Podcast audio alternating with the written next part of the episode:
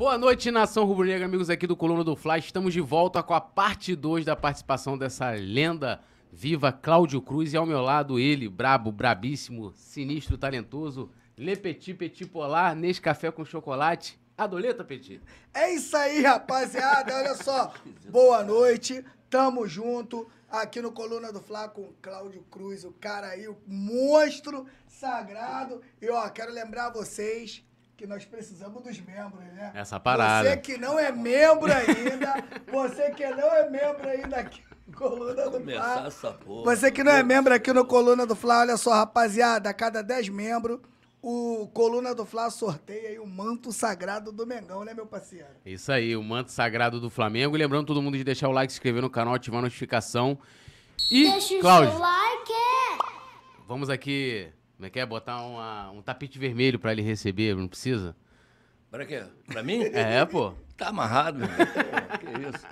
Depois bota aquela amarela com espuma, Ah, aí fica, aí fica melhor. fica melhor, Fica né? melhor, fica melhor. Bem-vindo novamente. Enfim, hoje é a nossa parte 2, que semana passada nós tivemos um, apagão aqui na região, então não tinha como a Você gente... sente que eu fui malandro, lavei a camisa, botei a mesma calça para o pessoal de casa De achar. casa. Pô, estão esperando, né? Estão esperando. Só que eu falei que eu bobei, não fiz a barba. Né? Mas eu vou dizer que demorou muito, né? Aí a luz só veio muito depois. Pra galera que não sabe, né? Acabou a luz, a gente ficou aqui conversando mais ou menos uma hora, mais ou menos, aí com a luz, né?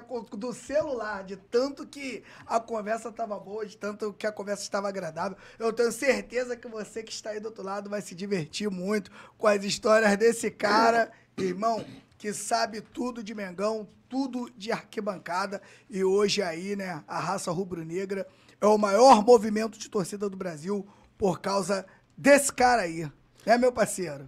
E ó, é, só lembrando a galera, eu vou chamar a vinheta e a gente vai pegar da parte que a gente é, tava trocando ideia na... Deixa eu só, Vai lá, para não esquecer, claro. A raça não existe por mim, existe por, por um grupo de pessoas que fez a raça. Entendeu? Então, eu quero dizer, eu digo sempre isso. Eu sozinho não faria aquilo. Então, aquele grupo que estava lá comigo, que eu tenho a felicidade de ser amigo deles até hoje, alguns se foram, né? Foram para o céu e tal. Mas esse grupo foi, foi que fez a raça. Raça não é o Cláudio, a raça é um grupo que é do cacete, que eu me amarro neles até hoje. Então, ó, vamos chamar a vinheta e na volta pode falar com o Cláudio Cruz.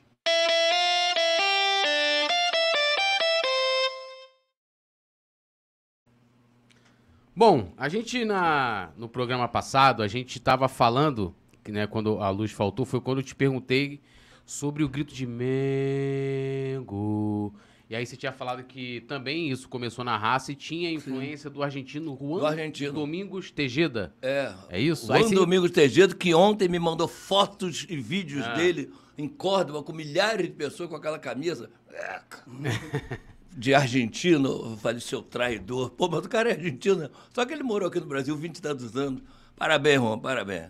E aí você tava contando do surgimento justamente da- desse grito de Mengo, que o pessoal pede muito hoje pra, É. que, pra que retorne a arquibancada. Aqu- Aquilo parece um mantra, né? É. Parece que está fazendo um mantra. E aquilo também surgiu na raça. Todos os gritos, tirando Mengo, Mengo, todos os gritos antigos foram feitos pela raça. Todos, 100% todos. E a gente fazia uma- alguma coisa, eu volto a dizer que eu falei na semana passada, que o melhor para uma torcida organizada é você ter um grito que tenha continuidade, que seja musical. Que você continue espontaneamente. Você não para. Então, isso é de uma, uma extrema importância, entendeu? Então, é, é, isso saiu, e, e mais por influência do Juan. O Juan tinha essas coisas, ele gostava de cantar Vamos, va- vamos, Mengo, vamos, vamos, Mengo. ah, ah, não sei o que, vamos a bailar nessa noite, custa cus- custar. Não vamos ganhar. Sei lá, era tanta música que ele inventava aquela praga, sabe? Mas que era legal, mas tudo com música, tudo tinha música, então isso é legal. Só que ele criava para o estilo da gente, porque ele já estava meio que carioca, né? Encontramos, eu e meu falecido irmão, nós encontramos o Juan na, na praia de Copacabana, em 1972 ou se- 73. Fugido que ele era peronista, então motoneiro, veio para cá corrido e tal. E aí ele já virou carioca, né? Aquilo é o maior 71. Você sabe o que é 71? Deixa eu contar uma história rápida do Juan. Claro. pô. Flamengo e Gama. em, em Brasília, nós fomos de, de carro, porque não conseguimos fechar um ônibus. Aí mandamos o ônibus embora, aí ficamos lá na, na estátua do Belínio. Pô, vamos de carro. Pô, mas aí tinha mais, mais pessoas do que um carro. Aí o outro, a Zé Telésio, não, eu vou pegar meu carro. Então, era uma Fiat 147, mais novinha. Foi um tempo que Fiat 47 era nova. Estava ali comigo Ricardo Mascarenhas, que era da Yang Flu. Ô, Ricardo, na Força Flu, perdão. Não, Cláudio. Pô, vou pegar meu carro lá. Falei, pô, tu vai? Ah, vou, por que isso? O Ricardo era fechadão, que que era a torcida organizada de antes e de hoje, né? Olha que coisa incrível. Aí pegou o seu Fusca 68. Isso eu estou falando em 80 e pouco, 1980 e qualquer coisa. Veio com o carro, aí nós fomos em três carros. Três carros. E fomos algumas, eu, Zé Telege, Alexandre, eu, o, Ricardo Mascani e tal. Bom, para resumir, naquela época tinha racionamento de combustível, às 8 horas fechavam os postos. Nós enchemos o, o, a, a, os carros e fomos até chegar ao local que dava. Só que começou seguinte, vai acabar, a gente entra na estrada. Não, entra na cidade aí, irmão, senão a gente vai ficar na merda. Que um carro consumia mais do que o outro e tal. E aí tiveram a ideia de pedir emprestado a carros, né? Que estavam nas ruas, né? Pedir emprestado, gente, pelo amor de Deus. Aí o pessoal chegava, ia lá para baixo do carro, botava um negócio, puxava e enchia os baldinhos, a gente enchendo. Mas depois, nós pagamos todo mundo. Nós voltamos lá anos depois, ó, oh, quero tocar, pô, toma aqui a gasolina e tal. e não tinha outro jeito, você ia ficar na rua, pô. Foi empréstimo, foi empréstimo, coisa feia. Uma consignação. Mas, mas, é, mas foi empréstimo. Aí, assim que a gente conseguiu ir viajando. Aí, quando chegar, pum, enchia.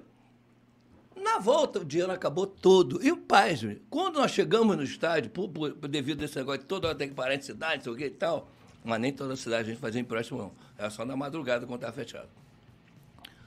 O, o, nós não tínhamos mais dinheiro. Quando nós chegamos lá na cidade, paramos na porta de um portão, daqui a pouco saiu o ônibus do Flamengo. E a gente não viu o jogo. Chegamos 20 minutos depois do jogo. Caramba. Porra, demoramos pra cacete. Aí sai o ônibus, aí o Domingo Gosto manda para o ônibus. Cláudio, porra, obrigado pela força de vocês. Aí mandei ele tomar caju, sei lá, um suco de caju, qualquer coisa. Tava puto da vida, né? Porra, nós não vimos o jogo não, porra. A gente chegou agora, porra. Ele, porra, que pena. Ah, porra. Bom, na volta, olha, eu quero para lembrar do Juan. Na volta a gente, pô, ainda tinha um pouquinho de dinheiro, encheu e tal, tal, tal, tal. Daqui a pouco começou a não ter mais dinheiro. Paramos em Barbacena de manhã. Na volta, já não tinha mais dinheiro para comer mais nada. Nós éramos 15 pessoas ou 14, eu não sei. E nós tínhamos dinheiro para comprar uma única refeição, um PF. Eu pedi uma panela para o cara da, do botequim, pedi ele para arranjar farinha, enchemos de farinha e cada um foi comendo uma colherada para segurar, porque não tinha dinheiro, não tinha mais dinheiro. Aí o Juan, a gente precisava encher os tanques. O Juan, pera, já tem a solução, a solução. Eu falei, que porra, como? Eu tenho a foto de Zico. E o, Zico tinha uma loja aqui, na, na, bem assim, a 100 metros da Praça Santos Pena, que era da Lecoque Esportivo, que ele foi garoto propaganda uhum. da Lecoque. E tinha fotos dele com camisa da Lecoque e tal. O João, que era o, o, o cara que. Como é que se diz? O cara que toma conta da vida do jogador? Como é que é, é o nome? O, Assessor. Assessor, é. procurador, sei lá como é uhum. que é. Ele fazia os contratos dele. Uhum. Ele ficava mais na loja do que o Zico. E aí deu uma porrada de fotos. Bom, Juan, deu não, Juan, é pidão mesmo, pegou e levou. Vamos vender a foto de Zico. Aí, tipo assim, ó, foto custava cinco reais, ele cobrou. Aí o Zé Telé já abriu a, o, set, o carro dele, tinha uma fita cassete, né? Botou Flamengo joga amanhã, a gente ficava em volta do carro. Vai haver mais um baile no Maracanã. E chamando a atenção das pessoas. Domingo de manhã, era domingo de manhã. A gente andando assim, volta, e todo mundo, ei, Flamengo, aí, aí o Juan, oh, já tem foto de cinco, cinco, não quero... Pô, tem, quanto é? Tipo, hoje eu não sei qual é o valor, tá? Eu tô dizendo cinco reais. Uhum. Aí, cinco reais, ah, eu quero, começou a vender, vender, vender, vender, daqui a pouco, esse 7-1, esse carioca argentino, você não quer uma foto de cinco autografada com autógrafo? Mas tem? Claro que tem. Eu falei, aí eu olhei, pô, porra, porra. Aí, calma, calma, calma. Sim, tem? Tem. Eu falei, mas. Eu quero, eu quero, eu quero. Eu vou só fazer assim, ó. Virava de costa pra pessoa. Fazia assinar. A cara aqui, ele, ele fazia a assinatura igualzinho. Assim, pum. Aqui, assim com ele. Mas foi o Zico mesmo. Foi, Zico, Zico, Zico é meu amigo, Zico é meu amigo. Aí começou a vender só foto do Zico com, com, é, com autógrafo. Caraca. Pô, enchemos todos os tanques e compramos o para-brisa do Fusca 68 do Ricardo, que quebrou a, o para-brisa dianteiro, e viemos com o dinheiro das fotos do Zico e do 71 do, do Juan. Esse é, o carioca, esse é o carioca Juan Domingos Tejeda de Córdoba. E ele estava feliz neste, neste domingo? Estava feliz pra cacete, mandando foto pra mim, me saca vídeos. Aí eu chamei ele de traidor, né? Pô, é mais brasileiro do que argentino. Pô, mas fazer o quê? Mas, mas, só pra gente encerrar essa questão do, do, do grito de Mengo, é... O pessoal hoje cobra muito, principalmente nas redes sociais, tem que voltar o grito de Mengo, o pessoal não grita, as, as organizadas hoje em dia não, não cantam mais. O que, que, você acha? Qual a sua opinião com relação a isso? Tem que voltar, não tem que eu voltar? Eu não sei se tem época? que voltar. Se voltar, é muito bom. Mas que se crie alguma coisa semelhante. Alguma coisa que seja um canto que você possa cantar. Porque hoje, na verdade, você não tem cantos de incentivo para o clube. Tem aquele negócio que eu falei de. É, e só o Mundial vocês você nunca vão ter, não sei o quê. É a mesma música todo dia. E a gente consegue cantar para o time de São Paulo, quando vem aqui para o Corinthians, que ganharam mundiais é. mais do que a gente, inclusive. E a gente canta. Então, vão gritos de incentivo para empurrar a torcida. Se for esse grito, que bom que seja, legal. Mas se não for, crie-se outros, mas, perdão, gritos que tenham sequência, que tenham continuidade para você não parar. A musicalidade que é o mais importante para uma torcida organizada. Porque você não para, é uma música, você vai levando aquilo como se estivesse cantando. Uhum. E cantar, você canta um samba meia hora, cara. É isso. Então, eu acho que as torcidas organizadas têm que entender que a gente precisa. Olha, antigamente eles tinham medo de jogar aqui. Hoje já se destruiu a marquise do Maracanã. Que aquilo era o grande tchan. Uma vez eu conversei com o engenheiro do Maracanã e falei, pô, meu irmão, isso aqui é assustador. Por quê? Num Fla-Flu, eu fui chamado lá embaixo para poder homenagear não sei que jogador. Quando eu estava dentro do campo, eu estava mais do lado do Fluminense, o pessoal do Fluminense. Ah! Meu irmão, eu fiquei com medo. E olha o Fluminense, aquela torcida né, de meia uhum. dúzia, eu fiquei com medo. Aí ele explicou, não, Cláudio, porque a arquibancada de cimento, quando você grita, o som faz isso, ó. E vai direto pro campo. E por isso o Mineirão foi feito igual uhum ao Maracanã. Maracanã. Só que hoje nós perdemos a arquibancada, a, a, o cimento, porque o governo do, do, Sérgio Cabral, né, que foi, feito, foi solto, solto hoje, sei lá, é. mandou retirar, aquilo era tombado pelo patrimônio histórico, mandou retirar e hoje bate numa lona e amortece e fica. Então o grito que vai é só aquele que está ali embaixo mesmo. Já diminuiu isso. E a, a torcida diminuiu pela questão também de questão financeira, que vai hoje muita gente para ver show, o cara vai lá para ver show, né? Aí não tá gostando, vai. Pô, vai lá tua mãe, rapaz. Pô, eu não vai, Flamengo. Não vai. Se tiver que depois na porta do vestiário reclamar, eu vou. Mas durante o jogo eu quero que ele ganhe, não vou vaiar. Sabe? E depois os cânticos são ruins. Os nossos cânticos hoje são ruins. São ruins. Infelizmente. Então a gente tem que parar, sentar e mudar. Tem que mudar, cara. Tem que ser uma coisa que fale mais de paixão, mais de amor sabe? Mais que você sinta, porque quando você faz um cântico com muita paixão, quem está cantando, que está envolvido naquela hora, o cara fica mais apaixonado, fica mais, mais com tesão. Isso faz com que ele jogue esse troço pro jogador que está lá embaixo. Mas quando vem um canto bobinho, pô, não dá em nada. O jogador ouve, até acha legal, mas não se sente, uhum. sabe, pressionado para correr. Porque o, o, nosso canto, na verdade, é um doping, não é? Aquilo é um doping pro jogador. O cara parece que aplicaram um, um negócio no cara que fica doidão. É verdade. E assusta o adversário. Só que hoje a gente não consegue assustar o adversário e nem dopar os nossos jogadores com o nosso sentimento de amor. Então, acho que a gente tem que parar para pensar e criar coisas que façam isso. É, o Alvarenga deu uma opinião aqui. Ele disse que antigamente a torcida empurrava o time. Hoje, a- atualmente a torcida depende. Do- do- da ação do time. É verdade, é isso aí. É verdade, é né? verdade. É isso aí, cara. É isso aí. Aquela música do, do Ayrton Senna, É, que foi Raça, Amor e Flamengo, Paixão que ele aquilo fez. é lindo. É. Aquilo, quando você ouve aquele canto todo mundo, aquilo te, Porra. pô, tu fica... Não é? Aquela música é linda, aquela música é do cacete. Mas depois vieram outras músicas chatas, uns troços, sabe? Porra, muito chato, cara. E o jogador tem que sentir a tua raça também. Você é um componente do campo cinzano. A torcida, quando é como a do Flamengo, é um décimo segundo jogador e às vezes é o primeiro. Às vezes passa a ser o primeiro, quando voltando, como o Alvarenga disse. né? Às vezes o time não tá, nós é vamos empurrar. Meu irmão, pega no tranco, meu irmão. Porra, vai, Verdade. vai, vai. Não, hoje a gente só canta quando o time fez alguma grande jogada. Aí não adianta. Nós tipo de- tivemos né, episódios esse ano ainda, né? Com o próprio goleiro Hugo, né? Aí você imagina um garoto de 18 anos entrando no Maracanã lotado É. e sendo vaiado antes do jogo. E goleiro. E goleiro Que ainda. o, o jogador, ele se for de- de- do meio de campo, se ele falar, falhar, tem gente para cobri-lo. O goleiro, se falhar, babou, já era.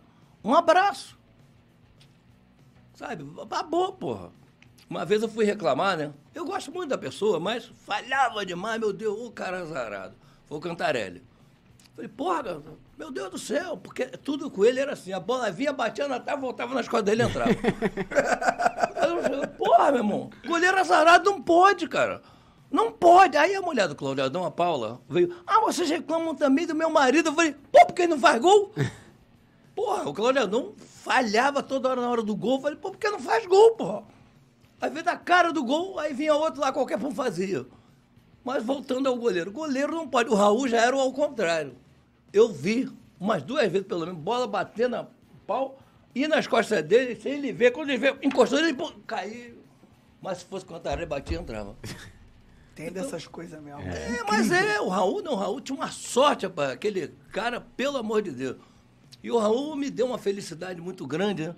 Porque quando ele, ele fez a, a despedida dele do Flamengo, ele pediu para sair comigo e o pessoal da raça para beber.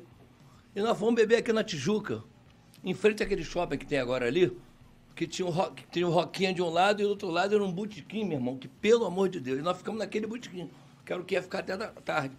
E lá, segundo o Denis Saldé Martins, que estava comigo no dia, não tinha risóleo, tinha risóleo. Sabe, aqueles risólios com óleo, aquilo. Mas nós ficamos bebendo, cara, até de manhã, até o cara segurou por causa do Raul também. E ele, a, a coisa mais bonita, ele chorando, dizendo, pô, vocês podem não acreditar, mas eu me apaixonei pelo Flamengo. E hoje eu sou Flamengo. Eu sou... E chorava, chorava com a gente, sabe? Então tem essas coisas que fazem você curtir, né? Verdade. Você fala, pô, esse cara aí me representa. Isso é legal pra cacete, né? Eu nem sei porque que eu falei do Raul agora, mas. Ah, porque eu tava falando com a Cantarelli. Sim. Né? Aí me lembrei dessa história. Essas coisas são legais. Quando você vê um jogador que te representa, isso é legal pra cacete. Eu curto isso demais.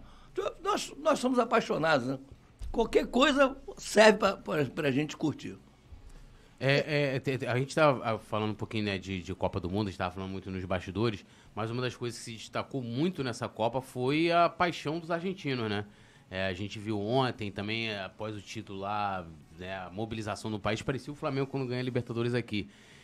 E, e aí fica aquela, por que, que o brasileiro né, não tem essa mesma identificação? E aí, aí a gente volta a Jaime de Carvalho, que já foi considerado né, o, o- o- o criador da É, torcida organizada brasileira. não, né? ele foi. Foi, né? Ele na Copa de 50, é, Torada de Madrid, aquela coisa toda. E ali, me parece, lendo a história, não, não- nem sonhava em nascer, claro, me parece que ali havia uma identificação muito grande com a, com a seleção brasileira, e lógico, nos anos posteriores também. O que, que você acha que aconteceu e por que, que a gente não tem essa mesma, esse mesmo tesão pela seleção que tem lá os argentinos? Eu acho que aqui, principalmente no, no Brasil, é, as torcidas começaram a se profissionalizar demais. Hoje, qualquer torcida organizada é mais profissional do que outra coisa, sabe? O cara esquece o amor pelo Flamengo porque tem que vender ingresso, tem que vender camisa, tem que vender. Isso é meio, meio, meio ruim, sabe? E, na verdade, esses caras são nossos condutores de rubro-negrismo ou de seja de outro torcedor qualquer, porque as torcidas organizadas têm um poder de, sabe, de fazer a cabeça da criança, do torcedor. E hoje, quando o próprio torcedor, o líder, não tem essa, essa vibração, essa coisa, acho que vai, a cada dia vai quebrando. Não é só isso, claro, mas a cada dia vai quebrando, né? E aquela questão, volto a dizer, a nossa seleção, esse ano, por exemplo, quando eu liguei, vi no segundo tempo, aquele primeiro jogo, que eu não sabia o nome de ninguém. Falei, que é esse cara? Aí o cara falava que saiu daqui com 16 anos, foi jogar não sei aonde. Não tinha identidade com a gente. A seleção da Argentina pegou muita gente da onde? Muitos sul-americanos. Não, to, não todos. Sim, mas, mas muito pegou a joga- base. Jogador base. do Boca, jogador do Pô, vários River. estavam naquela final contra o Flamengo em o, 2019, o próprio pô. Montiel que faz o. que bate o último pênalti estava na final Sim. da, da Então- Libertadores con- contra o Flamengo. Então, Então, você vê, naquele time que jogava, a gente só conhecia, na verdade, o Neymar, que é um cara até que não tem muita empatia com a, com a torcida, né? O Vinícius Júnior, que tinha, tinha identidade com o Flamengo, Pedro e o e o Paquetá. Paquetá. Então, as pessoas mais assim, o resto você não conhecia. Everton Ribeiro, mas você não conhecia, cara. Isso não dá empatia, não dá tesão, não dá vontade de você ver. Aí você vê o cara, porque passa a ser familiar, aquele cara todo dia você vê. Todo domingo, quarta-feira, seja que for o dia do jogo lá, o cara fica, não, esse cara é nosso, esse cara me representa. Aí quando vai uma seleção do teu clube, do teu time, do teu país, que pega os jogadores do próprio lugar, aqueles caras estão com vontade de jogar. Se conhecem, se convivem o tempo todo. E aquela outra coisa também, né? Que você, de repente, quer até ir para a Europa, realmente. É a chance dele, dele virar a vida dele. Ele vai dar de tudo. Aí você traz os caras que já desde criança já estão ricos, porque foram para lá. O cara Muitos vem ficam cá. ricos na base. Na base. Aí o cara vem pra cá, vai, vai- jogar na seleção. Vou jogar, vou jogar lá, legal, tal. Mas não tem mais sonho. Ele não tem mais sonhos, não tem mais esse tesão. Você tem que comer grama, parceiro. Quando você fala em relação ao Flamengo, né, tem que comer grama pelo Flamengo. Quando você fala em relação ao Brasil, ao teu país, você tem que comer grama. Esses caras não comem grama. Não tem. Agora os caras da Argentina comeram grama comeram grama. Essa é a diferença. E aí faz com que a torcida também participe, seja da mesma forma. Isso é uma sequência, não é verdade? Sim. Verdade, verdade. É, Uma você pegar. Eu, eu, eu, quando comecei a acompanhar futebol mesmo, acompanhar assim, de ver todo dia. O ano foi 94. Eu lembro do título do Flamengo de 92, por exemplo. Mas acompanhar, tipo, pegava a tabelinha. Tipo, ó, hoje tem jogo do Flamengo. Isso foi a partir de 94 da Copa do Mundo. Sim, e sim. ali eu criei, tipo, o Romário, pra mim, é o maior atacante que eu vi jogar. Não tem igual, assim. Aí eu, ah, Ronaldo, não sei o quê, meu. Romário é absurdo. E a Copa de 94 tinha muito isso, vários jogadores que. Tinha o próprio Bebeto, Flamengo e Vasco, né? Não fala isso, não. A gente vai falar de Bebeto daqui a pouco. É, o, o próprio Romário, né, que depois veio pro Flamengo, tinha o Raí, que tinha identificação com São Paulo, o Zinho, né, que jogava aqui no Brasil, Era é- era o, o um Leonardo, que era Flamengo e São terra. Paulo. É, pô, E- e, era uma de coisa Deus. que assim, aí você pega, vamos lá, 98, já tinha Ronaldo, que por mais que tenha feito, acabado, né, feito sucesso lá, mas já tinha aquela história toda do Cruzeiro, que ele saiu daqui muito jovem, mas Sim. tinha. E a identificação é diferente. E 2002 também. Porque o pessoal se identificava com o Ronaldo. Tipo, o cara que tava lá embaixo, É. tipo, ó, não vai jogar. E, e- e foi legal que o, a- o Brasil torceu pelo Ronaldo em 94, queria realmente que ele estivesse em campo. E hoje o Brasil não faz mais isso. Ou, por exemplo, o pessoal torce pô, contra, pô. Hoje, com 26 anos, você podia, poderia ter levado o Hendrick e deixava ele no banco lá. É. O torcedor tá doido pra ver Não, um mas nem isso, cara. O pessoal hoje tem um clubismo tão grande, assim, por exemplo, o o pessoal fala muito desse Ah, Hendrick é? do Palmeiras. Eu não sei no. Eu, assim, eu, eu vi ele jogar algumas vezes aí, os pouquíssimos jogos que ele, que ele atuou pelo Palmeiras. Mas se o moleque for bola, eu vou torcer muito pra ele, ainda mais se ele for pra seleção. Claro. Aí o pessoal pega um negócio, tipo assim, é, querendo culpar o Vinícius Júnior por causa da identificação dele com o Flamengo, ou o Pedro, por causa daquele. Da, o Pedro dá o. o Pe- Pedro fez correto ali, pô. Pedro recebeu a bola ali. Recebeu não. Ele, ele briga pela bola, ganha a bola do, do, do, do croata e dá o passe que tava tudo pro Fred. O Fred, ele perde pra um cara que tava jogando há duas horas. A corrida. pode, Aí o pessoal, pode. porque não gosta do Flamengo, fala assim: ó, vamos culpar o Pedro, dizer que o Pedro. Eu vi isso até de flamenguista. Não, porque o Pedro. Porque parece essa coisa de que. E, e- e tem mais, né? Eu, eu queria que você até comentasse sobre isso, porque tem muito hoje torcedor brasileiro que torce pela Argentina. Não vejo problema nisso. Eu acho um absurdo. Não, eu não vejo problema nisso, vou, vou explicar o porquê. Tem- é, outro dia eu tava escutando, vou lembrar o nome dela, Mili Lacombe, que até teve uma treta com o Rogério Senna. Aí ela tava participando de um podcast, aí perguntaram pra ela, pô, mas você torce pro seleção brasileira? Ah, não ligo, né? Porque, pô, a seleção brasileira, essa história toda da CBF, corrupção, né? Aí, aí eu gosto muito da Argentina. Eu falei, porra, a AFA é, tão corrupta quanto a Sim, CBF. sim. O Júlio, é, Júlio Grandona, né, que inclusive comandava o futebol, tão ladrão quanto foi Ricardo Teixeira. E aí ela quer falar, né, de que, porra, o presidente da Argentina tava outro dia aí falando que, pô, não, não, nos sentimos europeus, né, dizendo que aqui no Brasil era tudo ma- macaco, não sei o que, parará. Ou seja, um preconceito também. Ou seja, é acho que o que eu quero dizer é o seguinte, não quero entrar na parte política, mas tipo assim, as questões de corrupção lá também tem. É, político vacilão lá também tem. Então, assim... E, e, na verdade, eu, eu- entendo assim. Volto a dizer, eu disse, eu acho que da, da outra vez, não tem lugar melhor para se fazer bullying do que no futebol. Que é sacanagem você Sim. brincar. E os irmãos são vizinhos nossos, são fronteira com a gente. Ou eu vou fazer, vou torcer pro cara, pro cara que é fronteira comigo e que invade aqui o Brasil toda hora me sacanear. Eu não, cara, desculpa, mas não. Eu não vou torcer, eu não vou, porque futebol é para isso, é para brincar. Eu torci pra, nas Malvinas para a Argentina contra a Inglaterra, torci e tal, mas no futebol, futebol é para sacanagem, é para brincar, é para curtir. Vou torcer o cacete, meu irmão, vai, fala sério. Pro cara vir me sacanear depois, agora os caras estão aqui do lado são tricampeões. E pelo nosso tipo de, de, de, de gente hoje que sabe fazer negócio de pombo e cabelo, a gente vai, vai ganhar muitos anos, enquanto essa filosofia ficar dentro do país. E os caras vão, vão evoluir, vão crescer. É perigoso isso. É, Cláudio, eu tenho a impressão, não sei se vocês têm essa impressão também, que o- o- os técnicos brasileiros, os que comandaram a seleção brasileira, hoje eles entendem que o jogador que joga na Europa, ele joga, ele é melhor do que um brasileiro para se convocar. Então os caras preferem hoje convocar um cara que é reserva na Europa, às vezes ele é reserva do reserva de um clube que não chega em final nenhuma. Segundo escalão. clube Segundo, segundo escalão, do que você convocar de repente um jogador do Flamengo que tá sempre em final e semifinal, um jogador do Palmeiras que tá toda hora em final e semifinal para levar esses caras. E hoje a Argentina prova, né? Por mais que você tenha o Messi no Paris Saint-Germain, mas você tem um monte de jogadores que jogam dentro do país. O que, que Mas- você acha disso, Cláudio? Eu acho primeiro o seguinte, eu coloco.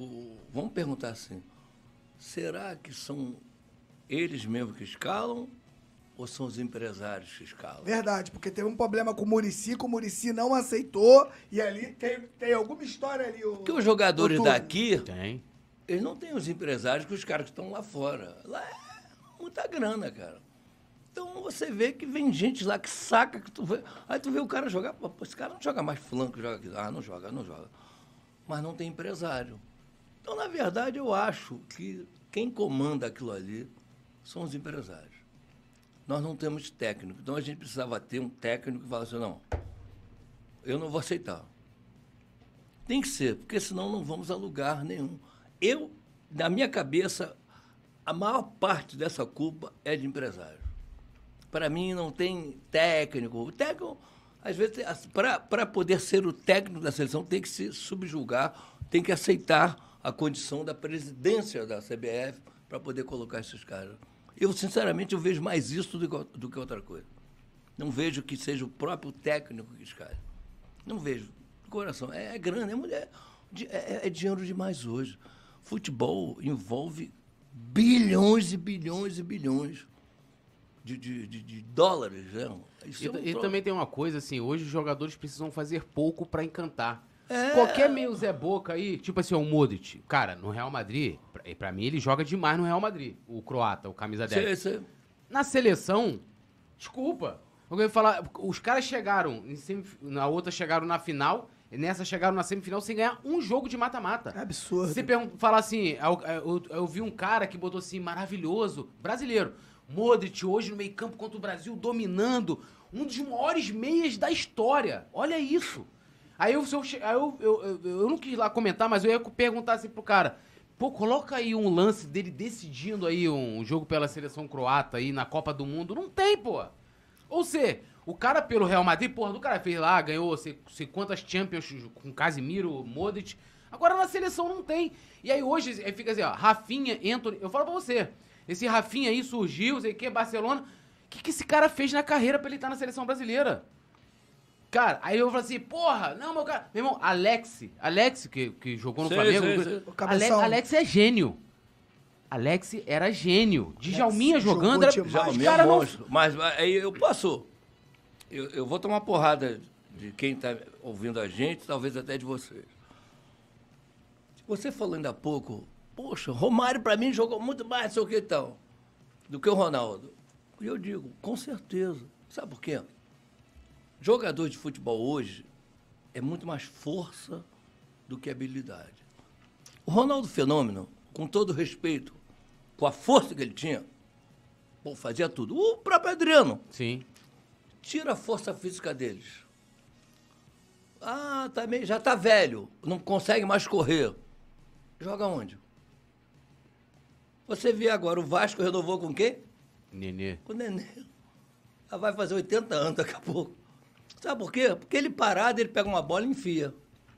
Ele parado, ele vai, olhou, pum, meteu ali, faz um lançamento, porque o cara sabe jogar. O Gerson, o canhotinho, parado, ele fazia assim, bum, mandava a bola e ia direitinho no pé. Ou do Jairzinho, no pé não, no, no peito.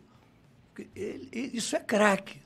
Agora, o jogador, Renato Gaúcho, o nego chama craque. Porra, meu irmão, era força física. Muita força física. Tira a força física de alguns jogadores para ver se eles jogam. Não jogam, então isso não é craque, é um grande jogador, claro. Quem aqui é maluco. Um grande atleta, né? Um grande atleta e um grande jogador, porque sabe usar a sua força e aliado com um pouco de futebol. Que também não adianta só ter força, então botar o Mike Tyson que ganhava todo É. mundo. Mas monstro, craque, não é. Aí você fala do Alex, era. Pegava a bola, fazia o que queria. O Djalminha pegava a bola, ele jogava futebol salão. É aquele jogador que joga futebol salão, curtinho. Vem um cara e puntar um toquezinho, o cara passa uma vaga, olhou, enfiou, enfiou. Isso é craque pra mim. Jogador que usa mais a força do que a técnica, não é craque. É um bom jogador, é útil pra cacete. Talvez seja até tão útil quanto o craque. Mas essa palavra craque, pra mim, é muito difícil você falar, entendeu? De alguns jogadores. E hoje, na seleção brasileira, tinham muitos jogadores que só tinham mais força física do que técnica. O próprio Richardson. Qual a técnica dele, meu? Técnica, técnica que eu estou dizendo. Não é, parceiro, desculpa. Claro que eu vou tomar porrada, porque muita gente está vendo a gente, nunca viu gente com habilidade jogar. Não vai conseguir ver a diferença. Principalmente com essa geração. Com essa geração é mais complicado. E, e tem uma galera mais jovem que tem uma dificuldade imensa de procurar as coisas. A gente, tô falando, a gente não tinha YouTube há uns anos É, não tinha nada. Hoje a galera tem tudo aí pra você ver um. Cara, vai lá, mas- vai lá mas- ver o Zico. mas a história Vai lá tá ver o aí, cara. Alex. Gente, a gente não vai muito longe, não. Vai no Marcelinho Carioca, pô. É, o Marcelinho cinco jogava bola, vezes é verdade. o melhor jogador do Brasil. O Marcelinho foi cinco vezes o melhor jogador do Brasil. Você imagina o Marcelinho daquele tamanho se ele precisasse de força física. Pô. E aonde? Edu, irmão do Zico. Sim. Verdade. O Zico. O Zico. O Zico era pequeno, cara. Mas ele também tinha força física. Mas ele fazia o que queria com a bola. Ele fazia o que queria. Esse era craque. Foi um dos maiores jogadores que eu vi na história do futebol. Entendeu? Melhor Então- do que Messi. Oi? Melhor do que Messi. É- é- fica difícil você Não, comparar. até porque, só pra te ajudar, naquela época do, do, do Zico, vou pegar Zico, Roberto, até no início da carreira do próprio Romário, é, e mais tantos outros, os adversários eram muito melhores do que a gente tem Muito hoje. melhor, claro que sim. O Messi hoje, ele cravou um carimbo para a história da vida dele porque ganhou uma Copa. Sim. Isso ele vai crescer para a história da vida dele 30%, 40%. Porque ele é um puta de jogador. Sim. Mas ele Cracaço. ganhou a Copa. O Zico não ganhou. Entendeu? Então, aquela seleção de. é, é, porra, de, de Falcão, Júnior. é, é, é, Sócrates. Sócrates, Leandro, Zico, Leandro, Júnior. olha, Júnior, olha, olha que seleção monstruosa, meu Deus, de craques. E não ganhou a Copa. Porque se aquela seleção ganha, ia fazer páreo com a de 70. E seria uma das maiores seleções de todos. De todos os tempos, cara. De todos os tempos. Mas precisava da, do carimbo Do de título. ganhar a Copa. E não ganharam. Por E às fazer o vezes quê? é por um detalhe, é uma Por uma que besteira não que o é. Cerezo lá fez, não sei o quê, deixou. Porra, mas fazer o quê? É futebol isso. E o futebol é encantador por isso, né? É. Porque você acha que vai ser, aí o cara faz uma merdinha de nada, acabou com o jogo. Então, eu, mas olha, o Zico para mim não perde para ninguém. O Zico para mim não perdeu para Maradona, não perdeu, não perdeu. O Maradona era aquele jogador craque, que jogava como futebol de salão também, pequenininho. Mas para mim, o Zico batia mais falta que ele. Era mais artilheiro que ele, porque fazia gol de falta pra cacete, gol de arrancada no meio de campo, pum, pum, pum, pum. Fazia gol de cabeça, completo, o Zico o Zico fazia de completo. tudo. O Zico fazia gol de tudo. Era- o- o Maradona Zico, fazia. O Zico ele Não. roubava Não. uma bola de volante e aparecia de centroavante pra finalizar. Não, é até sacanagem entendeu? comparar os números da carreira do Zico e do Maradona. É, é tipo assim, Não, o Zico humilha o Maradona. como. Não, Ele tem uma e- Copa do Mundo, que é... o- Não, e os dois jogaram no mesmo tempo. Sim. Porque hoje querem comparar toda hora. Me dá uma raiva quando eu fico vendo televisão. Porque Neymar acaba de se igualar, agora faz mais gols que Pelé na seleção. Porra, antigamente a seleção jogava uma vez no ano. É. Jogava uma vez de vez em quando. E as Copas do Mundo eram pouquíssimos jogos. Hoje são jogos É, pra cacete. É era claro, que, diferente. é claro que você vai ter chance de fazer muito mais gol. E antigamente, um jogador com 28, 8, 29 anos era velho. Verdade. Hoje, teve jogador. Rapaz, é- é- deve ser cobrança, deve ser cobrança. Eu não vou atender, não, só vou. é, é. A cobrança chegando aí, ó. Não, enquanto isso, a galera, deixa eu só dar um, dar um registro aqui então, ó. É, pedir pra galera deixar o like, se inscrever aqui no canal, compartilhar também. A gente tá na segunda parte aqui de um papo maravilhoso com, com o Cláudio.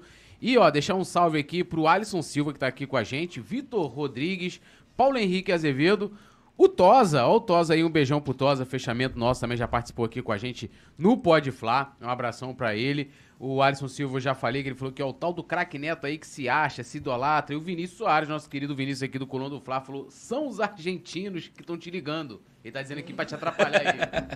Não, deixa. Pô, Futebol é esse, é bom pra papo, né? Mas, mas sobre Pelé. O nego fala assim, mas o Pelé nunca. Eu falei, meu sobrinho uma vez falou, eu falei, meu irmão, você não viu o Pelé jogar, eu vi. Eu tive o prazer de ver Garrincha jogar e no Flamengo. Todas as partidas que o Garrincha jogou no Flamengo, eu fiz questão de ir. Já estava velho, mas, mas, mas vestiu minha camisa. Pô, pra mim é um orgulho do cacete. E era rubro-negro, né? E a Elza, Porra. e a Elza falou a Elza. que ele é Ele era Flamengo. né? O meu pai era muito. Meu pai era amigo da Elza Soares. Pô, contava privilégio, muita então. história. O pai falou que sentava lá no quintal com roda de samba, essas coisas todas, era maneiro. Não. Então o Pelé, se você ver, só naquela Copa do Mundo que ele tenta fazer aquele gol do meio-campo. A de Que depois todo mundo começou a fazer. 70, nunca, né? é, Foi. 70. Nunca ninguém tinha tentado fazer aquilo. Ele vai, pum, tenta fazer. Aquela bola que o Mazuco é visto, o goleiro do Uruguai, chuta e ele de primeira vai do meio-campo Aham. também, pum! Nunca ninguém tinha tentado fazer aquilo. Isso é coisa de gênio. Aquela que ele vai, deixa a bola passar, Que ele dá o drible da vaca, né? Com o e corpo. vai por trás, que depois o Zico fez no Caio Martins. Aí o Zico fez depois, muitos anos depois fez. Mas porque ele, ele ó, é, é isso aqui. Isso é o gênio, cara. Pelé batia falta pra cacete, Pelé tinha uma arrancada do cacete, Pelé cabeceava pra cacete, Pelé fazia tudo demais. Um gênio. E jogava, né? Com aquela bola de dois quilos, jogava com um chuteiro de prego e tomava porrada de nego que vinha, era na canela. eu vi- eu Não vi uma com esse pesqui- futebolzinho É. que gostou, ver um VAR, não tem nada disso não. Eu vi uma Monstro, pesquisa que, ele- monstro. que eles dizem que o Pelé tinha o preparo físico de hoje. Era absurdo. Naquela época, o Pelé É. tinha o preparo físico pra jogar hoje. Pra jogar hoje. de hoje. O cara era um monstro, cara. E, e- e inteligente. Inteligente, habilidoso. O cara era um monstro. É que as pessoas só- não, pouca- poucos filmes dele, né? Então. É. Mas você vê, você vê o que, que era o Pelé. O Brasil foi jogar. O Santos foi jogar na Colômbia. Vocês sabem essa história? Foi jogar na Colômbia. E o jogo, um estádio lá com mais de 20 e tantas mil pessoas. O juiz foi. E outra coisa que o Pelé era bom, de dar porrada também. Também. Ele era fera, ele tomava porrada e dava também. Aí ele foi, fez uma falta, o expulsou. Quando expulsou o Pelé, o estádio todo estava lá para ver o Pelé. Ninguém foi lá para ver o time de lá, nem o time, nem o Santos, foi ver para ver o Pelé. Aí o Pelé saiu, desceu para ir para o vestiário. A torcida quebrou os alambrados, invadiu o campo, pegou o juiz, meteu a porrada nele e falou: volta o Pelé, senão a gente, porra, a gente vai ver o Pelé. Aí a polícia foi, afastou e mandaram, trouxeram o Pelé de volta e o jogo continuou. Isso na Colômbia, você vê o que, que é isso? Sabe o que, que é isso? Eu vi, isso tem, acho que ainda no YouTube, eu acho. Quando o Pelé estava para fazer os mil gols, que o goleiro do Bahia, eu acho que foi Bahia ou Vitória, defendeu o, a bola, o pênalti. Aí, uh, a torcida dele vaiou porque queria que o mil gols do Pelé fosse neles. O cara é do cacete, cara. O cara é do cacete, pelo amor de Deus. E, para quem não sabe, existia uma pesquisa em 1969, eu acho, que de mil vezes que se falava do Brasil no mundo, que o Brasil não era conhecido. Era um gabão da vida, um troço desse. Mil vezes que, que falava, se falava no Brasil, no mundo, parece que 960 e poucas eram sobre o Pelé. É, dizem que ele é a personalidade mais conhecida no mundo inteiro. Não, de mil vezes que se falava no Pelé, foi quando o Brasil foi conhecido, uhum. 960 e poucas era o Pelé. 95, 96% porque falava no Pelé. Olha a importância desse cara para o país. É um bobinho? É. Falou besteira? Falou. É. Mas você nunca viu ele, tirando o negócio da filha que ele não, uhum. não quis reconhecer, né? Que isso é, pô, pelo amor de Deus. Ainda mais antigamente aquela coisa do machismo. Cara, a cada dia a, a sociedade de uma forma. O Pelé, para mim, é o cara, é o maior brasileiro da história, porque fez demais pelo país. E aí nego fica falando, exaltando Maradona pela parte política. Legal, adoro também. Pô, mas não dá nem para comparar. mas a gente também tem os caras aqui, a gente tem o Sócrates, que não, tem uma representatividade política. Lógico, jogou mas bola não que foi futebol, é. o Sócrates não chegava nem na metade, sim, sim. nem num terço do Zico. Sim. Era um grande jogadorzinho e tal, politicamente legal, mas não com futebol. Mas tem a representatividade também. Mas eu digo, nem querer sacanear o Pelé, cara. Pelé tem que ser estátua no mundo inteiro, cara. Até hoje, a FIFA, os, os países todos reverenciam o cara e o Brasil não faz. Mas sabe por quê, professor? Esse país é racista pra cacete, meu irmão. Bota isso na cabeça. Pelé era negro, cara. Você acha que se ele fosse branco ele seria mais ah, reconhecido? Com certeza. Ah, podem me dar porrada, mas é verdade. O cara, quando é negro e começa a crescer demais, vem logo alguma coisa para acabar com o cara. Eu me lembro que o Pelé, quando fez o meu gol contra o Andrade, com o Vasco, ele pegou a bola e falou: Olha, a gente tem que fazer mais pelas nossas criancinhas. Isso. Porra, tá hoje aí a gente falando que tem que fazer mais pela criancinha. E ele foi chamado de pelego. E ele falou uma coisa há 40 anos atrás. Ele foi pelego. Mas porque era o Pelé. Sabe? Pô, vamos parar com isso. Teve os erros dele, sim, teve. Defendeu o que não tinha que defender. Mas por quê? Ele era conduzido. Ele era conduzido. Ele era culturalmente, sim. puta que pariu. Ele começou a tocar violão e gravou disco, gravou música achando que ia. Você vê que é bem. Mas a gente tem um monte, né? O pessoal fala isso, por exemplo, ontem o Messi fez, botou a roupa do Catar, um país que não respeita os direitos humanos para poder receber lá o prêmio. Então, assim. Ah, besteira, sabe? É, não sabe nem o que tá fazendo ali na Não, o cara, né? claro que ele sabe, sabe, Até porque, claro, até porque se discutiu o lance de, das braçadeiras, o cara tá é. tá ligado nisso aí. Mas aqui a gente fala assim. É, de repente ele colocou aquilo, aquela roupa ali que lógico, representa ali o povo, a cultura e tal, mas aquilo também tem uma representatividade de um país que foi para a Copa, foi levada para lá, que não respeita a mulher, que talvez ele quisesse pode... homenagear o povo, é, não. É, a, mas assim, é, depende Túlio, também da ótica que você vai, Túlio, vai olhar, e, né? E, olha só, eu, eu, uma vez aprendi uma coisa. Às vezes uma verdade, um, um caso tem duas verdades. E é verdade, cara. É verdade. Isso eu aprendi na minha profissão ele pegou, o meu professor falou assim, meu irmão, pega uma moeda aí. Eu falei, mas como tem duas verdades no mesmo caso? Eu falei, pega uma moeda. Eu peguei, ele falou, bota ela assim. Ele falou assim, eu estou vendo o cara, você está vendo o quê? Eu falei, estou vendo coroa. Eu falei, pois é, é uma moeda. É a mesma verdade. É a mesma coisa, mas tem duas verdades. Você está vendo o cara e você, eu estou vendo coroa. Eu não sei por que, que ele fez isso. Será que ele fez isso para homenagear a quem escraviza as pessoas, a quem trata as mulheres da forma misógina como fazem? Ou se ele quis homenagear o povo de lá? Então, mais nego já vai pra porrada, Sim. sabe? Hoje, rede social, então, pelo amor de Deus, é um troço absurdo, sabe? É um troço absurdo. Então, a gente tem que ter mais equilíbrio, sabe? É muito chato isso, é muito chato. Eu, eu, e olha, e, e- e se falando do Messi, com todo respeito, eu prefiro acreditar mais que ele tenha feito para o bem do que para o mal. Porque é um cara equilibrado. É, tranquilão cacete. na dele. Você não vê ele com nada de palhaçada. É um cara muito tranquilo, sabe? Olha, eu tenho que falar dos irmãos. Oh, meu Deus do céu, que raiva.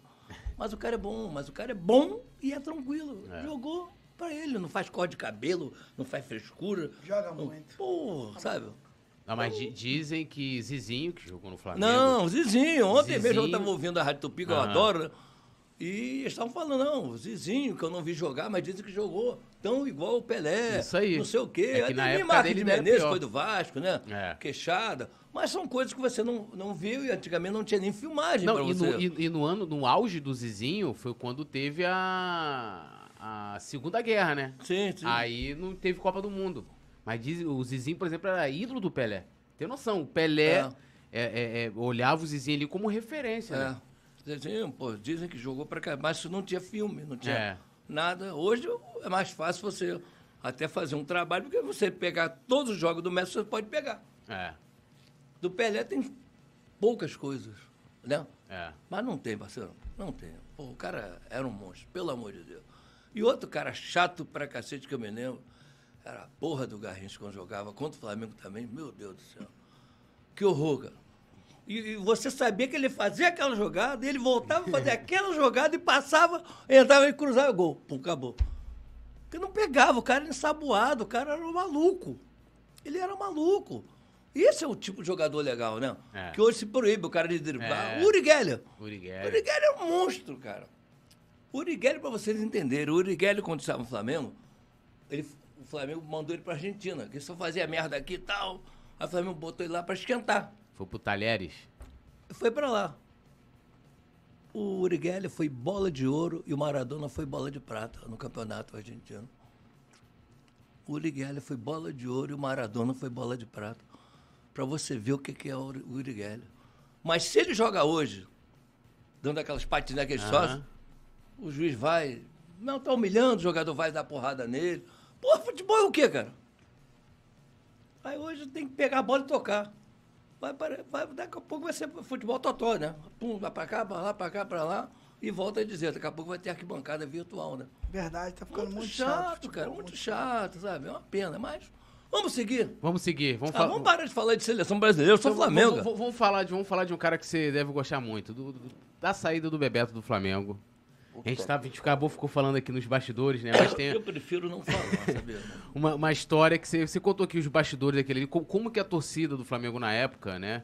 É, inclusive, foi, eu tô aqui com a camisa né, que tem aqui o nosso querido Bujica, né? O nosso famoso caçador de Marajás, o que representou o Bebeto E, e o Bina 89. tá em cima também, né? O Bina tá aqui. É. O Bina Fio, que você tá com a camisa do É, Fio Maravilha aí. Tá aqui, tá aqui. Tá aí, Eu ganhei de presente. Fio, Obina, Brocador e Bujica. Só os gênios aqui do Megão.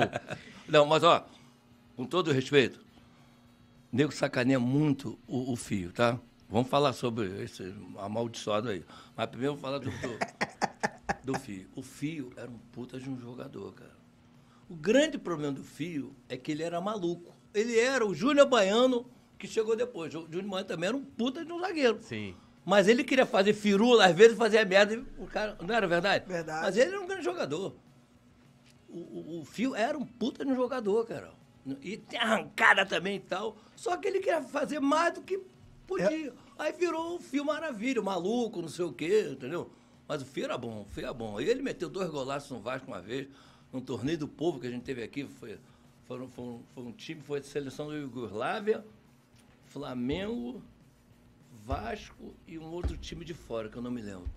E nós ganhamos 2 a 0 Foram dois gols certinho aqui, aqui, tá, aqui no campo. Ele deu daqui, a bola cruzou na frente do andar de gol. Ele deu daqui, a bola cruzou aqui, gol. Aí foi quando a torcida começou. É, é, é. Fia, nosso rei! Ao estádio todo cantando, que era o rei Pelé, né? Aham. E ele era o nosso rei que a gente tinha, né? Por fazer o quê? Pô, meu irmão.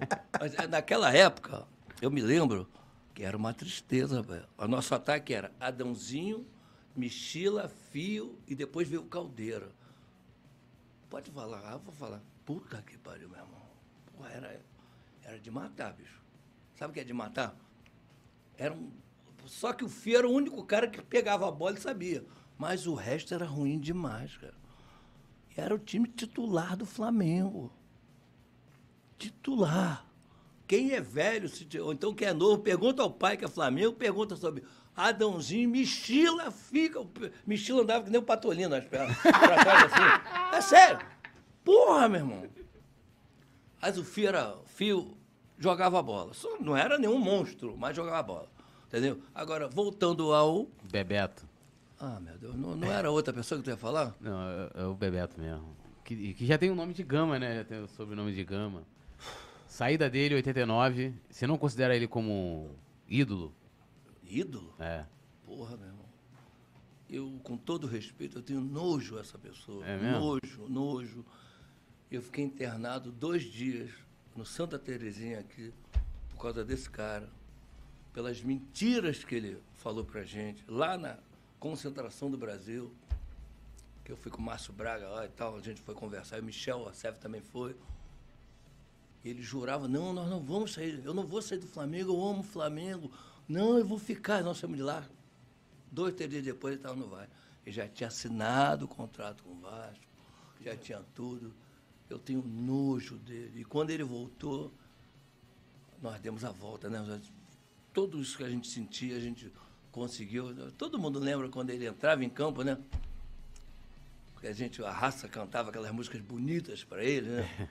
E aí ele acabou desistindo, foi sair daqui que o filho dele não conseguiu estudar lá no, na Barra. Aí o nego ia pro Santa Mônica, o condomínio que ele comprou, com os 250 mil dólares que ele ganhou do pessoal do Vasco.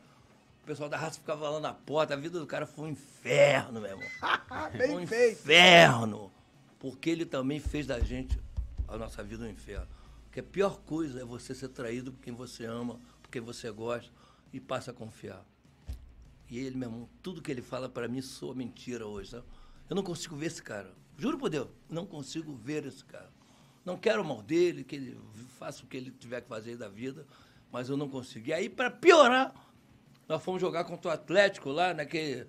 Eu acredito, lembra que nós metemos 1x0, Aham. meteram a porra do filho dele no segundo tempo, você Foi. lembra? E nós perdemos de 4x1. Sim. Aquilo pra mim. Ah, O ódio aumentou?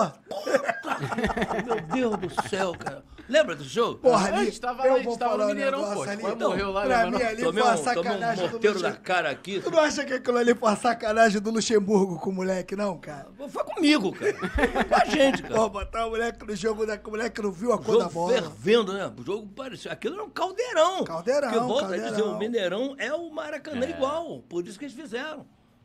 Aí botar aquele cara, pô, só em ser filho daquele cara não podia estar lá, cara. Ó, Deus me livre, guarda. Aí daqui a pouco aparece uma porra do neto dele aí de novo. Só falta isso. Só uma praga. O Bebeto Neto. É só uma doença venérea, sabe? Tem que cortar logo. Cláudio, o que, que aconteceu naquele dia? Cara, eu lembro que, eu, eh, apesar de eu, eu tinha nove anos, mas eu lembro muito. Eu tinha oito ou nove daquele nessa época, mais ou menos. Cara, eu lembro Diego. muito daquele dia. O meu pai era flamenguista doente também. E meu pai muito nervoso dentro de casa.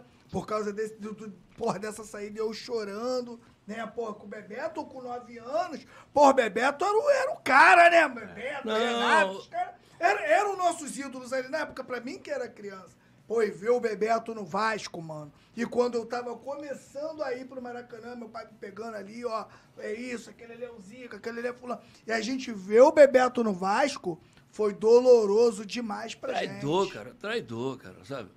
Aquilo foi Eu uma não traição. consigo dele também, Uma cara. coisa. Eu não, eu, não, eu, eu, eu- olha, eu, não, eu, eu, eu tenho uma coisa, eu sou muito espiritualista e tal, sou um cara tenho muita fé, eu não consigo desejar mal a ninguém.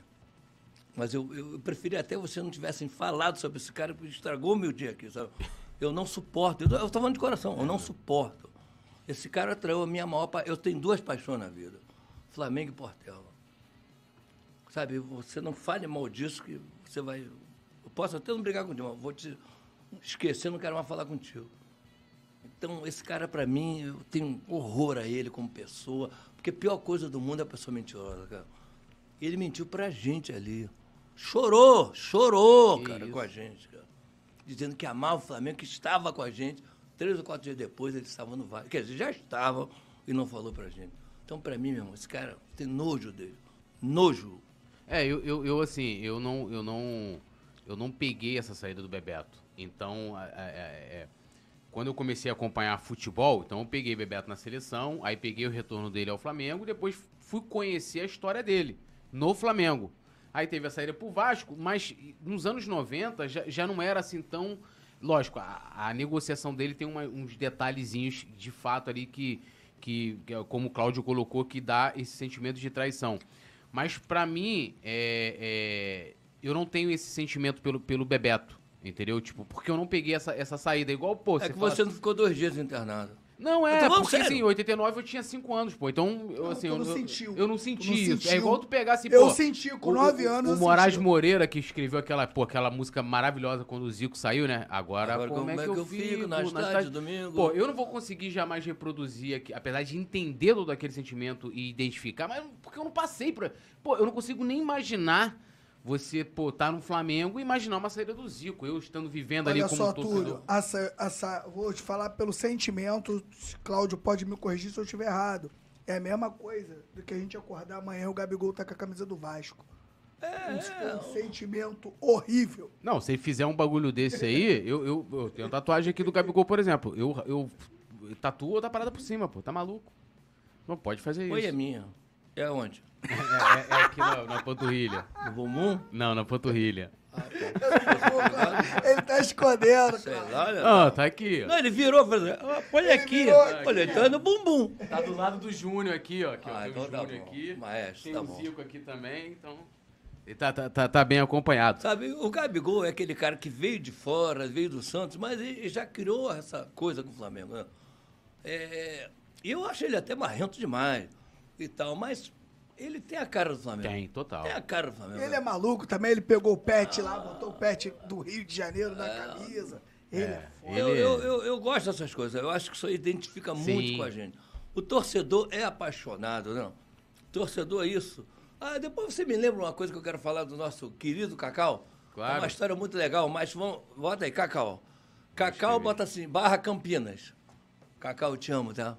Vou- mas vou ter que falar, que isso aqui eu me lembrei, é muito legal. Não, e só pra encerrar essa questão do Bebeto, né, é, é, rapidinho, eu uma vez eu- eu entrevistei o Gilberto Cardoso Filho, né, que era o presidente do Grande Flamengo na época, Gilberto. e ele contou toda essa... ele faleceu, então não vai ter mais oportunidade de estar de, de estar aqui pra contar, mas ele falou na época que eles, eles tinham arrumado uma solução, porque o Bebeto queria essa tal casa dele de Ele qualquer ia jeito. pra Europa, pro Milan, sei lá. Isso, ele tinha- falou que tudo. tinha fechado com a Roma É. e que a Roma deixaria ele no Flamengo mais um ano e ainda adiantaria o valor da casa. Falou, Bebeto, resolvemos o problema. O Flamengo falou, ia- iria receber 750. Eu participei de tudo aqui. Tudo Ah. eu participei. 750 mil dólares. E 250 o Flamengo ia dar para ele logo e depois mais 500 mil. Uhum. Ele ia levar 750 mil. Quando ele soube, ele começou a chorar, porque aquilo é um chorão, merda, né? Aí começou a chorar porque viu a merda que fez. E ainda conseguiu ser um traidor. A pior coisa do mundo é um jogador ser traidor. E ele é traidor. Entendeu? E ele, o Flamengo tinha arranjado tudo realmente. E ele se antecipou, foi lá, assinou lá com o Eurico, com o pessoal e se ferrou. Deu ruim. Vai com Deus. Ah, E, e aí depois nós, a gente surge, né? Esse Flamengo e Vasco de 89. Inclusive, o Bugica já está convidadíssimo pra estar um dia aqui com a Bugicão, gente. né? Pô, Bugica é pô, o Bugica ídolo. meteu dois. Dois, Pô, tava. Caraca, Pô, tava Você tava nesse rádio jogo, Cláudio? Conta aí, Claro que é tava. foi esse jogo aí? Conta pra gente essa... Não, era, o, Budica era ninguém. Budica era a mesma coisa que esse copo aqui. Coitado. Ninguém que eu tô dizendo porque era Que novo. ninguém conhecia. Ninguém conhecia. E de repente ele vai, vê uma bola cruzada e pum! Mete o pé e faz. Daqui a pouco ele faz de novo. Aí virou nosso rei naquele dia porque a gente precisava, né? E até porque jogava contra os canários, né? contra o, o cara, né? Então era legal pra cacete. Pô, aquele jogo do Budica foi fantástico. É daqueles jogos que você não esquece nunca. Aham. Dos jogos que você não esquece nunca. Alguns jogos na minha vida eu não esqueço. Quais? O 6x0 do Botafogo com a gente. 81. Não, o deles, que Ah, eu tá, tava na 72, geral. 72. E depois o nosso Em 6x0, 81. que eu saí de lá, eu chorava, eu não conseguia parar de chorar, não conseguia parar de chorar, não conseguia parar de chorar. que eu me lembro que eu ficava puto com o Russão, botava aquela fa... Um cara. Nós gostamos de você. É, um né? cara, um cara sentado com um cabelão desse tamanho, com a camisa do Botafogo, e um torcedor do Flamengo engraxando o sapato dos caras. E, Flamengo, nós gostamos de vocês. Porra, aquilo ficava. Aí quando nós devolvemos, meu Deus, eu, eu, eu não parava de chorar. Chorar, sabe que chorar? Porque eu, eu, eu tinha sido humilhado no 6x0, que eu não consegui pegar o ônibus para ir para casa, eu saí com 5x0. Tava chorando, chorando. Fui pro, eu morava no, no Engenho de Dentro, na rua de Dionísio Fernandes. Eu fui chorando, cara. Aí quando cheguei lá, é que eu soube que tinha dado seis. E aí você guardar aquilo, aquele. Né? E o Flamengo chegou perto algumas vezes, né? Deu de quatro, deu Diz que no, tal do 4x0 a torcida vaiou mesmo, porque Foi. o time deu uma segurada. a Foi, torcida- porque queria seis, cara. Você, aquele jogo não podia ser sete, não podia ser oito, não. Eu acho que tinha que ser seis mesmo. E seis feito pelo camisa seis, que era botafoguense quando eu criança. O Andrade. Esse jogo, pô, é histórico, né? Esse jogo, pra mim, é, o do Leandro, que ele faz aquele golaço no 84, final, do, do, do, do Fla-Flu, que eu acho aquele jogo lindo, aquele Um a um. jogo é, é fantástico. O Zico tava na, no camarote. É, entendeu? Esse jogo pra mim também foi lindo, assim. Eu, a, a confecção, a plástica do gol dele, né? É maravilhoso. Pô, aquele gol de fora da área, pum, da área. porradão, vai. Aquele jogo pra mim eu me lembro muito. Os gols do Rondinelli, pelo amor de Deus. 78. que eu estava dormindo, porque eu tinha chegado sexta-feira no Maracanã. A gente chegou, foi uma briga que eu tive com a Marilene Dabos, que nós compramos duas, é, é, duas, duas carretas, compramos toda a produção do papel higiênico carioca. E as carretas eu marquei para chegar, chegar no Maracanã, tal hora para botar. E eu pedi que a Ma- Marilene conseguisse, que o Flamengo deixasse a gente poder entrar e tal. E a Marilene chegou, não, não vou me meter nisso não, o Flamengo vai se meter com o negócio de torcida. Eu falei, porra, Marilene, porra, aí briguei com ela. Depois terminamos a vida, um amor puro, que a era, era do cacete. E aí falei, bom, não tem outro jeito. Comecei a ligar para casa dos outros, não tinha celular, né? Era casa, né? Aí ligamos até para casa de um parceiro nosso, que era o, que eh, tinha, o nome de Zé não sei o quê, né? Aí eu pedi o Edu, o Edu da raça, né? Que era o pulmão da arquibancada. Edu, liga pra ele e tal. O Edu, quando ligou pro, pro Zé, pra pedir pra ele ir pro Maracanã, a mãe dele atendeu ele. O Zé, ele... Aí a mãe dele, quem? Ele... "É, o Zé da Vulva está? que o apelido dele é um pouco diferente, né? Porque quando viu que era a mãe dele, o, o Zé... O Zé da Vulva está, mãe... Quem? Porra... Era só ficar Zé, né? Já, já, acho que já. Ah, E o cara não, era, não tinha nada com Zé, mas a gente chamava ele de Zé, né? Aham. Aí, pô, nós fomos pra lá, tivemos que subir duas carretas, subindo o muro, jogando, e nego subia, ia botando em cima do- dos bares antigos, e aí nós tivemos que ficar lá, tomando conta do material. Não tem aquelas eh, as entradas? Em ci- do- dos lados tinham o banheiro ou bares. A gente subia e botou tudo ali em cima, em vários lugares. E cada um ficou tomando conta do seu setor. E alguém foi em casa, fez garrafa de suco pra gente, pão com mortadela. Nós ficamos de sexta-feira, 8, 9 horas, da noite, até depois do jogo. Só que na hora do jogo eu estava assim, dormindo, né? Pô, imagina, tu não dormia. Aí o cara fez, Cláudio, vai bater o corner. Era o Zico batendo o corner. Eu me lembro que eu só vi o Zico, pum, e a bola vindo, pô, gol. Pô, quase que eu não vejo gol. Esse gol também é histórico, esse jogo é histórico pra Você cacete. tem noção, eu acho que não devia nem sonhar em nascer, 78, eu sou de 84, mas todas as vezes que eu vejo o vídeo desse gol, é eu, eu, eu- eu me arrepio. É um negócio, é, é assim, é, é sinistro. E aquilo gol. foi o início do tri, né? É. Foi o início do tri. Início de Do tudo. nosso tri, não, do tri estadual. Sim. Que antigamente estadual era importante, né? Era. Mesmo que aqui não tenha café pra gente tomar, mas. Vai, vai, a produção tá, tá antigamente era- providenciando, tá providenciando, tá produção. providenciando. É. A Rapaz, nosso querido. Esse é o nosso Anderson Vocês Daronco. não estão vendo, mas aqui fora tem mais de 9, 10 pessoas cuidando disso aqui. Isso aqui é um. Pelo amor de Deus, parece a TV É Globo. o nosso querido Anderson Daronco. Daronco? É. É porque ele, você pode ver que ele tem os braços atléticos. É, que nem o um- meu, né? É, um rapaz. E toda hora eu tô fazendo assim, bucite, porra. Oi, dói, cara. Aqui, eu saí da acupuntura ainda há pouco aqui, ó. O cara me encheu de troço aí. Ih, é, rapaz, aí, ó. Tô Então- todo ferrado. Mas você tá parecendo, parece sabia que- que jogador de futebol tá usando Não, essas jogador coisas, de né? futebol, tô parecendo velho mesmo. Cara velho é uma Ó, merda, pô. deixa eu dar uma lida aqui na galera, porque Ah. os assuntos aqui estão, estão, é, trazendo altos debates aqui. Primeiro dizer que o Amsterdã 2022, está falando aqui do Vitor Pereira, a gente vai falar daqui a pouco com o Cláudio também sobre o momento atual, o Vitor Pereira também. É, e ele comenta o seguinte: curto, é, curto tempo, Vitor Pereira, ah, Vitor Pereira precisa preparar o time psicologicamente para o Mundial com uma orientação dentro de campo. Sua equipe técnica tem muito trabalho para projetar isso dentro da mente de cada um. O, o William Solte, Suteiro, William Suteiro, espero só não uma ter... coisa, e o bom que o preparador físico dele é do Jorge Jesus. Só. É, voltou, é, Sim. voltou. Esse time- é brabo o time- o demais, time- cara. É, voava, né? voava? E voava. jogava todo dia, É. né? Porra, que É. bom, que bom. É, William Suteiro, acho que é isso o nome dele, acho que é esse o nome dele correto. Ele falou: seria legal ouvir o lado do Bebeto também. Claro, o Bebeto já tá super, hiper convidado para vir aqui também. Seria muito legal É. receber Já o tá Bebeto? É, aqui. claro, com certeza. E aqui, claro, eu já. eu Não, tive- trazer quem? O Bebeto, aqui. Ele tá falando o William Suteiro. Falou Quem, quem bebe, que, eh, esse que eu tô falando? É. Me digam que eu moro aqui perto, mas eu vou sair nesse dia, eu vou, vou para outro município. O, Não, William eu- Su- eu- o menino falou aqui, o William Soteiro disse o seguinte, que seria muito bom ouvir o lado, lado do, do Bebeto, Bebeto também. também. Ah, Então, sim, é. claro. É, porque claro. assim, eu escutei a versão do presidente, que, que- porque assim, o William Soteiro tá falando, ah, o que eu fiquei sabendo é que o Flamengo não pagava salário, o salário do cara em dia. Olha, o que o presidente falou na época, o nosso querido Gilberto Cardoso, é que o Bebeto queria ganhar mais do que o Zico que o Renato, que eram dois jogadores E- na e época. Com todo o respeito, que é um companheiro William falou. Suteiro. William, deixa eu explicar uma coisa. Antigamente, só se pagava salário com renda, com a renda. Nenhum clube pagava salário pontualmente. Nenhum clube pagava salário pontualmente. Então ele não estava saindo daqui para ir para outro lugar porque lá ia pagar. Não.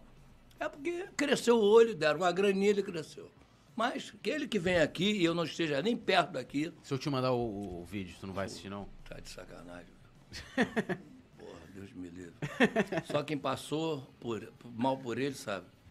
É, Traiu o o, Flamengo. o Gustavo Cunha é, falou assim, ó, muitos jogadores do Flamengo foram campeões com salários atrasados. No caso, ele tá respondendo o William aqui. Ele falou, não por isso foram para o rival. Bebeto é traidor, sim.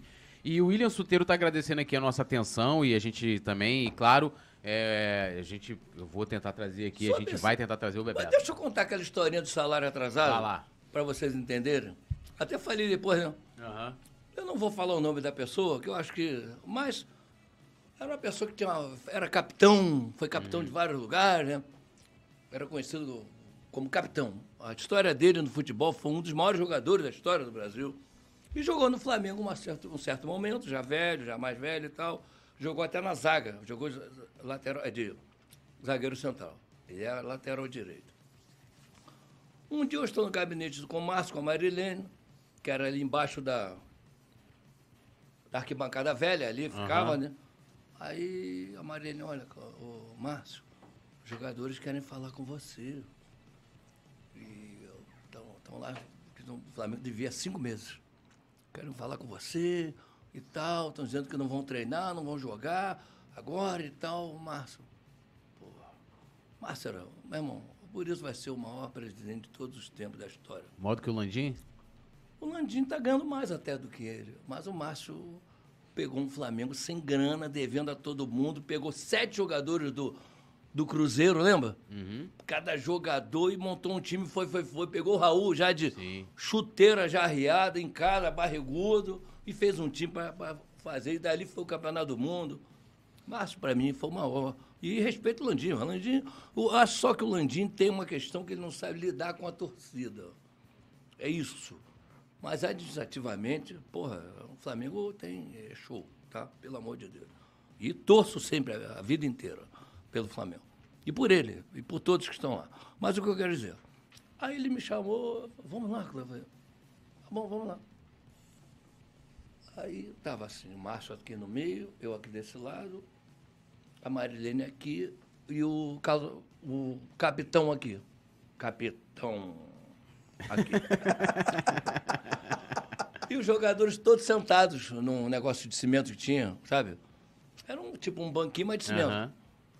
Presidente, ó, nós decidimos aqui que nós não vamos treinar e não vamos jogar também, porque o Flamengo está devendo há cinco meses, pô, a gente precisa de dinheiro, que não sei o quê. Mas os caras estão tá com razão. Sim. Pô, pelo amor de Deus. Aí o Márcio Malandro, aquilo era uma águia, né? Pelo amor de Deus. Ô, ô cara águia, cara. Ele chegou falou, porra, olha só, nós vamos jogar agora, eu acho que era contra o Olaria. Se nós ganharmos o Olaria, nós vamos para a final com o Vasco. Nós vamos encher aquela casa, vamos encher o Maracanã. Vai entrar dinheiro, eu prometo a vocês que na segunda-feira, depois do jogo da decisão, se a gente for para a decisão, vocês vão receber todos os salários, vou botar em dia. Eu estou prometendo a vocês. Aí esse, essa pessoa, né, que era capitão, né, foi capitão de vários lugares, né, tal, conhecido inclusive como isso, chegou falou assim, pô, rapaziada, eu acho que a gente tem que dar uma tem que dar um, uma, crédito. um crédito ao presidente, ele está dizendo aqui e tal, não sei o quê. Vamos dar um crédito, pô, vamos nessa, pô, e tal, não sei o quê. Digo, oh, valeu, tá bom, tá bom. Aí o pessoal começou a sair para treinar assim. Aí o Márcio, pô, obrigado, obrigado. Aí virou as costas, foi saindo, ele sentiu aquele braço, aquela mão assim no braço dele. Presidente, mas o meu eu quero hoje. Tá? o meu eu quero hoje, o meu eu quero hoje. Aí o Márcio me olhou e falei, porra, Márcio, eram trinta e tantos caras para pagar, só vai pagar ele, cara, porra. Se viram, né, meu irmão? Ele, fala o seguinte, termina lá, deixa todo mundo embora, depois vai lá que eu vou fazer o cheque. E assim foi feito. E esse negócio de salário. E os caras não traíram a gente. Ficaram cinco meses sem e não foram jogar no arquival, que antigamente era o nosso grande arquival. Sim. Hoje, coitado, né? Subiu, subiu, né? Subiu. Subiu, né? Pô, ganhando, hoje- ganhando Ah, ou empatando, sei lá, com o É, mas lá. aí- Fizeram Essa- tudo pra não subir, Então, mas, mas aí, subiram. o mês que, o ano É. que vem vai estar lá embaixo de novo, então eles não são mais rivais. Né? Infelizmente, que eu adorava isso. É legal essa Hoje coisa. quem é o maior rival do Flamengo pra você? Porcaria do Palmeiras, né? Porque aí é um troço de longe. Entendeu? Então, isso não quer dizer nada. Isso eu acho que vem mais de caráter mesmo, sabe? Vem mais de olho grande, vem mais de. É porque é, é, ele, ele se. Deixa eu ver se eu entendi. Ele se precipitou, né? Ele recebeu 250 mil lá. E o Flamengo, do Flamengo, se ele esperasse mais um pouquinho. 750. 750, era 500 mil a mais. É. Ele ia O comprar a triplo! casa. É, o triplo. O triplo! Ele ia comprar a casa que ele queria E não tanto. seria tão ovacionado pela raça depois, e o Maracanã todo como Ah, ele era. eu adorava. Que era ovo, né? Ovacionado mesmo. É. Aquela E- música. Lembra? Chorão. Não, não, tinha outra dele. Chorão. não? Bebeto, não sei o que, É. Denise, É. Que- não sei o que, aranha, sei lá, dessa, sei lá. Quem gostava dele era o Júnior Baiano. O Júnior Baiano sentava o vida pau dele. Foi nele. inferno na vida dele. Agora você viu, o o Andrade também, né? Foi, até foi pro Vasco também, mas não foi igual. Ah, não foi dessa forma, cara. É diferente. Você sair limpo é outra coisa, cara, pelo amor de Deus. É outra coisa.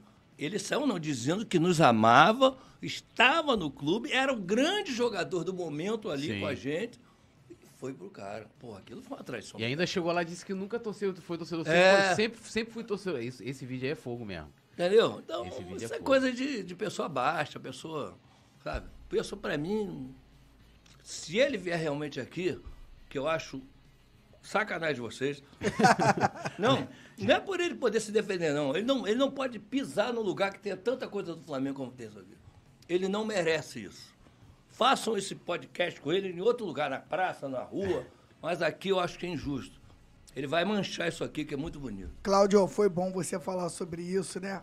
Da vinda dele aqui, porque ele, anos depois, ele volta ao Flamengo, já baleado, já meio Sim. final de carreira. E como é que você, como é que foi pra você ver o Bebeto voltar a O Gávea? Paulo Dantas, que, que era vice-presidente de futebol, me ligou.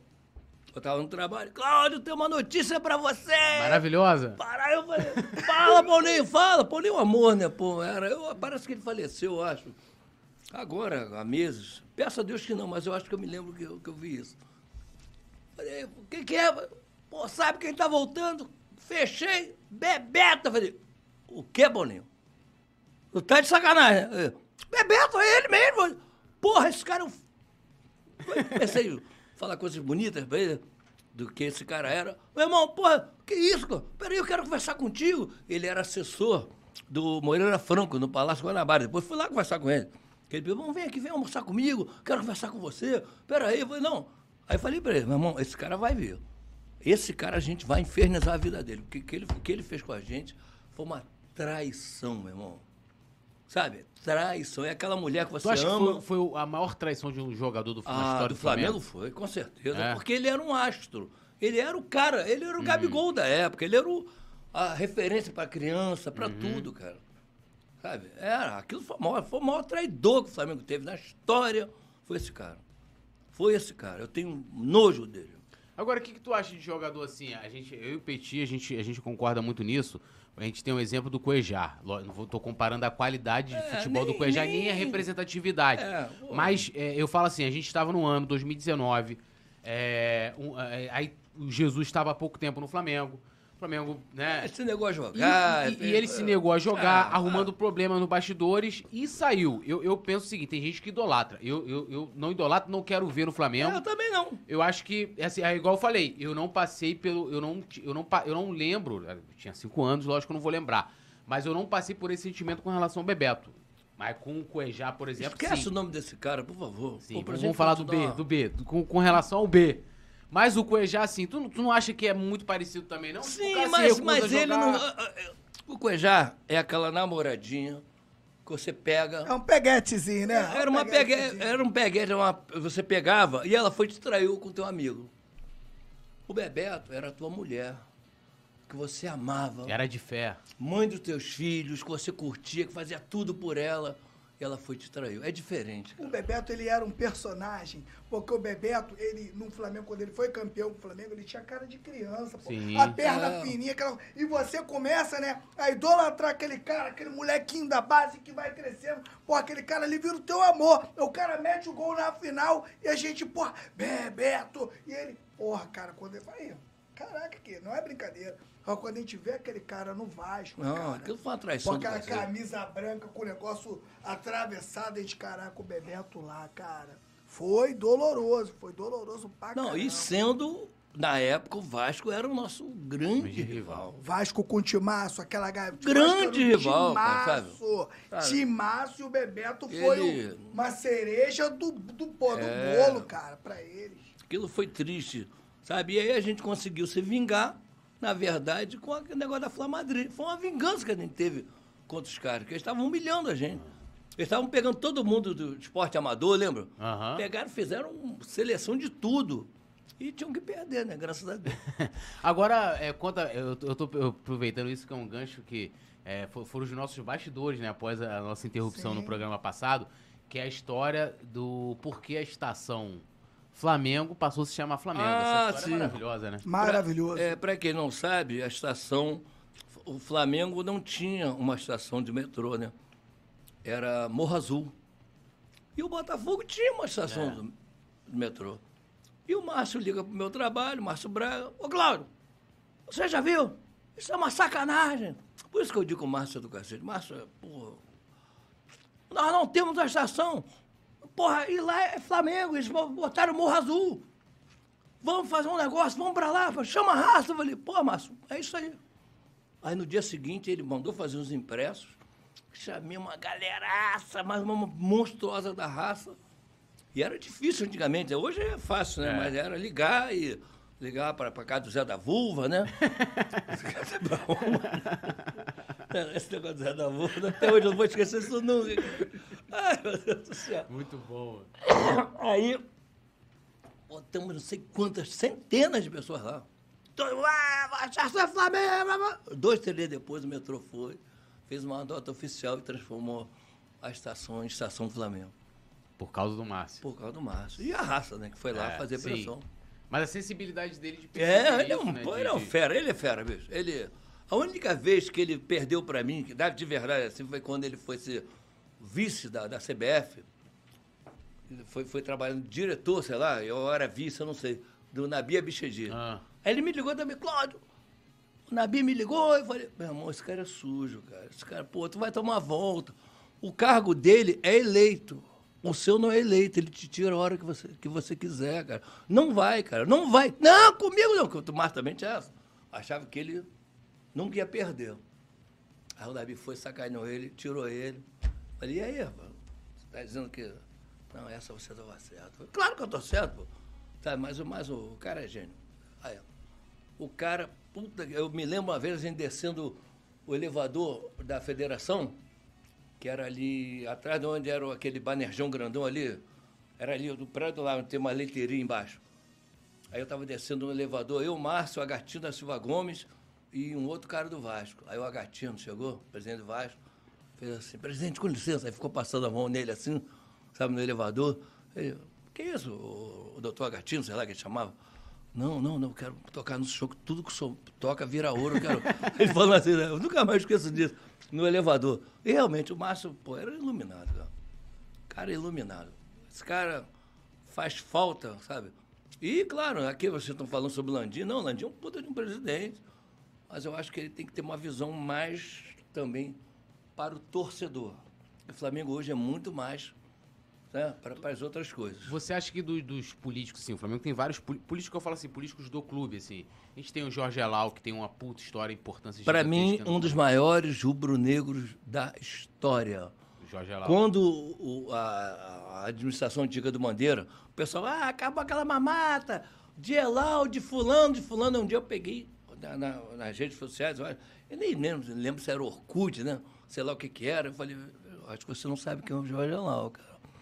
Jorge Elal era rico, tinha uma rede de lojas, Jorge Elal, tinha um hotel em- em- no Espírito Santo, o cara era rico, ele perdeu tudo por amar o Flamengo, porque ele fazia tudo pelo Flamengo.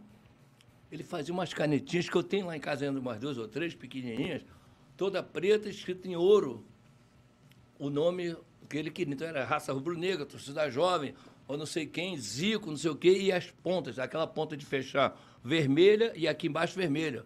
E aquela capinha que bota na ponta é vermelha também. Aquilo era um sucesso, ele fazia para dar. Cara, o cara, sabe o que é ser Flamengo demais? Eu tenho paixão pelo Jorge Elal. Jorge Elal, para mim, é talvez o maior nome da história que o Flamengo tem. Não foi o melhor presidente, mas como rubro-negro. E parabéns por nós termos hoje o nosso CT com o nome dele. Uma homenagem em vida. Talvez o maior rubro-negro que nós tivemos. lá dele também, de né? diretor, né? Porque o Aham. maior rubro-negro, para mim, chama-se Jaime de Almeida Carvalho. É, ah, então, assim, então vamos lá. Desse- A gente tem vários nomes ali muito importantes que sempre se preocuparam é, com, a, questão também de- de- do popular, relação com a torcida. A gente tem pô, o Padilha, a gente tem o Gilberto Cardoso. Sim, Gilberto Pai, que o morreu, pai, é, né? Tem o, O Fábio próprio Fadel. Gilberto também era bom. Gilberto, é, o, O Gilberto também. também. é. Eu me lembro um dia chegando na Gávea, ele presidente, estava chovendo e estava entupido assim, aqueles ralinhos ali, que Aham. era ali perto de onde era. Corredor, os corredorzinhos. É, e tava, era onde era a boca maldita ali. Aham, pode crer, ele, aquela com calça, ali. com a calça dobrada, na chuva, metendo a mão no ralo, desentupido pra água aí. Sabe, isso é uma filosofia de, de quem ama o clube mesmo, quem ama, sabe? Isso é legal pra cacete, cara. Gilberto Cardoso, filho, também era outro grande rubro-negro. Gosto muito dele. Agora você podia contar pra Deus gente que. É, faleceu, infelizmente. A história que você também contou pra gente aqui nos bastidores da final contra o Atlético em 80. O jogo aqui no Rio. Ah, sim, sim, sim. Como é que Lá, foi a recepção aos nossos queridos atleticanos? Atlético- Não, na verdade, o que aconteceu? Naquele dia, Ah, essa é a melhor. Essa é, a, é a naquele, na- antes, quando nós jogamos lá, eles infernizaram a nossa vida e infernizaram o Flamengo também. Eles não deixaram o Flamengo dormir na porta do hotel, não sei o que e tal, e meteram a porra na gente. Eu, eu não entro nem em piscina de criança. Piscina de 40 centímetros eu não entro. Eu tenho um cagaço do cacete. Não vou à praia, não vou. Sou um carioca, não vou à praia. Naquele dia eu me atirei na pompulha. me atirei, meu irmão. Me atirei, a polícia dando tiro na gente, pá, assim em cima da gente, cara. Foi um dia de horror. Foi uma covardia que fizeram com a gente. Deixa estar. Vão ter que jogar lá. Quando teve jogo aqui, preparamos a raça para fazer uma recepção para eles. E ficou um grupo, né, que eles ficaram muito na, na praia, lá em Copacabana, soltando fogos a noite inteira para a torcida deles também. Não, não teve nem questão de briga, não. Foi mais para não dormir mesmo. E eles ficaram nas paineiras. Ah, tem uma outra também. Lembra do Santos 3x0 depois? Aham. Essa, essa, 83. Essa, é, essa é pior. Essa é pior. Aliás, 82, perdão. Essa é pior. E aí, marquei, olha, vamos lá, não vamos deixar esses caras dormirem, não. Ah, não vamos deixar esses caras dormirem, não. E não deixaram a gente lá. marcamos tal hora ali na subida do alto, ali na usina, para nós subirmos. Estava o Alexandre Teixeira, que morreu agora, que é um dos fundadores da raça. Foi o primeiro sócio que eu me lembro, foi na banca do Falcão, que tomou uma volta lá e tal. As inscrições eram feitas lá. Aí daqui a pouco chega. Márcio Braga. Márcio Baroquel de Souza Braga. Falei, porra, Márcio, que, que porra é essa que vai embora? Que que tá- Não, vamos lá, eu também vou ficar. Falei, não, você não. Você Imagina, não. o presidente do clube. Você não, não, vamos lá, Lá. Vamos lá, Cláudio. Não, você não, porra. Você é o presidente, vai dar. Não, eu quero ir, eu quero ir. Falei, porra, Márcio, porra, pelo amor de Deus, se te pegar vai dar merda. Porra, deixa com a gente. Ele foi. Aí primeiro nós chegamos já escurecendo, fomos para a mata para ver para ver onde tinham as, as- os fios dos, das linhas telefônicas. Dizem que cortaram os fios, não sei. Eram três linhas, né? Dizem, inclusive, o Márcio Barocão Souza Braga subiu na árvore. Pra... Aí quando estava já sem sem nada, né? Que dizem que cortaram ali, eu não sei, eu não estou dizendo que cortei, não. Acabou, vamos me incriminar aí. Já, já prescreveu, pô. Não. Aí eu falei, agora você vai embora. Não, deixa eu. Porra, agora você vai embora. Botei no carro dele, tava na pista. Vai embora, pô. Ele foi embora, ficamos lá, eu, o Alexandre, eu não tô lembrando das outras pessoas que foram. Aí começou a dar lá para as 11 horas, agora é a hora. Eles sem linha, sem nada, toda hora apareciam os caras nas varandas lá e tal. Me lembro do Cerezo, todo mundo lá. É, o Reinaldo, não sei Reinaldo. quem.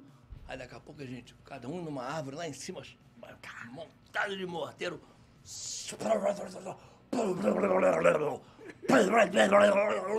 Meu irmão, aí os caras correndo pra dentro, achando que era tiro, não era tiro, era morteiro.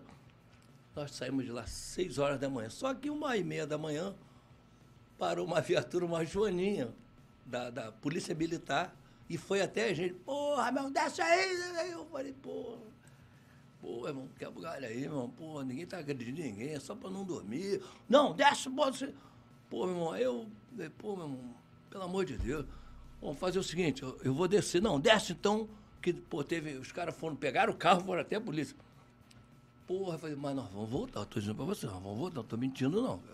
Não, depois você volta, mas dá um tempo pra tu fazer, tá bom.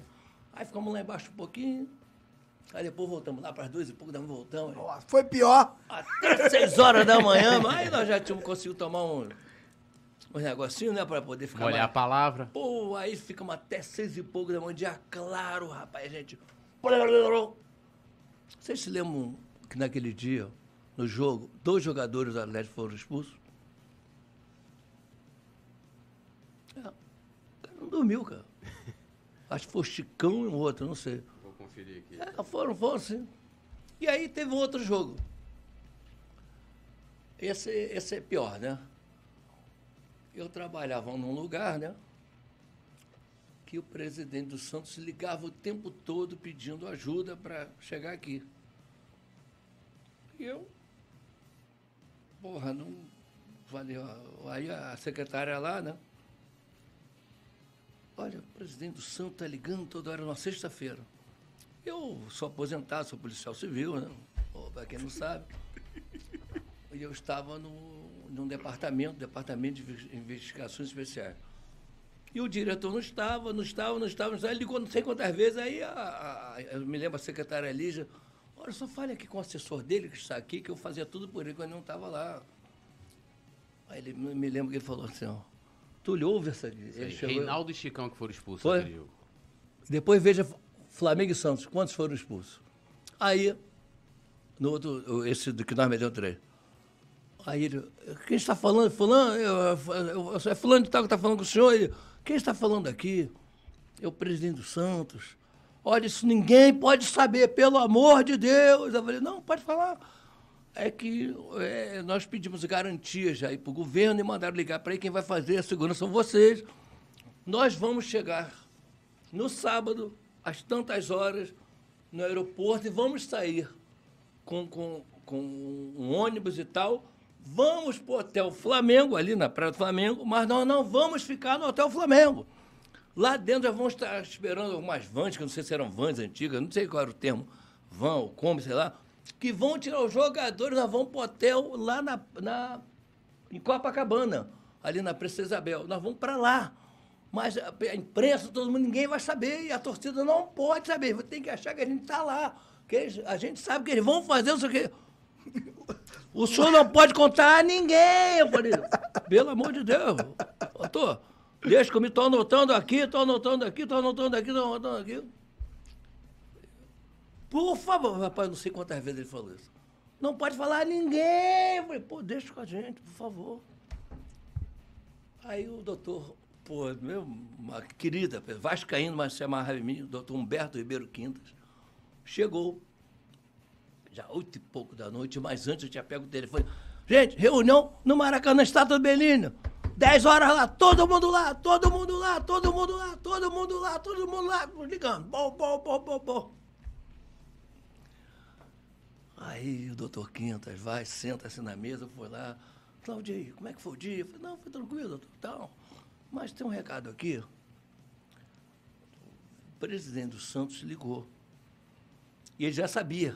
Saber eu não sabia. Ele não me falou nada porque sabia que ele se amarrava em mim, eu sabia que eu era da raça e tal. E ele fez assim, ó, ah, nunca mais ele fez assim, ó. Ai, Cláudio, pelo amor de Deus, Cláudio. Eu falei, não, calma. Aí ele, eu falei, olha, ele disse que vai ser assim, que vai ficar aqui, mas depois vai para outro hotel, não sei o quê. Ele, ele fazia assim, ó. Meu Deus do céu. Aí ele virava, eu me lembro muito bem que ele virou assim, fez assim. Pô, desculpa, eu posso falar um. Claro, uma vontade. vontade. Cláudio, você vai me fuder, Cláudio. Pelo amor de Deus, doutor, isso aqui é meu trabalho, doutor, pelo amor de Deus. Só fique tranquilo. Cláudio, pelo amor de Deus. Ai, meu Deus. Ele fala assim, meu Deus do céu. Cláudio, senta aqui, puxa uma cadeira. Aí ele me deu um sermão assim, mas de boa, porque ele se amarrava em mim. Falei, não, doutor, pelo amor isso aqui é meu trabalho. Não sou maluco, pelo amor de Deus. Pelo amor de Deus. Doutor, eu passo ele. Porra, Cláudio, não faz merda não. Pô, tu vai me destruir, cara. Pelo amor de Deus, pô, doutor, deixa comigo. Saí de lá no Maracanã. Cheguei no Maracanã, tinha umas 300 pessoas. Todo mundo esperando, ali na estrada do Belém. Aí botei todo mundo naquela subida que vai para a arquibancada, com uma escada. Rapaziada, vai acontecer isso, isso, isso.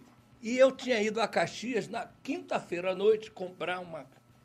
Meu irmão, naquelas lojas Mengão e Botafogo que tem lá. Comprei, Sim, ali na Washington Luiz, né? Na entrada. Meu irmão, comprei, eu me lembro, foram 800 metros de rastilho. Comprei não sei quantas milhares de. de aquele 12 por 1. Comprei cabeçone, aquele não sei o que. Meu irmão, era um arsenal de. de se, se, se a Rússia fosse lá contra a Ucrânia, tava ferrado, irmão.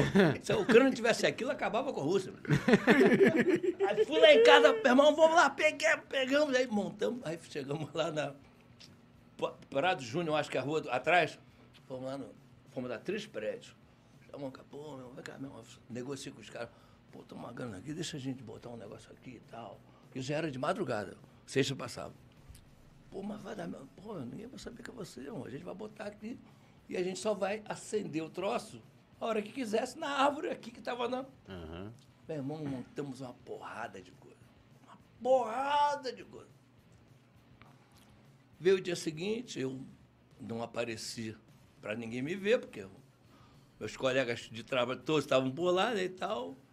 Aí fiquei num bar, numa rua lateralzinha, atrás do Meridian, antigo Meridian. Fiquei de lá. Aí o Augusto, que era da raça, que depois foi ser empresário também, jogador, porra de gente. Eu não quero esquecer do Cacau, que você Aham, tá anotado aqui. Cacau muito legal. Aí o Augusto passava com Fusca amarelo, era de Niterói. Passou a primeira vez lá para as 11 horas da noite. Passou e soltou um morteiro. Bom, já com a placa dele, eu acho que teve alguma coisa que a placa dele, sei lá, caiu alguma coisa na placa, eu não, não consegui identificar qual era o número, né? Não vou dizer que aconteceu nada, que eu sou maluco. Não sei o que aconteceu, que a placa dele não estava sendo identificada. Aí passava assim, pá, pá, pá. Aí a polícia que estava na porta pegava o carro correndo e. Pegava o aterro e os caras não pegavam ele. Aí quando os caras correu atrás do pessoal que estava. ia lá na porta e.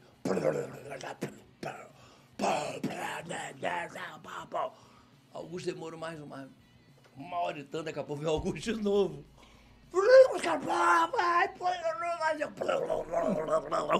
Meu irmão, daqui a pouco aquela frente parecia que tava todo arçado, todo o grupo da polícia militar tava lá na porta, era gente pra cacete, meu Deus do céu. Gente, agora é hora de ir lá pra trás. Falei, meu irmão, vai lá naquele primeiro lá e tal. Sobe a árvore, tá na galho tal, tal, tal. Eu tô de lá só, ouvindo daqui a pouco só ouço assim, ó.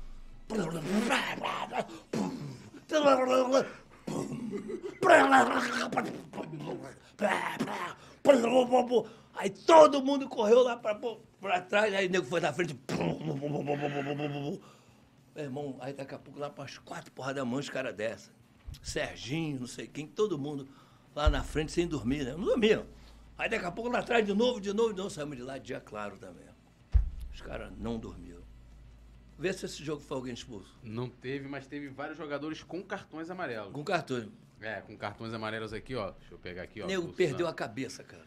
Perdeu, todo mundo tava irritado porque tu não dorme, mano. E o Flamengo meteu três. Ó. Mas ninguém agrediu ninguém. João agora. Paulo, Joãozinho, Pita e Toninho Carlos, do Flamengo. O zagueiro deles, qual era o zagueiro dele, o quarto zagueiro? Veio o nome dele. Aqui, Toninho Oliveira. Toninho Oliveira. Ele foi no Vaca tem uns 7, 8 anos atrás, que um amigo levou. Aí o cara, o João César, meu amigo, falou, pô, esse aqui que fez aquele negócio com você no hotel, ele. Porra, meu irmão, aquilo foi um inferno, cara. Ele falou- ficou bebendo numa mesa lá fora, assim. "É, irmão, foi você que fez aquilo? Não, fui eu, nós fizemos. Ele, Porra, aquilo foi um inferno, cara. Porra, nunca mais vou esquecer daquilo, cara. Ele falou que foi um inferno. Ele falou, foi um inferno e os caras não conseguiram dormir, cara.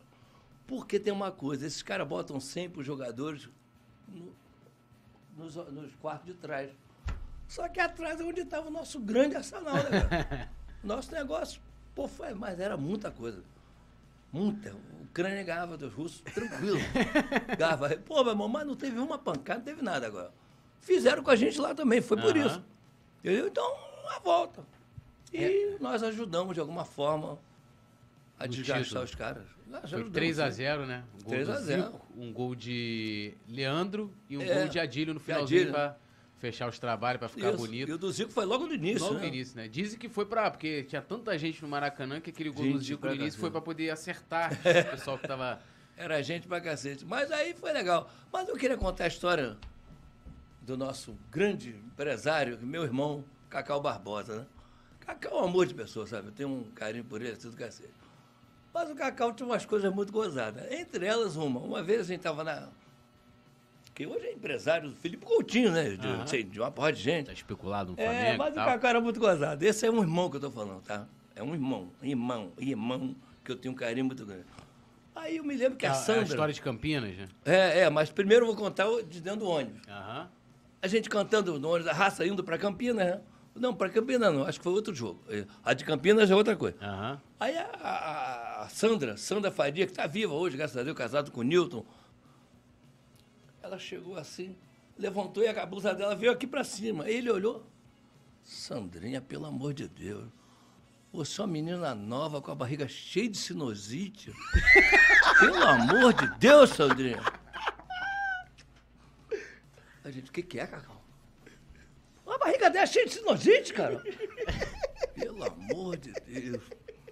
Aí uma vez ele meteu assim. A gente sacaneando ele pra cacete.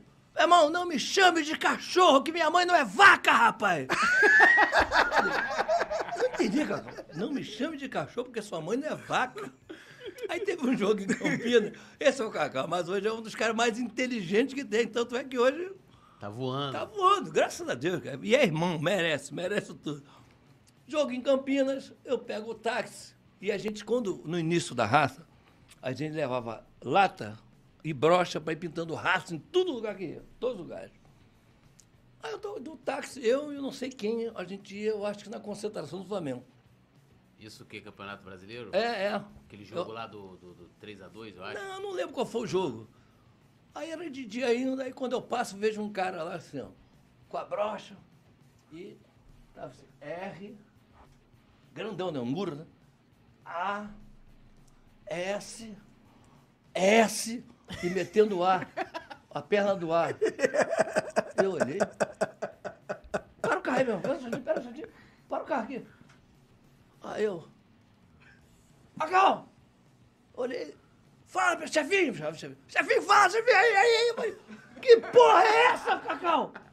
Poxa, vê a raça, porra! É raça, não tá vendo? Eu falei, vai tomar não sei aonde! Caralho, raça com dois S, seu merda! Ele, ih, ih! É, né? É. E ficou assim? Pô, parou, né? Parou, pô. Raça Ficou, ficou raci, né? Porque tinha uma perna só do ar. Raci. Porra! Mas. Esse é o Cacau. Porra!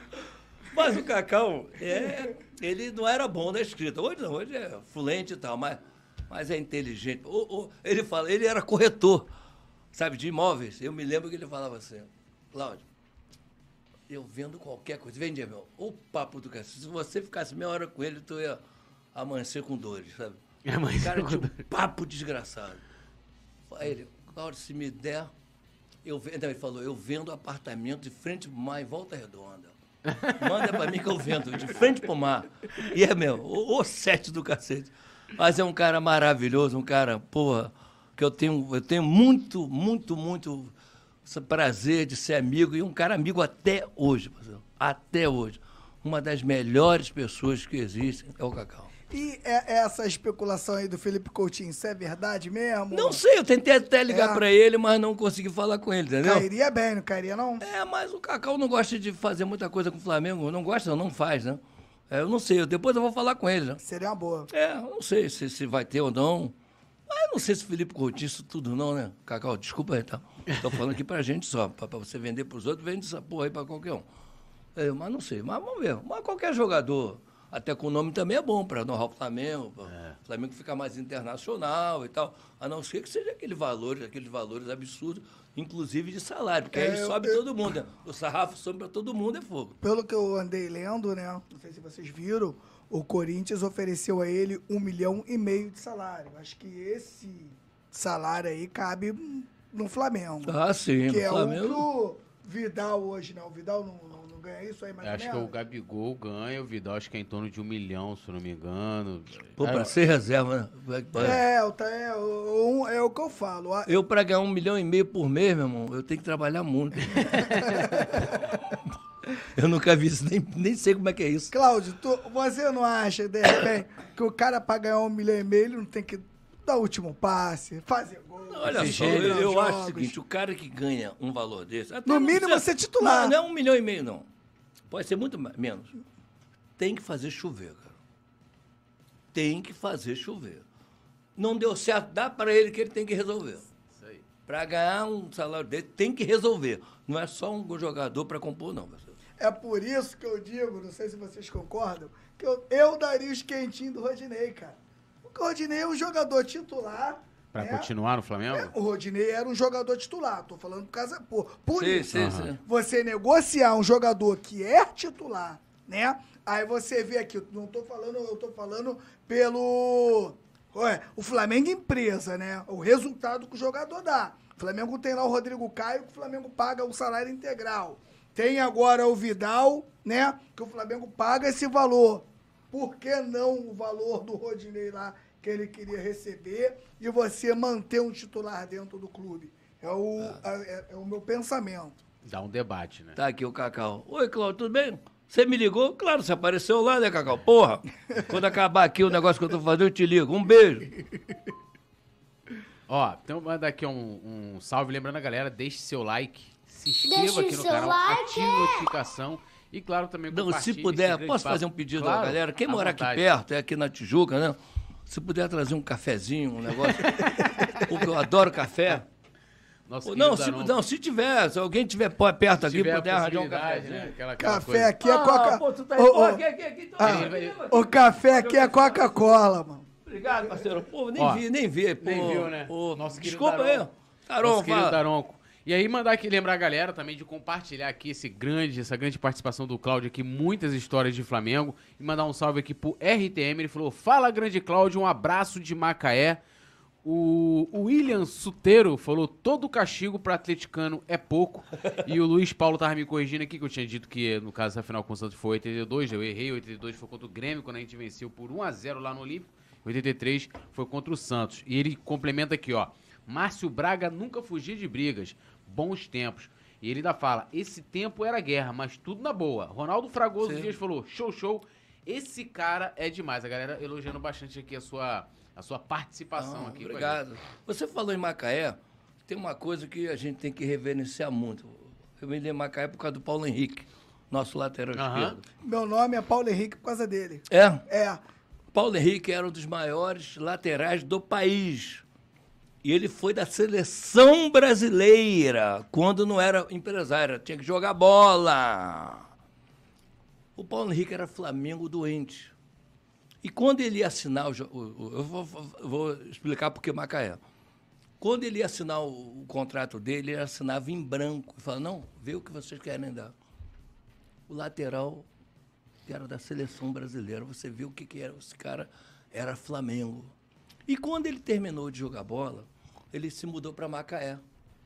E todos os jogos ele vinha com dois, três ônibus. Ele fez a Flacaé junto com o pessoal. E vinha com dois, três jogos. Todos os domingos assistir os jogos do Flamengo. Sensacional. Um jogador de seleção brasileira. Isso é do cacete, cara. Ídolo, né? Isso. Campeão pelo Flamengo. Sim, isso é do cacete, cara, sabe? É um cara que você não pode nunca deixar de falar, esse cara me representa. Isso é do cacete. E depois ele foi no troca-troca Fluminense e tal, mas Flamengo. E acabou de jogar, foi morar em Macaé e fazia essas discussões todos os domingos, na época da raça. E vinha assistir os jogos. Isso é do cacete. Onde que você vai ter isso hoje? Um jogador. Não vai, cara. Então, esses caras, eu acho que o Flamengo tem que, sabe, ter estátuas e tal. Aliás, presidente Landim, uma promessa de campanha sua, que eu peço que seja cumprida até o término do seu mandato, que eu, eu sei que eu- pode, pode acontecer, e tem que acontecer, porque é uma promessa. Eu pedi ao presidente Landim que nós temos estátua de todo mundo lá. Né? Zico, sei quem, Haddad, Nunes. Mas o Flamengo não tem uma estátua do Jaime de Carvalho. O Jaime é o maior torcedor da história. Ele, você colocando uma estátua do Jaime num lugar visto, não é colocar uma estátua lá no meio do mato, não, tá? Vai estar representando a gente. Vai estar homenageando a gente. Para que vocês entendam a importância do Jaime de Carvalho. Ah, eu, eu, eu, inclusive, eu, eu até esqueci, mas eu trouxe aqui. Eu tive o prazer de escrever né, um livro sobre a história dele, acima de tudo, rubro-negro. É o álbum de Jaime de Carvalho. Escrevi com Wilson aqui num tricolor doente, mas que se apaixonou pela história do Jaime. E eu conhecia muito a história do Jaime porque eu convivi com ele. Depois a, a dona Laura, os, oito, oito, nove anos que ela viveu ainda, ela só viajava no Raça 1 comigo. E foi, e foi comigo para Bolívia, sabe? Só eu, ela, Moraes, meu irmão, fomos para ver jogos do Flamengo. Só, só a gente, ela só confiava na gente. E esse livro tem uma coisa legal, está escrito aqui, ó. Venda exclusiva para rubro-negros. Ninguém podia comprar esse livro. Então, o, o- Jaime, para mim, é o maior rubro-negro da história. Entendam uma coisa. Hoje você tem. Estou vendo ali Adidas, Olímpicos, Nike, sei quem, sei quem. O Jaime de Carvalho foi o primeiro torcedor no mundo que pegou a camisa do clube e levou para a arquibancada. Porque antigamente as pessoas assistiam jogos de terra, no chapéu, gravado. Ele pegou a camisa que o Flamengo usava e botou na charanga para tocar. Ele que levou a camisa que o clube usava para as arquibancadas. E hoje os clubes sobrevivem de quê? São bilhardários por quê? Pelos altos contratos com as fornecedoras de materiais. Jaime de Carvalho, você vê a importância desse cara. Ele, toda vez que tinha Copa do Mundo, né? Ele, a- as torcidas todas no Brasil faziam vaquinhas e ele que ia representar o Brasil como, como torcedor. Palmeiras, Corinthians, Atlético, todo mundo fazia vaquinha para bancar a passagem dele para ele ir. Você vê a importância do Jaime. E era homenageado pelas outras torcidas. Por todo mundo. Em 1973 ou 74, fomos 18 pessoas no, no jogo Flamengo, 73 ou 74, não lembro. No Parque Antártica. E a torcida antigamente não tinha essa rivalidade, o pessoal da Tupi levou a gente para lá para fazer um churrasco. Fizemos um churrasco dentro do Parque Antártico. E lá tinha o quê? Um busto do Jaime de Carvalho, que foi retirado depois, por essa guerra de torcida Aham. e tal. Lá tinha um busto, na década de 70, nos anos 2000 ainda, de, de onde, 1900, e- né? E nós não temos um busto do, do Jaime do Flamengo. E eu sempre disse, eu disse para a Patrícia Mourinho uma vez, que ela estava vereadora, falei, pô, Patrícia, faz um projeto para colocar uma rua ali em volta do Maracanã ou na Gávea Jaime de Carvalho. Esse cara é uma referência para gente. A gente não pode esquecer esse nome nunca, cara. Esse cara é um orgulho pra gente. Esse cara é um orgulho pra gente.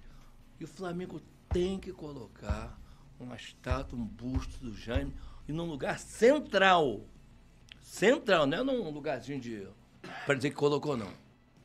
Se puder, ao lado do Zico. Porque é de uma expressão pra gente monstruosa. É o meu ídolo de Flamengo, chama-se Jaime de Carvalho. Tá? Não, é, é, é, mas o Landim te prometeu isso em Prometeu, 2018 mas ou ainda 2021? não cumpriu, eu não sei. É, Porque é, também cumprir. você chega lá, né? Vai fazendo 300 coisas e Ah, tal. mas isso aí, Mas- se- se o Flamengo autorizando, eu tenho certeza que o Flanação com o Sandro Rilho é, tem o projeto de, falta só agora, se eu não me engano, o Tita. O Tita, tu tem alguma bronca do Tita, assim, tipo com o Bebeto ou não? Não gosto muito porque foi pro Vaz também. Também, E ele tinha aquela mania de escrever como o Zico, né? Assinatura de título, era igualzinho do Zico, né? Pelo amor de Deus, não, não chegou nem a metade do Zico, né, parceiro? Pelo amor de Deus, para com isso. Mas passa. Mas esse outro aí, esse B aí, esse outro, puta que pariu. É, não, e, e- e aí então ele tem, tem essa promessa aí, pá, tem- aí falta o Tita, como eu falei. De repente, aí conversando lá com, com, com O Sandro, é, o Sandro é um- de colocar um busto do, do Jaime, eu concordo plenamente. também, inclusive, o Jaime não só introduziu também, junto com a Laura, que inclusive quem me ensinou isso foi você. Sim. O Jaime, ele, ele, ele executava, mas na verdade quem. quem é, aliás, ele pensava e a, ja, e a Laura executava. Executava, é. Ela, a faixa Flâmulas, do não sei o Flamengo, quê, as flâmulas, ela tudo, fazia, tudo. Ela, E eu né? tenho o prazer de ter algumas flâmulas dessas dadas Tem pela até Renate. você me prestou. É, pela Comigo. Renate, entendeu? Que era neta dele. Não, fica pra você, você amava e tal. E eu tenho, eu tenho um orgulho de dizer o seguinte: eu fui lá em Paulo de Frontin, quando eu estava escrevendo o livro com, com o Aquino, e eu fui procurar a dona Laura, né? E quando eu cheguei lá, achei um endereço que ninguém sabia, mas sabia que era lá. E a Renate, que eu não conhecia ainda, a neta do gêmeo, demorou um tempão para vir, daqui a pouco ela veio, a gente na calçada. Ela, vocês querem, vocês conhecem minha avó realmente? Falei, claro que sim, pô.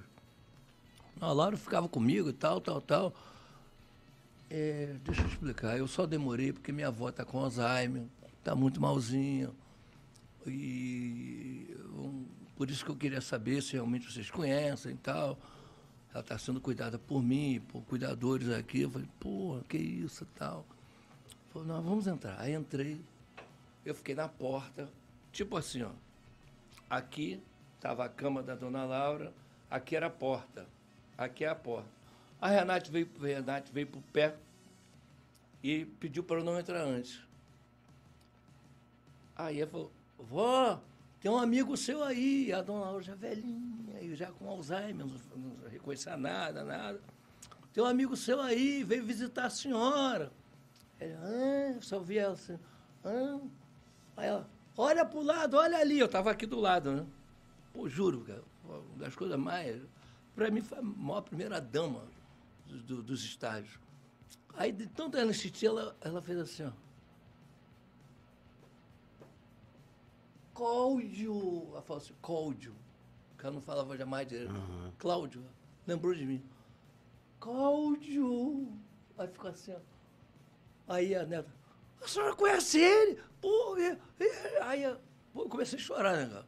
Pô, pra mim, era- primeiro que era a viúva do Jaime, meu ídolo. Segundo que foi, pra mim, ela junto com a, com a, com a, com a, com a Dulce do Vasco, foram as damas Dulce da Rosalina. arquibancada, né? Que eu também gostava muito, gostava muito de mim. E pra mim é uma emoção lembrar disso, sabe? Saber que uma pessoa com a vital importância que aquela mulher teve pra gente, mesmo com Alzheimer, lembrou de mim. Pra mim é um orgulho que eu tenho. Muito grande. Que Deus atenda, Laura. É, são duas grandes figuras, né? O Jaime e a Laura, eu acho que de Deus, é, deveriam ser mais lembrados, cultuados e reverenciados, né? Porque hoje É, né, pô. é o início de tudo ali Ah, com, e com pra, os dois. ah, só para o negócio. Aí a, a sobrinha, a, a, a neta dela, tinha um albinho com 12 fotos. Aqueles álbuns de fotografia antiga, não? Falou, vó, pô, isso aqui porque eles ficavam toda hora para lembrar que o médico mandava. né? Aí quando ela pegou o albinho, falou, meu Deus, é você aqui? É você. Das 12 fotos eu estava em 8. Eram fotos nossas quando a gente foi para Bolívia. E eu estava em oito fotos do albinho que eles ficavam com ela, sabe? Para mim, pelo amor de Deus, isso para mim vale muito mais do que qualquer assinatura de jogador. Qualquer assinatura de jogador. Porque aquela ali me representava como sendo igual a mim. Eu tenho uma paixão muito grande pela torcida do Flamengo. E quem tão representativa quanto ela foi, para mim, é um motivo de orgulho do cacete. É, eu, a, gente, a gente parou em 83, né, a gente fala da- do, do Jaime e da Laura. Em 83 acontece algo que foi uma revolução muito grande. A gente chegou a mencionar um pouquinho que foi a saída do Zico, a venda do Zico. Sim, sim. O presidente era o, o Dunch. Dunch de Abranches, né, o Paino. E queria que você contasse aí como é que foi a repercussão dessa venda do Pô, Zico. aquilo foi um, foi um horror. Aquilo foi uma barra. Eu me lembro que eu estava conselheiro do clube na época e as reuniões eram ali onde tem a bocha. Uhum. Tem aquele negocinho ali. Não sei se a bocha ainda é lá, né? No mesmo lá lugar. atrás. Lá atrás, onde era a, a, entrada lá. É, tem então. o- aonde- é, Tinha um barzinho, Isso. tinha tal, e depois e as reuniões eram lá atrás. Eu saí um vaiado. assim, de- fundo, assim. é, eu saí de vaiado, lá saí chorando. Porque eu disse que aquilo não podia acontecer, era o nosso ídolo, né, cara? E aí nós começamos a colocar Dunch, vá para o Catânia, tal, faixa da raça e tal. Pô, foi um horror, foi um horror. Porque lá nós fizemos uma guerra do cacete com a saída do Zico. Foi muito triste pra gente. Muito Vocês triste. protestavam todo jogo? Todo jogo, todo jogo, nós protestamos demais. Demais, demais, demais. Eu me lembro que um grupo de torcedores, torcedores eh, grandes do Flamengo, né, os papas, iam para minha casa, eu morava na rua Garibaldi, número 56 na Tijuca, e todo sábado de manhã, às 10 horas da manhã, eles iam para lá para conversar. E um, mais vários, vários iam. Né? é, JTP, que era o mago das finanças, Márcio Braga, é, todo mundo, to- os grandes todos iam para lá, as reuniões eram feitas na minha casa. Eu me lembro disso. É, até porque pra, pra galera entender, é que esse, o Dunch era aliado do, do, do, do, do, Márcio Braga. Inclusive, É. ele ganha a eleição apoiado pelo Márcio Apoiado Braga. pelo Márcio. E vale lembrar que o, o Márcio Braga deixou pro, pro Dunch o dinheiro pra compra do terreno do, do CT. Certeza, certeza. Que só foi se concretizar depois da saída dele. Depois sim. eles brigaram, né? O É, Dunch é. e o Márcio tiveram uma... Teve um desgaste É. e tal. Mas eu, e eu, eu tenho a honra também de dizer o seguinte: quando estava o Bandeira de Melo, nós fizemos. Quando nós perdemos aquele de três lá no, no Rio Grande do Sul, que teve uma rebelião, aí eu falei, porra, Márcio, eu te, te avisei que, porra, o Flamengo tá. doido", Aí marcamos ali na piscina do Flamengo. E o Duns foi também. Foram, foi o, o Hélio Ferraz, foi o Duns, Haroldo, sei quem, tal. E aí tava um frio, bateu um frio. Eu estava com um casaco que eu tinha comprado do Flamengo, lá na, na boutique. E começou a bater frio, o Duns já estava mais velhinho. Eu, pô, vou ter que ir embora. Não, Duns, espera aí. Aí abriu, tava. Toma aqui, usa aqui, não. Sai não, Duns. Para fazer as pazes, eu não tinha, não. Pô, o Duns era parceiro, a filha dele, eu acho, era da raça, pô, mas teve um desgaste depois do negócio da venda do Zico. E aí, depois, ele, quando ele saiu, fui até o carro, ele me deu e eu tenho o maior carinho por, essa, por esse agasalho, porque foi um presidente campeão do mundo. O Mas você teve problemas com ele. Não, tivemos por causa da venda do Zico. Entendeu? Mas eu não. E uma vez ele chegou, tá- já estava um desgaste, fez uma reunião na Gávea e botou as torcidas assim e falou: olha, torcida faz assim. Eu falei: peraí, presidente. Vai querer ensinar a gente a torcer? Como é que é? Eu falei pra ele: não, você não vai ensinar a gente a torcer, pô. Pelo amor de Deus. Você pode me ensinar a administrar o clube. A torcer, quem sabe somos nós. Aí começamos a discutir e tal, mas Sabe? Mas eu gosto dele, pô. Eu Mas ele renunciou por conta dessa pressão toda de, de vocês ali, dos- das torcidas organizadas? Foi, com certeza. Com certeza, porque existiam outras coisas que. Tá, vamos passar. Mas, mas é um grande presidente, deu um título único pra gente, histórico pra gente, e eu tenho muito carinho por ele. Bom, Eu acho que desses todos que passaram, o único que eu tenho ódio é desse B. Esse tal do B que você falou. Esse- Bernardo. Eu tenho ódio. O, o Bernardinho. Não, vocês vão achar que é o Bernardinho mesmo. É, né? o É Donche, é Donche é Flamengo pra cacete. Tenho o maior carinho por ele. Isso, e, é, porque assim, é, é, ficou essa treta, vamos dizer assim, colocar no linguajar atual, ficou por muitos anos aí. Sim, sim, sim. Isso chegou em algum momento porque a gente tem hoje o Rodrigo Dunche, que né, depois começou a seguir os passos do pai, Sim, participa sim. muito da política, hoje é vice-presidente geral do Flamengo. Isso chegou a ter alguma, alguma situação ali com ele ou sempre foi de boa, sempre houve Não, separação? Muito pelo contrário, naquele jogo. Tem uma história maluca, né? Foi quando eu- a primeira vez que o, o Eduardo Mota falou: Porra, vocês são Flamengo, vocês são amigos, para com essa babaquice. Foi o seguinte: você lembra aquele Flamengo gol do Pet? Eu não, não vi o jogo no estádio. Tive que assistir de outra forma. Do, co- contra o Vasco, É, 2001. eu estava internado no CTI da clínica São Vitor, na Rua Uruguaia. O problema é que eu cheguei lá muito mal para morrer. Três dias depois eu estava ainda com troço. Aí meu irmão foi me visitar, meu irmão César. Falei, meu irmão, eu quero ver o jogo. Eu quero ver o jogo, eu quero ver o jogo. Ele, tá maluco? Aquela, você só pode ser visitado uma horinha, né? Eu quero ver o jogo, meu irmão, eu quero ver o jogo. Ele, não, tá maluco, rapaz? Tu tá aqui, tu tá quase morto, pô. Eu quero ver o jogo, porra. Eu quero ver o jogo. Ele. Aí daqui a pouco ele sai, aí daqui uns 10 minutos eu vejo uma gritaria, esporro, o médico gritando com ele. Você é irresponsável, rapaz. Vai tirar seu irmão. Eu tava vendo ele pedindo pra eu ir embora. Aí, meu irmão, não, ele quer sair, ele vai sair, porra, não sei o que. Criou uma zumba. O médico mandou a enfermeira, não sei o que, ir lá no administrativo do, do hospital para assinar um termo de responsabilidade pela minha vida. Que eu, eu falei, eu vou sair, eu quero ver o jogo. E aí eles não botaram nem maca. O meu sobrinho Cezinho, meu irmão, que foram me levando, me tiraram da cama, fui embora e me levaram para casa dele. Me levaram para casa dele. Não podia ver o jogo. Eu ia pro Maracanã, não aguentava nem andar. Por isso que o Flamengo salva. O Flamengo salva. É- é- não é cascata, não. Pode pensar que é brincadeira, mas não é não. É verdade. Eu fui para casa do meu irmão, vi o jogo, pô, ganhou. Eu tava ainda. Eu falei assim, pô, Cezinha, me leva ali embaixo, só para eu ver a festa. Pô, por favor, isso é onde a raça foi, foi, foi inaugurada, sabe? Porque eles moram até hoje lá mesmo. Morreu, mas os meus sobrinhos moram lá. Pô, me leva ali, por favor, por favor. Por favor, eu de bermuda, de chinelo. Aí o meu irmão, porra, tu é maluco? Porra, tu não aguentou nem subir a escada aqui. Porra, só pra eu ver a festa, por favor. Aí eu fui. Porra, o nego passa. É! Falei, pô, vamos ali no Planalto, no Grajaú, que eu morava no Grajaú. Pô, vamos ali, por favor. Vamos ali, por favor. Vamos pegar um táxi, vamos ali. Vamos ali. Aí, Caraca, muito doido. não, aí o meu sobrinho, pô, meu pai vai ficar puto. cara. Pô, vamos lá, Cezinha, porra. Cheguei no, quando cheguei lá, o seu João, que era o gerente, ah, veio comprar o chopp, bota o chopp. Eu falei, não, seu João, não, não posso, não posso.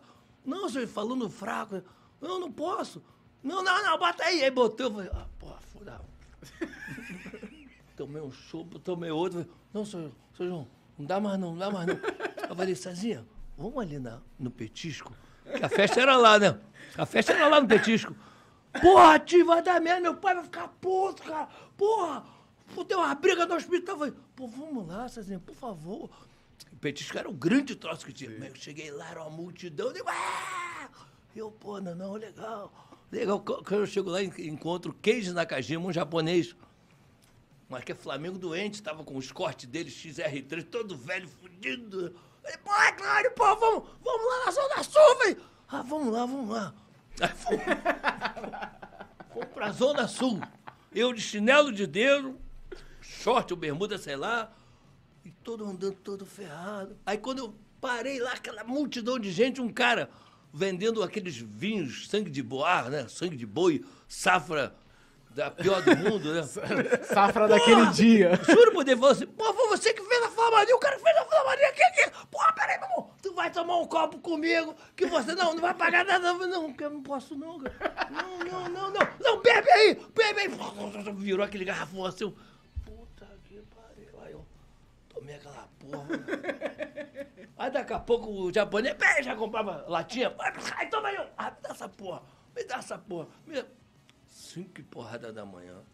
Ah, aí passamos pela porta do Lecoan, é onde todos os jogos do Flamengo, toda a diretoria é para lá. Quando eu passo na porta do Lecoan, tava todo mundo lá. Todo mundo. Márcio, Dunches, Paulo Dano. Alguém me viu, porra! Corre, eu falei, porra, tô lá, Lecoan é tudo. É. Aí o de chinelo, não, eu tô aqui, mano, ferra, pô. Aí, porra, pega um uísque aí, pega um uísque. Caralho. Aí, meu Deus. Aí eu, aí eu, eu de chinelo de dedo, não é quanto, imagina? Um lugar todo cheio de frescura. Aí o, o, o, o, o Eduardo Mota, porra, Cláudio, vamos parar com essa babaquice, essa frescura, pô, vocês são amigos, são Flamengo. Ô, Duz, vem cá. Aí agarrou os dois assim, pô, você vão aperta a mão do outro aí, para que o seu Flamengo é campeão. Falei, pô, Deus, que isso? Aí apertei, ele veio e me deu um abraço. Foi aquele dia que estancou. Selou as pazes. É, Aí acabou aquilo ali e eu ainda terminei quatro e porrada, cinco e pouco da manhã. Voltamos pro petisco. Aí ele me largou no grade e falou, não, não vou, Cezinha, vai pra tua casa que eu não vou falar não, que teu irmão vai vir comer de esporro, né? Pô, imagina. Aí fui pra casa, deitei. Quando eu acordei, meu irmão, minha cama tava toda vomitada. Graças a Deus eu não dormi pra cima. Eu dormi de lado. E a minha secretária que trabalha comigo, Dona Elizabeth, quando chegou, abriu a porta. Que isso? Caralho, meu irmão, que isso? Mas acordei, só com chaqueca, tudo ferrado, fechado de boa e tal, tava curado. Nunca mais voltei para o hospital. Agora, é sério, parece que é brincadeira. Mas eu tava para morrer, para morrer, cara. Eu saí, não voltei mais para o hospital, fiquei curado. Foi, foi São, Agora. São Pet. Do jeito que você tava. tu- Como é que foi no momento do gol? Porque aquele Não, gol. eu fiquei maluco, cara. Porque antigamente essa rivalidade Flamengo e Vasco era muito grande. E aquele jogo quase que eles ganharam, cara. Eles massacraram a gente. E o Pet vai no último instantinhozinho lá, quase, mete aquele. uh, Aquele Elton, né? Sei lá, Elton. coisa. Quase pegou, porra, inacreditável. Tem umas arrancadas do Juninho Paulista, irmão. É. Aquele jogo que derby. Não, eles jogaram muito aquele jogo. Jogaram, teve uma do Ele Euler. agarrou pra caceta Agarrou muito. naquele jogo. Teve uma do Euler também, uma arrancada do Euler, que ele entra dentro da área, não sei se tu é, ele cai sozinho com a bola. Alguém deu uma banda nele, um espírito deu uma banda nele ali, irmão. Que ele cai sozinho, ninguém encostou nele, ele cai sozinho, ele já na cara do Júlio César. É, é porque o, go- o gol do Pet é tão grande que a gente esquece de muitas atuações daquela. O Júlio É, César irmão. agarrou demais, mano. Não. E o, E- o Neguinho Edilson Também Brincou jogou muito. naquele-? Aquele jogo. gol do Pet vale como um dos maiores gols da história do clube, cara. E não é um título tão assim, Sim. ah, foi um, é um campeonato, um tri, não, mas, mas, pô. Mas não é, mas porque aquele jogo foi importante. O Vasco estava massacrando a gente e a gente, no finzinho do jogo. Né? E tem, tem a locução do, Do do, Austin. Rodrigues, né? Sim, que ele fala. acaba de chegar São Acaba de Justo. chegar São Judas Tadeu, né? Pô, é. E logo- isso na hora o cara vai bater a falta.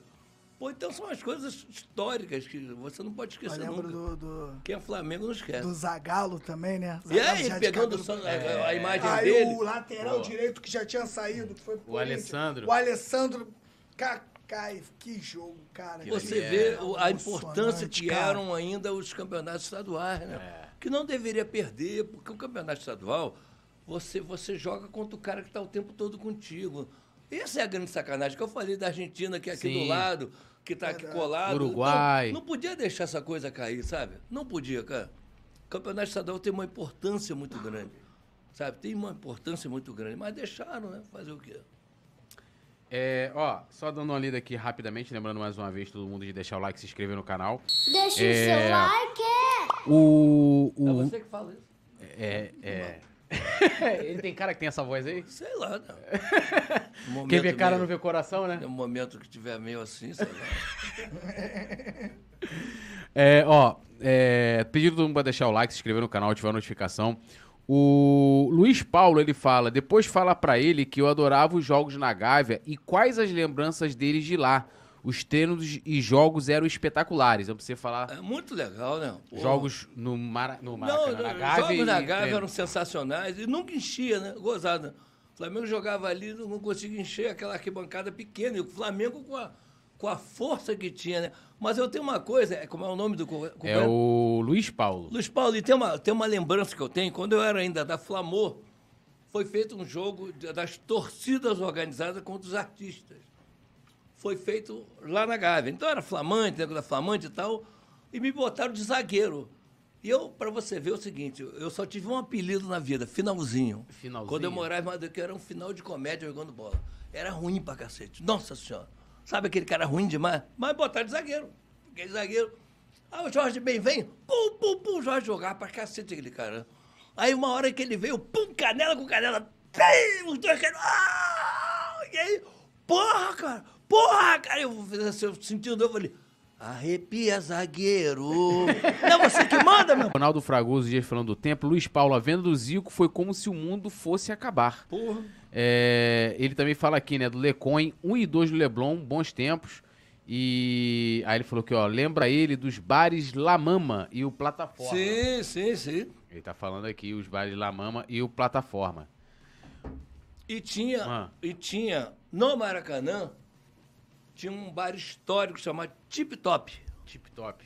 Onde, tinha, onde tem aquela imagem da Marta ali, na Eurico Rabelo, tem uma rua em frente. Sim. Todos os jogos era como a arquibancada era, que o lado esquerdo era nosso, o nosso bar era o bar da direita. Aquele só era ocupado pela torcida do Flamengo. E as torcidas ficavam do outro lado, que hoje é uma concessionária de carro. Ficavam no outro bar, do outro lado da rua. Só que antigamente as nossas guerras eram de amigos e tal, era brincadeira. Saia até porrada e tal, mas era porrada com cinto.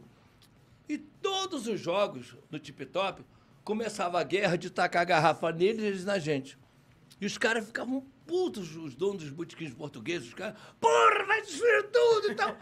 A gente só acabava depois que acabavam as garrafas, copos, meu irmão, tinha tudo, era todo o jogo, cara. E quando acabava, a gente ia pro meio da rua, se abraçar. Torcida do Vasco, torcida do Fluminense, torcida, todo mundo ia se abraçava e saía dali no jogo de domingo, ia pro Cara de Boi, que era onde hoje tem uma mar- marmoraria, ali no final da, da- de quem vai, quem sai da Teodoro da Silva e vai para Maracanã, do lado esquerdo tem um negócio grandão, era um, era um bloco chamado Cara de Boi. A gente ia para lá, ou ia para o Salgueiro, ou ia para Vila Isabel, pro samba. Todo mundo junto. É, raça, não sei quem, todo mundo, Flamante e tal, com Força Jovem do Vasco, não sei quem, com a Ferrugem da Força Jovem, todo mundo, com o Elimente, todo mundo, nós íamos pro, pro samba, cara. Olha que diferença, cara. Olha que coisa. O que, que você acha que aconteceu por, por ter hoje? Porque entrou grana, Marcelo. É. Antigamente não tinha grana. Entrou grana, acabou, meu irmão. Eu nunca deixei na raça ter mensalidade.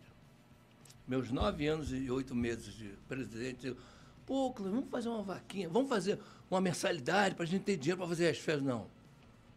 Entrou grana, vai ter sacanagem. Não, não.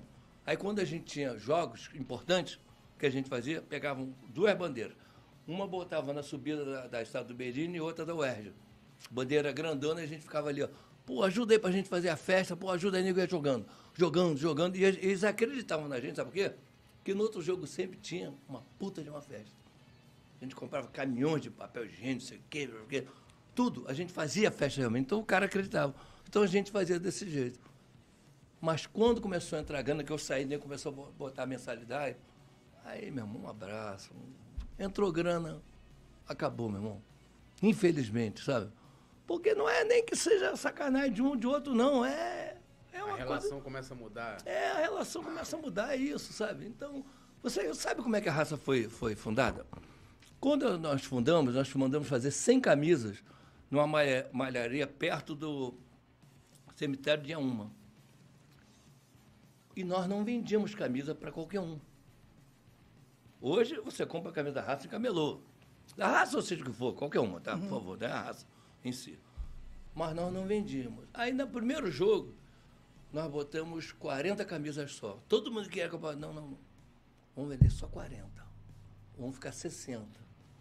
Pô, mas Cláudio, pô, todo mundo quer. Não, parceiro. Eu falei, toda estreia vai cachorro, gato, papagaio, vai todo mundo. No outro jogo vai, vai muito menos gente. No outro jogo vai menos gente ainda. Então parece que você está Decrescendo. decrescendo. Vamos guardar essas camisas para quem for também no segundo jogo. Mesmo que alguns que compraram das 40 não fossem, mas já tinha mais 30 que foram. Aí depois, pô, pô, e assim nós fizemos. Então sempre a raça parecia que estava crescendo, nunca ela teve menos. E para você comprar a camisa da raça, para você entender, você entrava, pô, sou da raça, quero ser da raça, tal. eu falei, legal, fica aí com a gente e tal. Eu queria comprar a camisa, não, camisa só no final do, do campeonato. Se a gente achar que você pode Merece. a camisa, você, a gente vai vender para você. Se não. E assim era feito. As pessoas ficavam na raça aguardando o campeonato acabar. Não, você tem, você não, você não, infelizmente. Pô, não, não, não. A gente não está avisando dinheiro, a gente está avisando ter uma torcida. Hoje o cara quer vender camisa, quer vender camisa, quer vender camisa. Vende para qualquer um. Que hoje a grana fala mais alto que outra coisa. Infelizmente fala, cara. Sabe? Não quero culpar ninguém, mas são outros tempos. E essa guerra com a jovem? Por que que... Eu nunca consegui entender essa... Essa história ninguém sabe. Você, você sabe criança eh, eh, palestina que fica atacando pedra do, do cara de Israel e a da, de Israel, sabe? Ela não sabe nem o porquê, né? A guerra, essa, esse problema da raça com a jovem, eu vou te contar. Ninguém sabe. É uma bobagem. Quando a raça estava já crescendo pra cacete, nós tínhamos algumas pessoas na raça que tinham saído, algumas tinham saído da, da jovem e outras não. Mas aí tentaram dar um golpe em mim e no meu irmão. Num jogo, nós saímos do jogo, nós éramos 11 pessoas, eu acho. Era eu, meu irmão e a Maristela, que era uma namorada que eu tinha. E mais oito pessoas deles, não, vamos beber ali, na, ali na onde tem. Onde tem aquele, aquela praça perto do Maracanã aqui. Com a vanhagem? Vaiarde ali. Aí fomos para ali beber. Em determinado momento, esse grupo foi e falou: Pô, Cláudio, deixa eu te falar uma coisa. O pessoal está insatisfeito lá na raça, com, com a administração de vocês, e a gente está querendo eleição. Eu falei: Ué, nunca ninguém falou nada para mim sobre isso, não. Não, mas está assim, tá. Pô, a gente tinha que ter eleição. Ué, tudo bem, pô. Se não estão satisfeitos comigo, Vamos fazer eleição, então vamos fazer agora. Eu falei, não, agora não. Agora são oito contra três, vamos perder. Por que isso? Isso aí não é eleição de raça. Vamos fazer o seguinte, semana que vem, não me lembro quais foram os jogos, falei, eu vou comunicar a todo mundo que daqui a 15 dias, para todo mundo estar lá, a gente fazer a eleição. Palavra de honra, foi assim mesmo a conversa. Aí nós vamos, semana que vem, no próximo jogo, a gente vai comunicar que vai ter a eleição. E no outro jogo, daqui a 15 dias, nós vamos fazer a eleição. Mas eu quero dizer uma coisa para vocês, faz atenção. Se eu não fizer 95% mais 1%, eu entrego a raça para vocês que eu não vou ficar onde 6% não me quer. Se eu não fizer, eu entrego a raça para vocês. Não, vamos para a eleição, tá bom. Eu falei para eles, eu entrego, se eu só fizer 95%, eu, eu perdi para vocês. Veio o próximo jogo, eles lá, eu falei, olha, que isso, não, não, que isso, que isso, não, nada disso não. Não, não, não, não, não, não, não. Semana que vem está marcada a eleição. Semana que vem eles estavam lá? Não. Não foram. E aí começaram a pedir a falecida tia Helena, que morava na Cezedelo Correia, pediram a faixa de volta, uma faixinha pequena, jovem, e começaram a colocar. E se reuniram ali. E aí começaram, a, aí toda vez que tinha um problema na raça, meu irmão, aqui você não pode ficar. Isso aqui é um local, porque a raça era muito grande, mas era muito família, muito amigo, muito todo. Aí todo mundo que saía da raça ia para onde? Pra jovem. Pra jovem. porque era uma forma de E aí começou essa, essa besteirinha. E eu me lembro uma viagem lá na. Aquela subida indo para São Paulo, qual é o nome? A Serra. Na É, Serra- na Serra. Araras. Araras ali. O olho da raça parou, eles estavam numa Kombi. Aí quando eu passei, aí, o Pinochet aí, o ditador. Aí eu parei, olhei, eles fingiram não foi comigo. Não são esses caras de hoje, não. Aham, Até da antiga. É, antigo.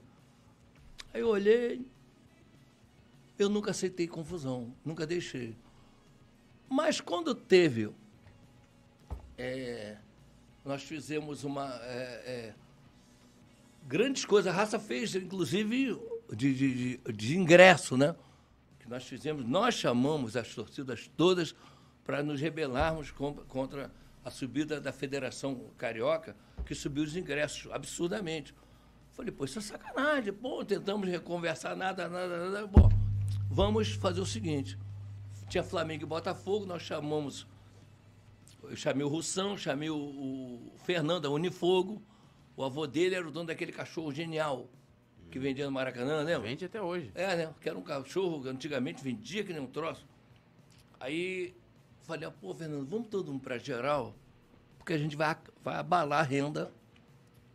E não vamos assistir Russão também. Pá, quando, e nós ficamos nas portas das entradas das bilheterias, no jogo Flamengo Botafogo. Pô, não entra não, vamos para geral, vamos para geral para baixar o preço. Bom, bom. Quando nós entramos, já perto do, do jogo começar, que eu olho, só tinha uma faixa lá em cima do Russão. O Russão foi para cima, e, mas o resto, todo mundo foi para baixo. Inclusive o, o Fernando, todo mundo. Nós respeitamos lá para não ter confusão, para não ter tal. E foi na história a primeira vez que eh, teve mais torcedores, imensamente mais torcedores na geral do que na arquibancada, que a arquibancada estava vazia. Foi um prejuízo monstruoso. Veio outro jogo, foi Flamengo e, e Campo Grande, Ítalo Delcilma, lá não tinha geral, não entramos. Ficamos lá fora, pedindo o pessoal para não entrar. Ficaram 20 mil pessoas lá fora e 400 pessoas lá dentro. Não foi- entrou ninguém. A gente ficou lá ouvindo os jogos, não tinha televisão praticamente, era só ouvindo e tal. Isso na outra semana. Quando veio na segunda-feira, sai a notícia que a federação recuou e voltou aos preços antigos. Nós vencemos. E aí surgiu a ideia de se fazer uma associação das torcidas organizadas, todas do Rio de Janeiro, que viram as torres, para a gente poder lutar sempre contra alguma coisa dessa. E o Maracanãzinho cedia um salão imenso lá no Maracanã para a gente fazer as reuniões às segunda-feira. Com uma mesa imensa, não sei o quê, a gente fazia as reuniões lá. E decidimos fazer uma eleição. Nessa eleição, eu ganhei. E era por votação. E ficou o Armando Gesta, fundador da Yang Flu, que morreu com 90 e poucos anos, e foi numa festa minha, já não estava à frente da raça, mas ele foi numa festa dos sênios da raça e tal. Eu falei, não, Armando, vem comigo. Armando era um amor de pessoa. O Armando ficou de vice. Mas ocorreu que o Amanso César, que era da TOV, torcida organizada do Vasco, não concordou. Não, nós não vamos ficar numa associação que o flamenguista é presidente. Falei, Pô, César, que isso? César é professor universitário da UERJ.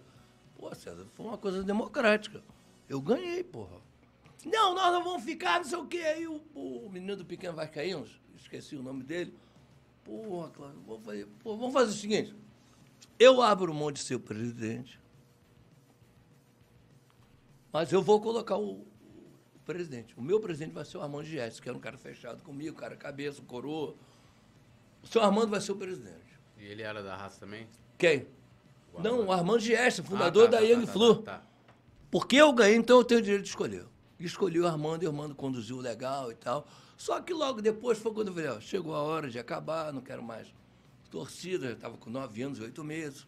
Vou descansar, chamei o pessoal, olha gente, eu estou saindo, porque eu acho que o filho tem que prosseguir com seus próprios pés, né, e tal, as pernas e tal. Você... Porra, aí o Bocão foi lá em casa, não sei quem, foi todo mundo lá em casa. Porra, não sai não. Eu falei, não, Bocão, eu morava no Grajaú, na rua Campina.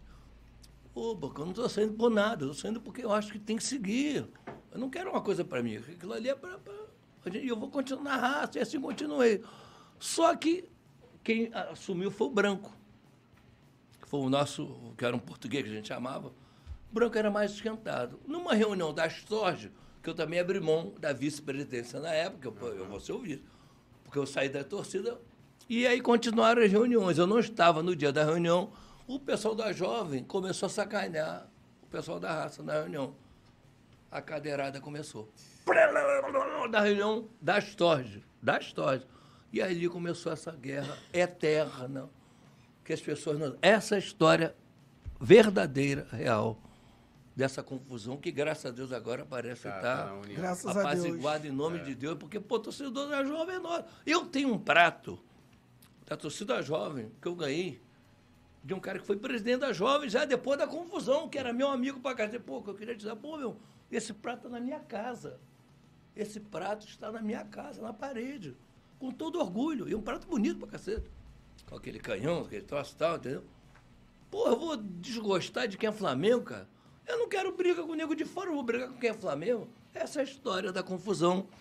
Que hoje os caras, um conta história. Não, começou nisso. E depois foi. É, Tendo se- se- outras será coisas. que essa continuação, porque assim, a gente tem, o Petit pegou essa época muito mais do que eu, porque é, geralmente a gente tem, né, as arquibancadas, ela reflete a nossa sociedade. Sim, sim. Né? Lógico que hoje a gente tem uma situação diferente, está elitizado, o futebol hoje eles priorizam né, a direção, a- o, o- o- o cliente, né, o consumidor, mas, principalmente ali no final dos anos 80, início dos anos 90, os bailes de corredor. E isso acabou também atingindo a arquibancada. Você acha Não, que também tudo, que isso... né? Não, claro que ajuda, né? Esses bailes funks, inclusive, porque eram guerras. né? É, de lugar, né? Mas, vai mas, botar o lugar mas tem que ter um feto, não tem? Sim, O feto foi isso. foi isso aí. O feto foi isso. O feto é, é certo, não tem. Uhum. Foi isso aí que aconteceu. E você acha que um dia essa. Porque assim, eu já vi ao longo dos anos várias vezes raça e jovem brigarem. Daqui a pouco, ó, ah, vamos lá. Aí tem um momento, uma situação do time, ó, vamos fazer união. Faz união. Daqui a pouco briga de novo. Ah, não, agora. Aí por causa de alguma situação faz união. Agora fizeram união de novo, ainda bem. Tô feliz por É, isso. espero-. Mas você acha que isso, Isso dá pra pode- permanecer? Tipo, não tem guerra com urubuzada, não tem guerra com a É, Flamanguá, mas eu acho né? que agora a tendência é pelo menos durar mais. Aham. Por quê? Porque se fizer merda vai ficar fora de novo anos. Quantos anos a raça está fora, a jovem está fora? Me diz. Vários anos aí. Então agora eles sabem, não, se fizermos merda, nós vamos ficar fora de novo. E se tem uma coisa que eu acho que é um barato, é a torcida organizada, cara.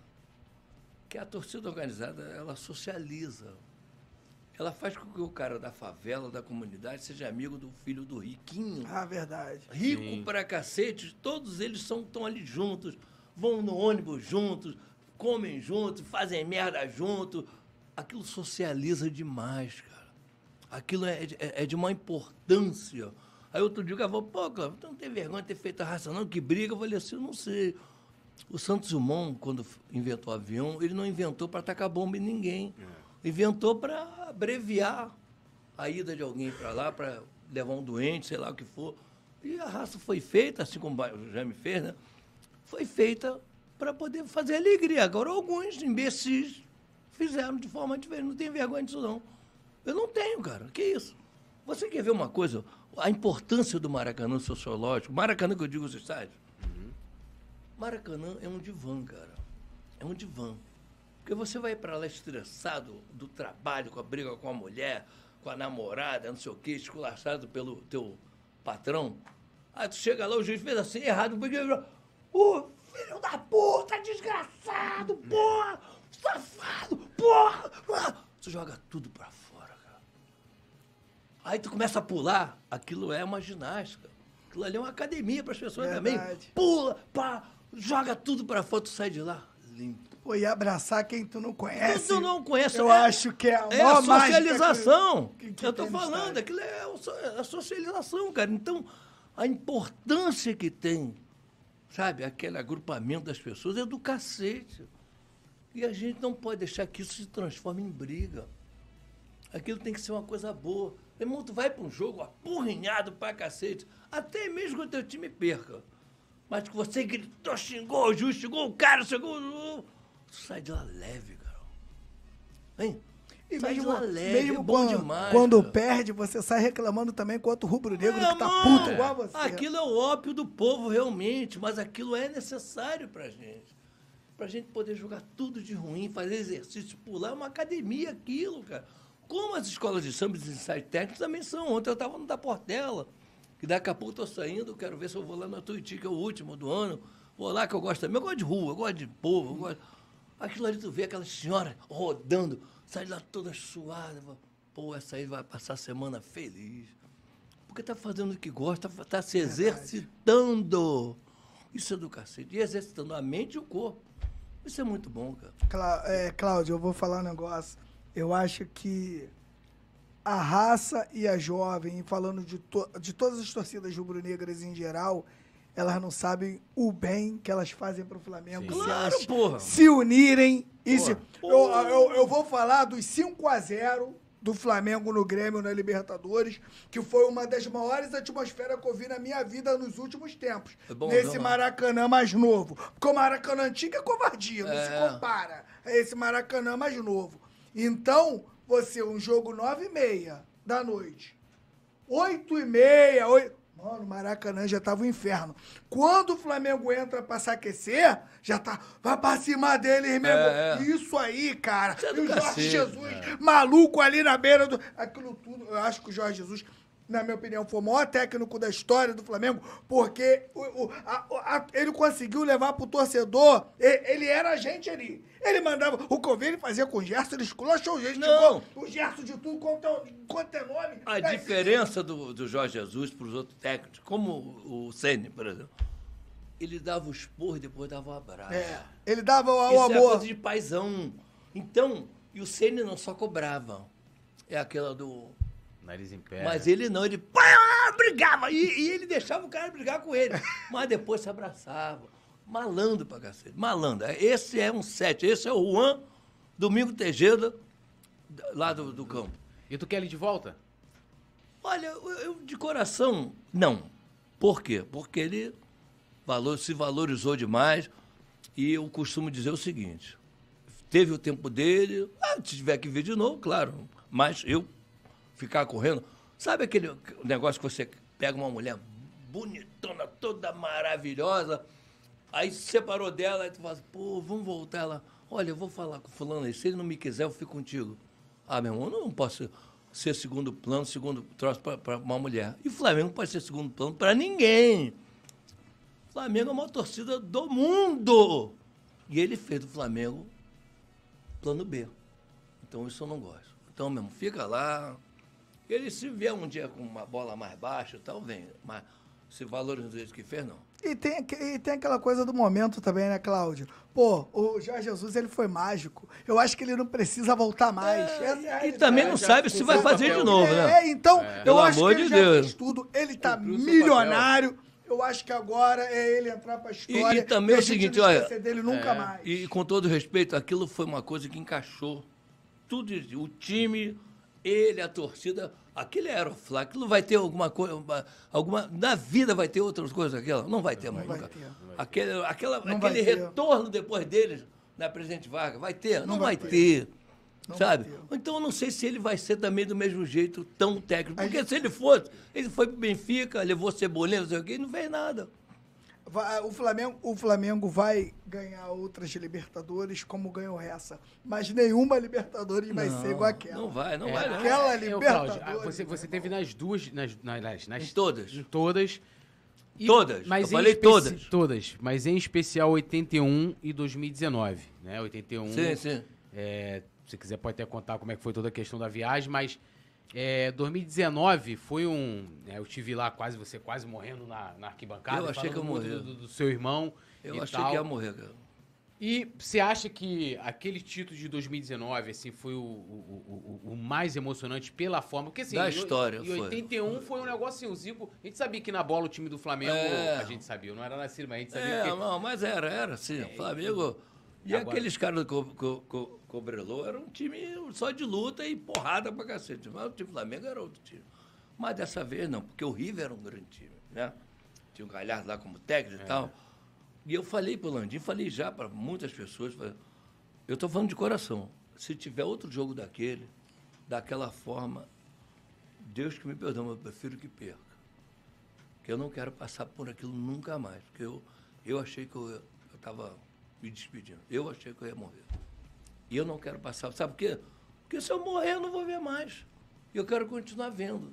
Naquele dia, eu achei que eu ia morrer.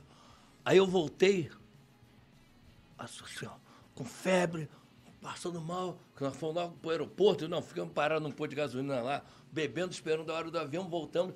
E eu cheguei aqui, aí botaram o, o, avião dos jogadores antes da gente e depois nós viemos. Eu, eu nem consegui vir para a festa aqui porque eu estava passando muito mal. cheguei aqui uma e meia da tarde no, no Galeão, com febre. Falei, porra, meu irmão, eu vou, vou para a clínica correndo para emergência. A febre se viu no avião assim, ó. Aí eu falei, não, não vou não, porque o Flamengo vai ter o jogo do Palmeiras. E o Flamengo podia ser campeão brasileiro também em menos de 24 horas. Falei, não, eu quero ver esse jogo. Aí parei num bar, na Tijuca lá. Na Tijuca lá, aqui, né? É. Falei, não, vou ficar vendo aqui, porque senão eu vou pro médico, o médico vai me botar, internar, eu não vou ver, não, vai pro cacete. Que loucura, né? Aí fiquei vendo, aí o cara, aí o cara lá da, da do bar, meu amigo, não, não, isso aí, vou te curar, peraí, rapaz, peraí, tranquilo, peraí. Faz um negocinho, vai, fez o conhaque de alcatrão, não sei o quê. Meu irmão, eu tomei oito daquela porra. Oito! Vendo o jogo e tal. Falei, pô, cara, eu já tô legal. Aí, pô, porra, meu irmão, não, você vai te curar, curou o cacete, me deixou bêbado pra cacete. Eu falei, aí, fui, não, agora eu vou pro médico. Eu ainda com a mochila, eu tinha ido pro Peru. Entrei no Pan-Americano ali no hospital, pra emergência, o médico foi fez um exame, o sangue, viu, não, você tua febre é alta, porra e tal.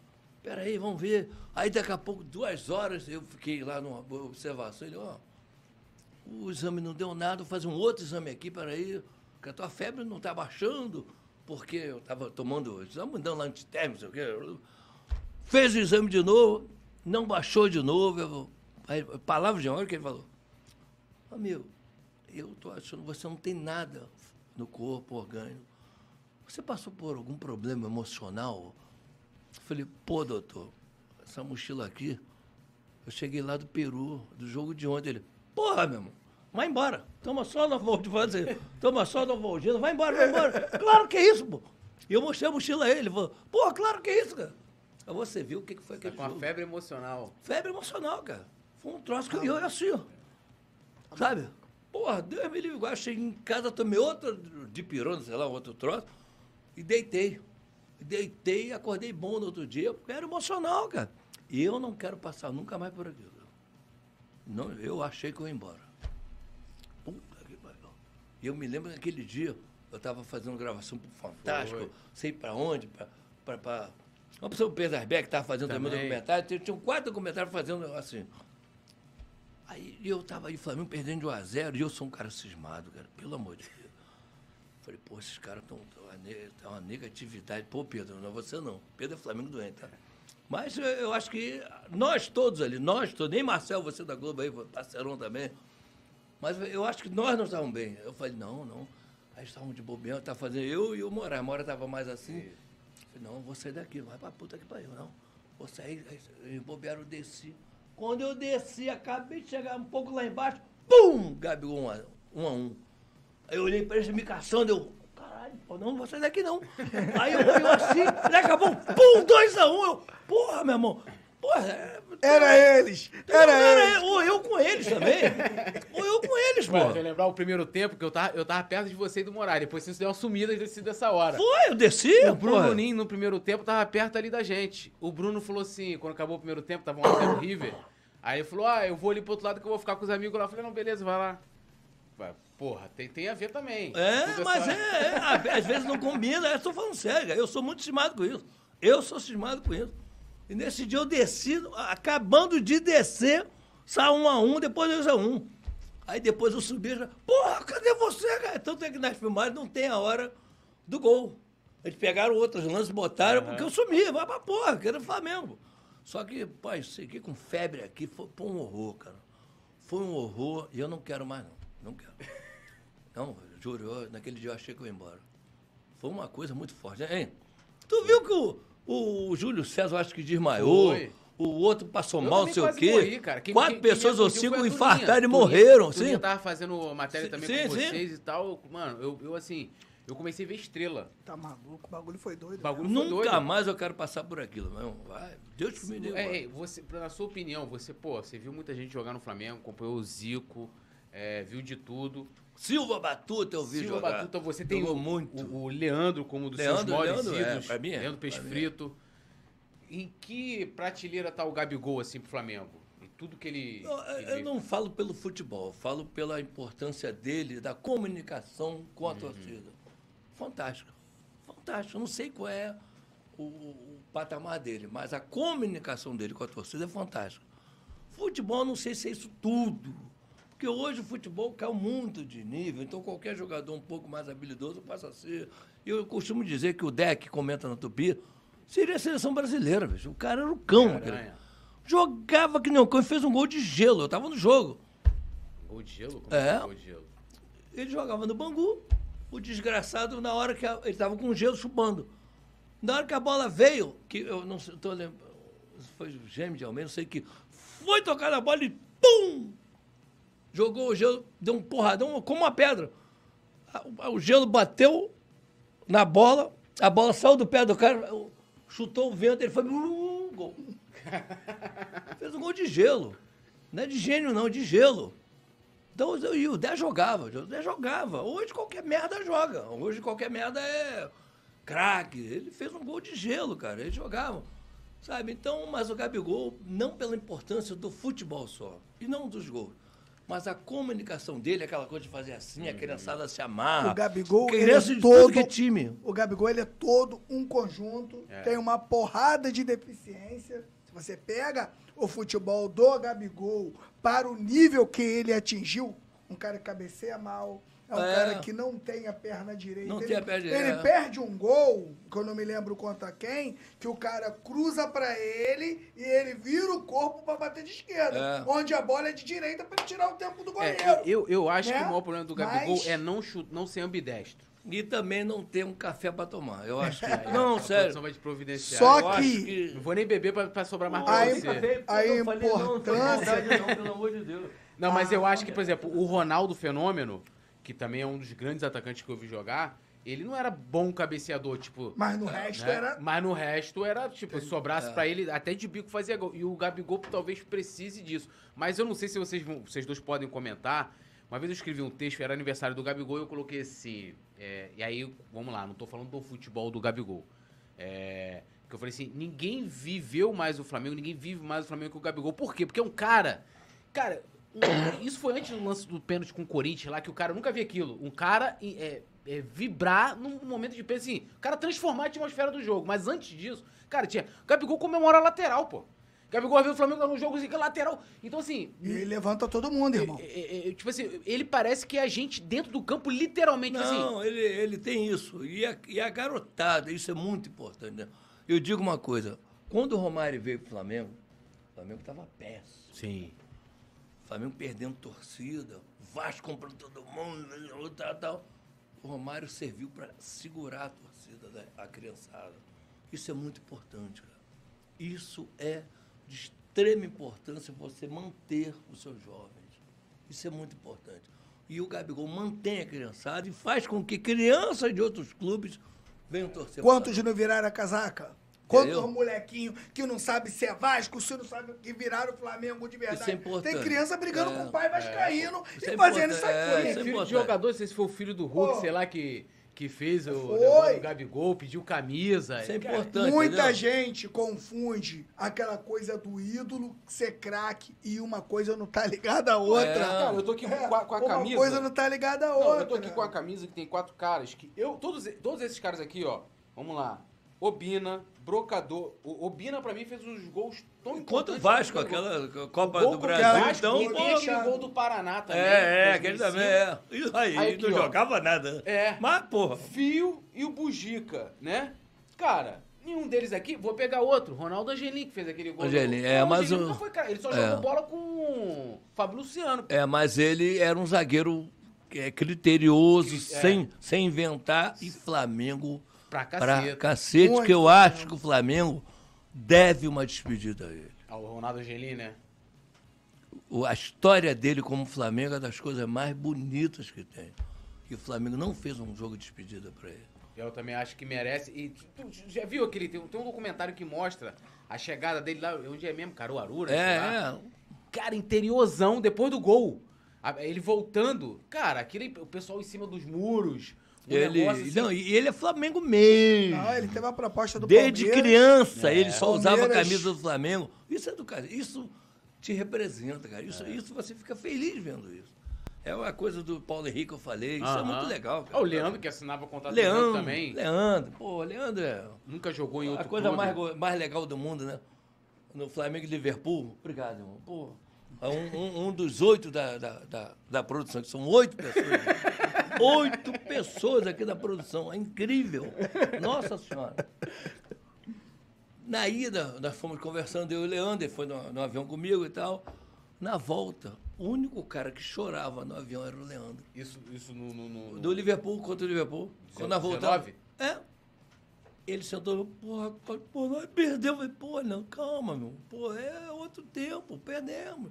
E nós não perdemos vexaminoso. Não. Foi um jogo que nós podíamos ter ganho. Se aquele Lincoln, eu tava atrás do gol, pô, chuta aquela bola pra cima. Se a puta- gente tem o Pedro no lugar do Lincoln, Entendeu? a gente tava contando uma outra história. Entendeu? Então, mas ele foi o único cara que chorava copiosamente. Isso pra mim não tem preço, cara. É um cara que é um monstro. Segundo o Tele disse, era o maior lateral da história direito do mundo, foi o Leandro.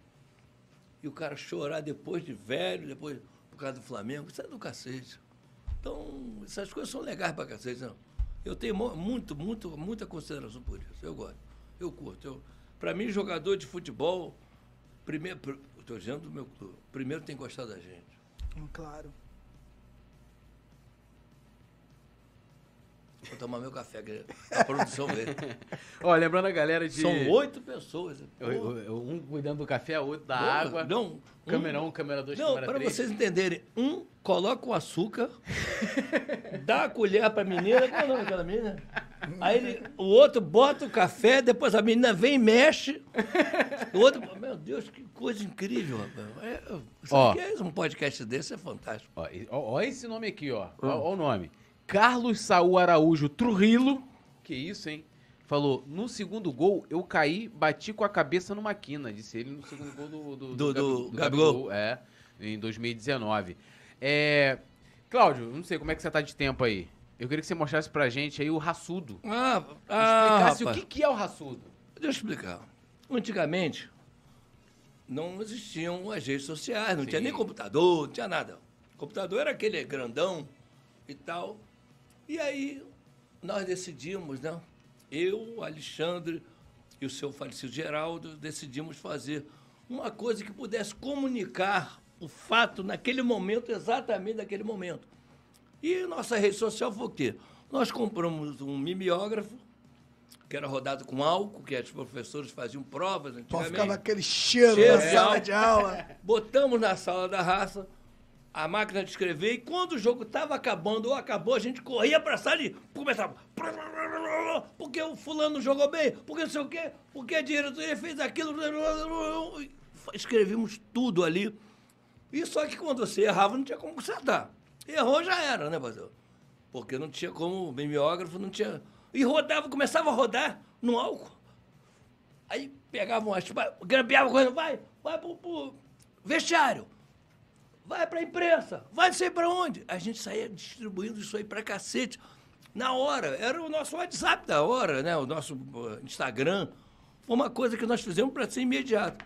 E eu encontrei esse exemplar, o raçudo, que era feito à mão, a gente tinha que fazer com a mão, que não tinha, não tinha eh, computador nem nada.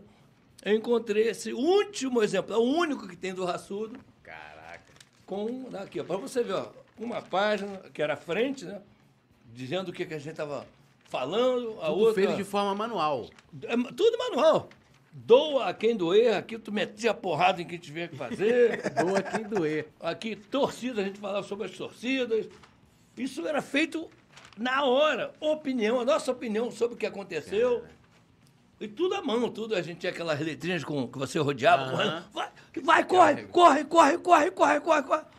E a gente fazia isso na hora, o, o raçudo. Para você ver, isso, isso é por isso que eu disse, eu digo sempre o seguinte. a raça, ela não foi uma torcida organizada. Ela mudou comportamentos, ela criou coisas que, como torcer em pé, como outras coisas. A raça foi uma coisa assim, iluminada, que eu tenho o maior prazer de ter construído isso com meus companheiros. Que eu não construí sozinho, fiz com eles. Isso é do cacete. Então, esse exemplar sobrou, que eu achei um dia lá em casa, foi isso aqui, eu guardo como ouro, né? Que para quem não entende, pode não entender, que hoje é muito fácil pegar o celular É. e bum, bum, bum, mandar. Isso aqui era o nosso, a nossa rede social que a gente Era, o- era o. Twitter, né? Esse aí era o Twitter. É, sei lá, entendeu? Era feito na hora. Eu me lembro uma vez. Isso aí é que- que ano, isso aí tem? Pô, parceiro, agora eu sou péssimo de. de- de- de- Mas não, não tinha data aí não, de repente não, Não, né? não sei, só se procurar, não sei. Mas alguém da raça, se estiver ouvindo aí, sabe. Aqui, cadê? Aqui não sei se está a data, não. Sensacional isso aí, cara. Peraí, deixa eu ver aqui. Não, tá aqui, fevereiro de mil. Vê isso aqui, vocês. 78, acho, 79. Vê aqui. Não, vê, pega aí. Tá em cima, bem. Fevereiro de 1978, meu Caraca. parceiro. É 2 de fevereiro, isso aí, veio. Você é doido. Rio de Janeiro, 19 de fevereiro 19. de 19. 1978. Tá aqui. O Raçudo, o Jornal da Raça Rubro Esse é o único exemplar vivo, Que realmente. isso, hein? Isso aí, Tiquinho, sai pra Cara, onde? Pra, pra, pra, Isso pro aqui é Museu do Flamengo. Museu, Se eles quiserem. museu do Flamengo, isso É. aqui. Com certeza, isso aqui, pô, Sabe é ouro. isso? É ouro. Então, é, é, é para você. Aí eu volto a dizer: nós saímos de um jogo e tinha FAF, né?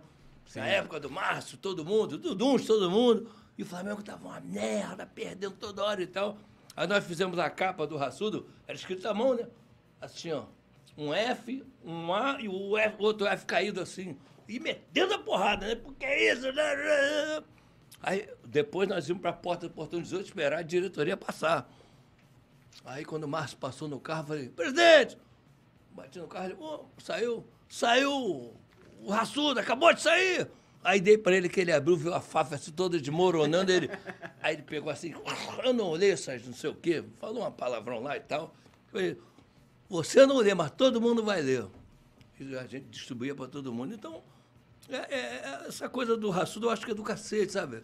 É, é uma coisa que. Quem é que vai imaginar fazer isso? Isso, na verdade, era uma rede social. Era a forma da gente Se poder. comunicar de forma mais rápida, né? Mais rápida. E era instantânea. Claro, instantânea até você escrevendo Sim. e rodando, né? E aí ia com erros, ia. Não tem como, né? É. Então, isso é legal pra cacete. O raçudo tem uma importância muito grande pra raça. Muito, muito, muito legal. Raça foi, foi uma torcida assim que realmente mudou o comportamento. E eu tenho muito orgulho de ter participado disso, junto, junto com meus companheiros. É. Bom, como é que tá seu tempo aí? Qual? Seu tempo, você, você falou que tem que ir pro Tuiuti e tal. Sim, eu vou comer também, né, que eu preciso comer. Não, mas tá tranquilo. Ô, meu irmão, Flamengo. Pelo amor de Deus. pô. Ó, eu queria que você falasse um pouquinho, você estava falando dessa questão de que. É, né, da- da- da- vocês faziam aí, estavam criticando, no caso, um grupo político do Flamengo. É, e a gente, é muito natural hoje a gente ver o envolvimento muitas vezes das torcidas organizadas, aí não estou falando especificamente da raça, tô falando de todas elas, tanto com a política do clube, tipo assim, às vezes se posicionar né, para um determinado candidato, ou também na política fora. Tipo, ah, a torcida tal ali tá apoiando, sei lá, um candidato a vereador, um candidato a deputado. O que, que você acha de- dessa questão? Se as torcidas se deveriam se, é, é, se a torcida no coletivo deveria ficar neutra ou se ela de fato não tem que se envolver mesmo, tem que botar a cara ali por essas questões políticas? Eu, não, política dentro do clube ou política partidária fora, fora Os do clube? dois. Deixa eu explicar uma coisa. Eu acho que a, a coisa da democracia faz com que você possa fazer. Mas você tem que ter juízo. E não envolvimento por grana. E hoje acontece muito o quê? Envolvimento porque. Não, toma aqui, me ajuda aqui. A gente sabe que é. Sabe que é. Isso eu já não concordo. Agora você fazer porque acredita na proposta, eu acho legal. Eu acho que tem que ser. Até porque eu sou tão Flamengo quanto eles. Eles, os dirigentes não são mais rubro-negros do que eu. Não são. São tanto quanto eu. Então eu tenho direito de falar, tenho direito de me meter, eu tenho direito, até porque eu sou sócio, né? E tal. Mas o torcedor que se envolva não por grana e sim por amor, eu acho que tem o direito sim. Só tem que ter equilíbrio para não fazer besteira. E a política partidária? Então, tudo. Eu acho que, parceiro, eu acho que tudo. Tudo. Eu acho que você tem que ter os seus lados, você pode fazer. A raça sempre foi uma torcida de esquerda. No nosso tempo do meu irmão, sempre foi de esquerda. A camisa, inclusive, é vermelha por isso. Porque antigamente, todas as torcidas organizadas tinham as camisas do clube. A Flashop era o segundo uniforme e todas as outras do Flamengo, a listadinha. Essa foi a primeira que não foi. Por que não? Acho que a gente quer uma coisa. A gente sempre lutou dessa forma. Mas nunca deixando que aquilo ultrapassasse o nosso amor pelo Flamengo. E é uma coisa que eu falava muito, que começou aquela coisa de paixão, de torcedor, que fala, não, porque a raça. Eu falei, oh, alto lá. Para com esse negócio de achar que a raça é maior para a gente que o Flamengo. A raça só existe porque o Flamengo existe. Então, primeiro é o Flamengo, depois é o resto. Porque as pessoas começam a se apaixonar mais pela torcida organizada do que pelo clube. E o clube é, na verdade, a célula máter. É, é por, é por ali que você se apaixona. E acaba fazendo parte da torcida. Então, eu acho que é o direito de você participar de tudo, desde que você tenha equilíbrio, mesmo que você não esteja do meu lado, esteja do lado que eu não concorde. Mas se você tiver equilíbrio de defender a tua posição, é isso e aí. o que, que você achou? Você falou aí, pô, a raça ela, pelo menos na, na, época da fundação, tinha essa pegada de, de, esquerda, a camisa tem essa referência, dessa aproximação que o Flamengo teve recentemente com o governo atual, que é um governo de um espectro completamente oposto. Eu, eu não gostei. Eu não gostei, isso foi uma coisa que eu falei com o Landim. Porque quando teve a homenagem para o Stuart, filho da, do uhum. Anjo, foi remador do clube Isso, e tal. Campeão, e, campeão, e não deixaram fazer a homenagem a ele, porque ele desapareceu na época da ditadura. O Flamengo disse que não queria fazer homenagem para não, se para não se envolver com política. política. E depois começou a dar camisa para Moro, para Bolsonaro, para não sei quem, sujando a nossa camisa com essas pessoas. Então, se não pode de um lado, não pode do outro. Então, que fique neutro. Agora, caíram todos por esse lado. Então, isso eu não gostei. E ele te respondeu alguma coisa sobre isso? Não, ele no início sempre dizia que não, é por causa de política e tal, o que você acaba vendo que nem foi, na verdade. Não. Né? Era uma preferência real, mas tá bom. Mas eu acho que se pode fazer para cá, tem que poder fazer para cá. E se pode fazer para cá, também pode fazer para cá. Não estou dizendo que tinha que fazer só para cá. Uhum. Mas tem que abrir, tem que ser uma coisa democrática. Porque, inclusive, um clube de futebol, principalmente Flamengo, não é de um segmento só, de um, de um lado só. Sim.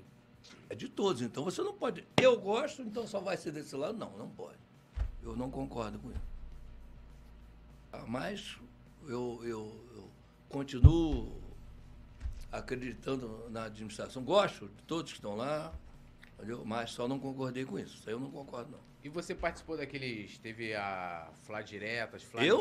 Tudo. Tudo? Tudo. É mesmo? Todos. Tenho coisas. Nós temos o Diário Oficial. Eu, Chico Buarque, já avança aqui, é todos mesmo? assinando, tudo, tudo. Que isso, hein? Festa no Copacabana Palace com esses caras todos, porque a raça sempre foi chamada por causa disso, que a gente sempre foi de frente mesmo, de participar, de, participamos de tudo, tudo de política, sabe? Nós participávamos. Tem coisas oficiais, uhum. oficiais. Você tem isso tudo guardado? Tenho, tenho. Caraca. Tenho, sabe? Em diário oficial. Não era coisa assim de só falando. Em jornais também, de tudo.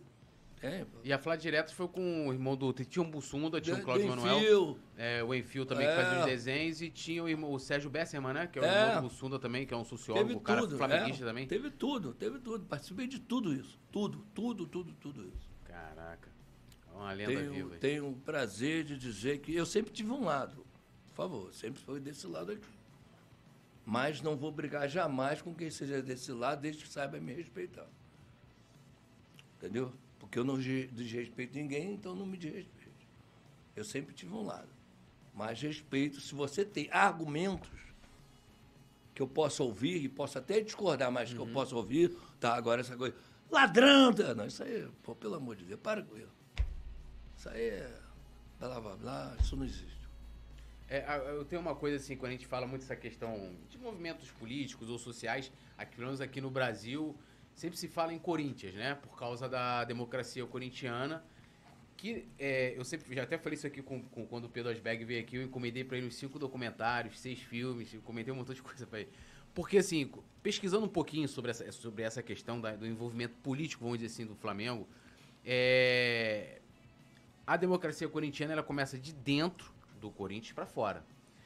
As, é, os movimentos do Flamengo, os movimentos populares sempre foram de fora pra dentro, né? Por que, que você acha que. Porque assim, eu acho que é muito mais importante ter algo que começa ali já com o povão, por exemplo, pô, Flamadri. Não é uma parada que começou de um dirigente Sim. Teve uma ideia, um marketing, né? Aquela coisa de.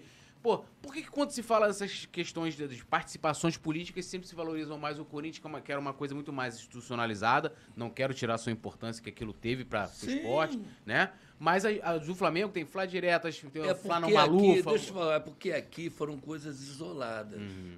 Infelizmente foram. E nunca nós tivemos o apoio da instituição. Lá no Corinthians, eles tiveram o apoio da instituição. Uhum. É diferente, entendeu? Só que nós nunca, a raça, no meu momento, junto com meus companheiros, nós sempre estivemos em todas as lutas. Volto a dizer, a luta do ingresso que eu contei para você, é o quê? É uma luta. Não é luta isso? A luta de, do- da Estação Flamengo. Não, a luta. Sim. São várias lutas.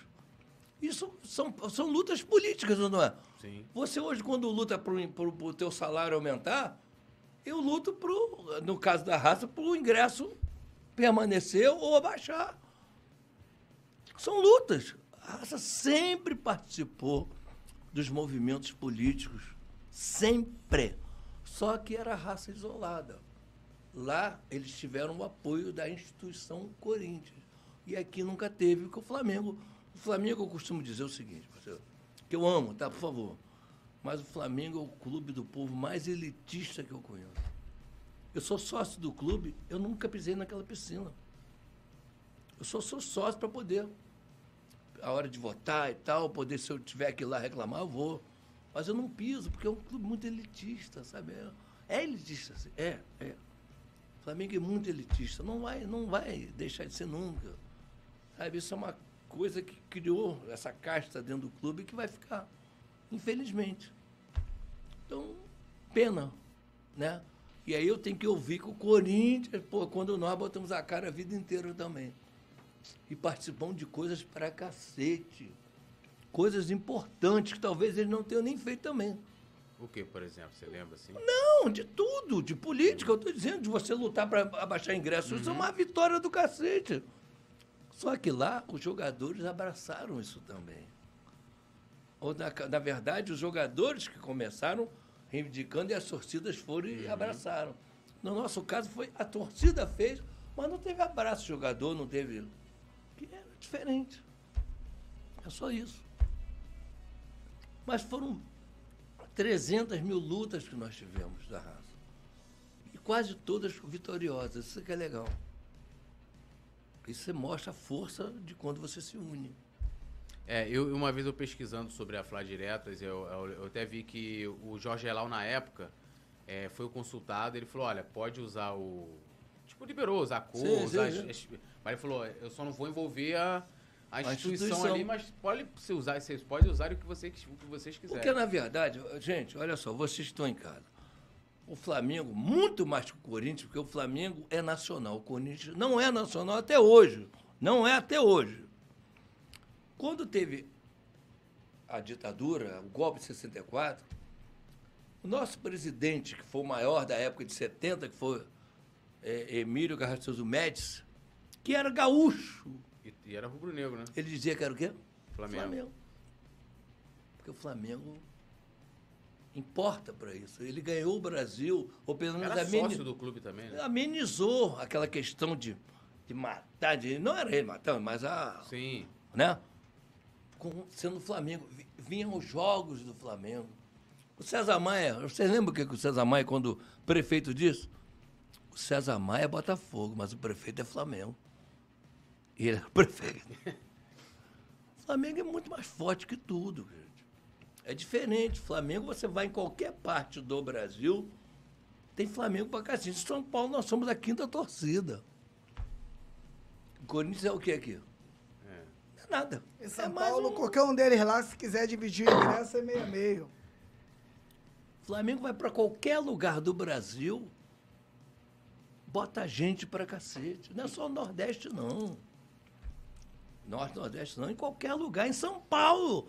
Eu me lembro de um Flamengo e, e Por- Português de Esportes, lá em São Paulo, que ficaram mais de 30 mil pessoas lá fora, naquele... Não, como é o nome daquele estádio, né? Pacaembu? Não, da, da, Da portuguesa. Ah, é o Canindé. Canindé, ficaram e lá dentro só tinha gente, não tinha quase torcida, torcida nenhuma deles. Flamengo, cara. Você lembra aquele Flamengo e Fluminense que foi lá? Lá No Pacaembu? Aham. O estádio Aham. todo era do Flamengo. Era do Flamengo um grupelho assim, entendeu? Lembra aquele Flamengo e Grêmio que teve lá também? Todo! E não foi torcida do Rio quase não, cara. A torcida é de lá E que mesmo. explica isso? Como é que, de onde você acha que vem essa, essa, essa, essa coisa do Flamengo? Eu, eu gostava muito de conversar com duas pessoas que eu tinha assim paixão. Quando a gente viajava de avião, eu gostava muito de sentar com o Jorge Cury e com o João Saldanha. João Saldanha que era Botafogo, Jorge Bota Cury e Flamengo. Flamengo. Eu gostava muito de conversar com eles. Os caras eram de uma inteligência. E eles, às vezes, sentavam juntos. E eles explicaram. Antigamente, as rádios que penetravam para o Brasil todo eram as rádios do Rio de Janeiro. São Paulo não tinha essa rádio que penetrava. Tinha. Então, o cara lá, um caiçara lá no Amazonas, lá na PQP, ouvia jogo do Rio de Janeiro. Por isso que antigamente no Brasil era Flamengo, Vasco, lembra que era assim? Quando a televisão veio, começou a. E São Paulo, a máquina de, de empresas e tal, começou a botar muitos jogos deles, eles começaram a crescer. Mas antigamente eram os clubes do Rio de Janeiro. Então, quando você ouvia, você ouvia lá não, aonde sabe Deus aonde, a Rádio Nacional, a Rádio Tupi, Rádio Globo, Rádio Metropolitana que pegava a beça lá. E as rádios de São Paulo não tinham essa penetração. Isso fez com que o Flamengo tivesse essa coisa monstruosa. E aí passa de pai para filho, pai para filho, pai avô, vai passando e continua, é isso. Ó, a gente agora vamos para o nosso ping-pong. É para falar mal? Não, o, o ping-pong é o seguinte: ou é um ou é outro. Entendeu? A gente vai te dar duas opções e aí você escolhe entre um ou outro. Se não qui- vai poder explicar, né? Você pode justificar, se quiser. Ah, tá, tá. Entendeu? Quer começar, Petit? Posso começar? Então vai lá, Petit. Essa já é pra- essa primeira aqui, tudo, É, tudo é- essa já... aí é quando a gente deixa o convidado Constrangido. constrangido. Márcio Braga ou Rodolfo Landim? Márcio. Porque o Márcio, além de ser um tremendo administrador, e que deixou o clube endividado e tal, mas sabia lidar com a torcida mais do que o Landim. É, que é um tremendo administrador, mas não sabe lidar com a torcida. É isso. Mas o Landim é um puta de um presidente. Tá ganhando tudo, pô. E vamos ganhar um campeonato mundial, se Deus quiser. Vambora. Conquista da Libertadores de 81 ou a de 2019? A primeira foi fantástica, mas a segunda eu não quero que aconteça mais, não. Não quero morrer, não. Eu não gosto de morrer, não. gente. Eu não gosto de morrer, não. Leandro ou Zico? Leandro. Leandro. Leandro era um monstro de bola. E um cara flamengo que nem um troço. Eu sou apaixonado pelo Leandro. E o Zico eu respeito pra cacete. Foi o maior jogador que eu vi jogar. Aquele jogo Zico contra Maradona que nós ganhamos aqui dentro. Eu fui pro campo lá, 2 a 0 levado, Flamengo. é. Pô, Leandro, o Zico, puta que. E o Zico tinha uma coisa do cacete, sabe? Que ele era craque, mas dava de canela quando precisava, dava carrinho. Esse é o grande jogador pra mim, sabe? Ele era um puta jogador, mas meu jogador apaixonante é o Leandro. Essa aqui é braba, hein? Jaime de Carvalho ou Moraes? Pô, velho, tu é meu irmão, mas vai cagar no mato, meu irmão. Jaime de Carvalho, 30 mil vezes por você, por mim, por qualquer um. Mas Moraes é meu irmão. Mas é um velho chato pra cacete. Eu quero trazer ele aqui. ó, o- Moraes é gente boa demais, né? Mas é Mora- velho. Moraes não, não, não tem telefone, Moraes é cheio de Não, negócio. ele, é todo cheio de faniquito. E ele só criava problema pra mim, sabe? Uma vez a gente tava, foi, entramos numa loja, ele, pô, eu quero tomar um suco. Aí vamos tomar um suco. Aí ele, olha, eu quero um suco de melão. Aí a menina, olha, sai o melão. Aí o cara tá, oh, com o liquidificador. Ele, gente, mas esse melão é australiano? Aí a garota, como assim? Não, não, só quero se for australiano. Eu não sei. Eu falei, porra, Maura, pô, não, não, se não for, não quero. Pô, mas o já tá fazendo. Eu falei, porra, ele vai querer sim, vai minha merda, pô. Vai, tu. Ele é um idiota, aquele cara. Mas é um irmão que eu tenho, uma pessoa hiper querida, mas é um velho safado. Eduardo Bandeira de Melo ou Duche de Abrantes? Dunch. Dunche. Dunch. Por mais problema que eu tive, Dunch. Primeiro foi campeão mundial. E o Eduardo Bandeira de Melo também não sabia lidar com a torcida, fez sinais obscenos pra gente. Sabe? Como eu é que é a acho... sua relação com ele hoje? Nenhuma. Não tem nenhum. Nenhuma. Agradeço ele ter tido o trabalho. Não acho que ele foi um tremendo presidente. Ele tinha uma equipe com ele, inclusive esse pessoal que está com o Landim, que um foi saindo, saindo, saindo, saindo. Mas foi um mal, mal não, uma, foi uma, uma, uma coisa necessária para o clube. Mas nada demais. Porque se não tivesse. Vocês sabem a história de como ele foi ser presidente. né? Então. Mas eu. O Dunch, o Dunch, porra. Então, ó, agora vamos às notas. Não, pera aí, agora. Pera aí, não tem mais não? Você quer mais? Você queria mais, mais, mais um outro? Não, é só isso, só. Pô, ping-pongzinho fraquinho, mano. Pô, qual é? Agora vai ficar bom, pô. Agora tem as notas. As notas é o seguinte: de 0 a 10. Sim. Aí você vai te dar um nome. Aí você fala, ah, nota 3. Se você quiser justificar, você também fica à vontade. Ah, eu tô dando 3 por isso, tô dando 10 por, por essa Não. situação. Começa, Petit, te dá essa moral. Petit vai Luiz me ferrar, não. Eduardo Batista. O Papi. BAP, né? Zero! Nota zero! Zero? Irmão, é um cara que é, que é aquele cara que não sabe lidar com torcida de jeito nenhum. É um elitista, não suporto, não gosto. Se tem algum trabalho feito, que eu sei que tem, parabéns. Mas a primeira coisa que eu vejo é a relação de você com o torcedor. E ele é aquele cara que não está nem aí pro torcedor. Se tiver que botar ingresso a 70 mil reais, ele vai botar. Se um dia tiver que o Flamengo vender o Flamengo para usar amarelo e azul, azul não que nós fomos, né? Mas amarelo e cor de abóbora, ele vai botar. Ele não tem essa, essa coisa com a gente. Então, não gosto dele, não gosto. Não gosto, não gosto de você, pastor. Você, para mim, não me representa. Rodolfo Landim. 10, 10. Tirando só essa. É o 10, faltando assim um pouquinho. porque 9,9? Ele tem que se relacionar melhor com a torcida. E outra coisa também. Quando acontece alguma coisa, ele tem que botar a cara a tapa para aparecer. E essas coisas você não vê o Landim aparecer. Isso eu acho que ele tem que ver. Como? Teve o ninho do urubu. Não, tem que pegar, olha, gente, vem cá. Mata no peito e vai. Não, ele ficou. Sabe, não, ele tem que aparecer mais. Eu acho que ele é um- muito tímido para isso. Mas é um cara 9,9 ou 10. Mas tem essa coisa que eu não gosto de mais. E essa coisa de estar mais com a gente. A raça rubro-negra atualmente. O que, que tem? Sua nota pra ela. Sua nota pra ela. Não tem, pô, não voltou ainda. Não, mas eu falo assim, a parte administrativa. Ah, não sei, não sei, Não porque tá eu mais não. acompanhando. Não, eu tô com os caras, às vezes converso e tal. Macula hoje é meu parceiro, fala comigo, mas eu não sei o que está acontecendo. Eu não posso dar uma nota por uma coisa que eu não sei. Mas eu peço que seja 10, porque se eu digo uma coisa sempre, eu quero, o dia que eu tiver que ir embora, eu quero ir embora sabendo que a raça está na arquibancada de novo. Que é um filho.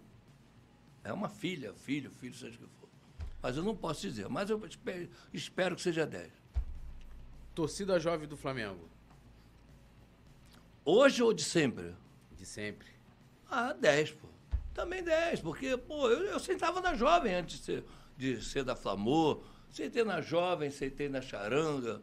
Pô, a jovem era o máximo antigamente, pô. Tinha um, negócio- eu sentava ali do lado da, da, da tia Helena, que eu me lembro, quando o jogador fazia uma merda lá, um jogador do- dos caras, né? Aí caía, né? Ou então um jogador do Flamengo batia no cara, o cara caía. Aí olha o grito, ela levantava e vai ter neném! Vai ter neném! Aí ficava uns 30, 40 assim do lado, vai ter neném! Tu vê? Surreal isso, né, pô? então, mas é legal. Tinha uma música lá, Ô marinheiro, é hora, é hora de trabalhar. É, é sol, é, é chuva, é o Flamengo ah, nas ondas do mar. Eram as músicas, pô. Então eu fui criado assim. Jovem tem um, uma importância pro Flamengo do cacete, que isso, pelo amor de Deus. É a nota agora pra torcida urubuzada. Meus parceiros, Vitinho, o Vitinho, né? Quando ele assumiu a raça, ele foi me pedir apoio, fui lá na, na, na- perto do, do Largo da Prainha, fui conversar com ele, com o Lula e tal. Falei, pô, Vitinho, eu só não acho que você não tem essa pressão para ser o negócio da raça, porque a raça é meio. tem que botar na mesa, né? Mas o Vitinho é um cara queridíssimo, né? E de vez em quando eu vou lá na, na, na Urubuzada, porque a minha enteada mora ali na rua, eu passo ali agora. Nós ganhamos esse título agora, eu fui lá. Tomar uma cerveja grande. Até me deram uma cerveja quente, pai. Ó. Aí eu peguei assim, fingi que bebi, falei, não vou beber essa porra, não, tá maluco. Pô, sou Fla- Flamengo é Flamengo, cara. E o Urubuzada é Flamengo. E é, é, é- é uma neta da raça, né? Porque veio da raça também. Tem, eu não tenho essa questão, não. Pelo amor de Deus. Então, até quando a gente falou isso nos bastidores. E eles me trataram passada, muito ah, bem. Sempre me tratam, sempre. Mas tratam. te deram uma cerveja quente. Não, mas aí é porque eles estavam bebendo. Eles estavam bebendo. Não foi, foi de sacanagem, não. Foi não. É, não, porque teve uma vez aqui quando, a gente- quando o Lula é, participou. E aí a gente teve a hora das notas também. Foi a hora mais, vamos dizer assim, mais polêmica, assim, porque o Lula foi ali. Tá vivendo mais o momento atual, Sim, né? sim. Acompanhando os bastidores. Ele falou, pô, a Urubuzada queria pegar o protagonismo da raça. Sim, sim. E aí, com o afastamento da raça, eles tentaram, né? é, é, Mas até- todo mundo quer, né? Pô? Não, é só, não foi só o Urubuzada. Todos sentaram. Mas eu acho que. é, não estou desrespeitando o. Urubuzada, não, que eu respeito. Mas eu acho que aquela coisa da raça vai ser difícil de alguém ser igual. Que era uma coisa única. A raça foi uma coisa única, sabe? Eu acho difícil, eu acho difícil, mas respeito a todos. Mas continua o Lula. O Lula, tu sabe, o Lula é um pastor, né? É. Evangélico, mas adoram. Aí eu falo para ele, Lula, porra, ainda vou ver você lá naquele programa do Canal 13. Fala que eu te escuto. Se não escutar, eu vou te encher de porrada. Aquele programa que tem meia-noite, sabe? Tem um programa? Eu sei qual é. Já pensou você aparecendo lá de gravata? Irmãos, com a Bíblia na mão. Fala que eu te escuto. Se não me escutar, eu vou te encher de porrada. Esse é o Lula, esse é o Lula da raça. Mandou um Lula é beijão pro parceiro, Lula. Meu Lula irmão, é fala Lula! Aí, Lula, pra você, ó.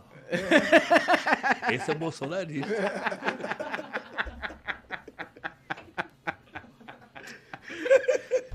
É. Vai, Petit. É você, é você. Ah, sou eu? É, Eduardo Bandeira de Melo.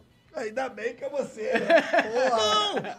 Não, ele é um presidente do Flamengo que eu respeito, só não acho que isso tudo comigo diz, porque se não tivesse essa equipe, essa equipe que esteve lá, inclusive o próprio BAP, Landim, não sei o que, não sei o que, não seria o que foi. Eu, eu, eu vou até fa- é, falar aqui um pouquinho sobre isso, porque o Bandeira é muito meu amigo pessoal. E o que você tá falando aí, ele fala pra todo mundo. Às vezes chega a gente, pô, tu foi? Ele sempre fala, olha só, eu não fiz no Flamengo, nada foi sozinho. Tinha uma equipe lá maravilhosa. Sim. Inclusive, vascaínos, Sim, tricolores, que chegaram lá e trabalharam. E graças a Deus, com, com, com toda aquela equipe, o Flamengo Sim, é conseguiu. isso. Isso aí ele Ah. fala de. Isso aí é todo dia. Todas as vezes que eu tive com ele, com o Bandeira, de vez em quando vai lá em casa, né? Passa um domingo lá em casa no churrasco. Agora eu vou te chamar também, que a gente faz um samba lá de vez em quando. O bicho Eu pega esses não. Eles não gostam, não. Eles não vão, não, Eu ele. não tenho roupa pra na tua casa. Ih, tá Tem que me doido. chamar, Não, me chama me que eu vou né? um samba. É chinelo e Me que eu vou comprar na Maria Chama que eu Mansa O fazer um crediário. O último ó. foi o bicho. O último Quando foi que vai ser o próximo? Eu vou lá no Saara comprar uma roupa então pra ir lá. Ô, vou Foi tirar muito legal, cara. Foi muito legal. E ele sempre fala sobre isso, que apesar do. Agora que eu tô conseguindo é, estar mais perto né, de rubro-negros como você, tu, o próprio Bandeira, o, o próprio Lula, né, que eu Sim. conheci há pouco tempo, mas já. Então você começa a ver uma coisa daqui, uma coisa dali. E eu tive presente muito, muitas vezes de alguém, porra, Bandeira, você. Bandeira, ele fala sempre, fala, eu não. Toda aquela equipe que chegou no Flamengo em 2012. depois Mas 2013 também eu e tenho uma crítica a ele, por exemplo, na hora do dos meninos do, lá do. CT. Aham. tudo que veio foi da administração dele. Eram 20 dias de administração do Landim. Sim. Ele teria que ter aparecido também, não teria? Eu acho, não, olha, espera aí. Isso está acontecendo é ainda da minha administração. Eu acho que também, assim como o Landim, que tinha que também aparecer, não aparecer, deixando a coisa crescer demais. Tinha que chegar ali, não, olha, o Flamengo vai assumir isso, espera aí, vem cá, a gente sente muita dor. E eu acho que o Bandeira também não apareceu, tinha que ter aparecido, e o próprio Landim Sim. também teria, porque você tem que chamar a responsa- a responsabilidade para você, cara. É isso, é o normal. Você está à frente, tem que fazer, cara. Ele falou uma vez comigo sobre isso. Ele disse assim: de repente eu sou um dos poucos, né, que sei o que eu vou falar agora. Que ele falou pra mim. Ele falou: Peti, eu é, o, o, o, o primeir, a primeira posição do Ministério Público eu ia aceitar. Eu, por que, Bandeira? Pra não deixar o nome do Flamengo tanto tempo sendo falado nisso. Primeiro, decretou, ou já ia resolver. Cara, tem, coisa, tem coisas na, na, na vida, não tem aquele negócio de. de ah, que- coisas na vida que não tem preço. E, primeiro, uma vida de ninguém tem preço. E outra, que aqueles garotos, Cara, lógico, foi, foi, foi da fatalidade, pior né? forma possível, eles estão na nossa história.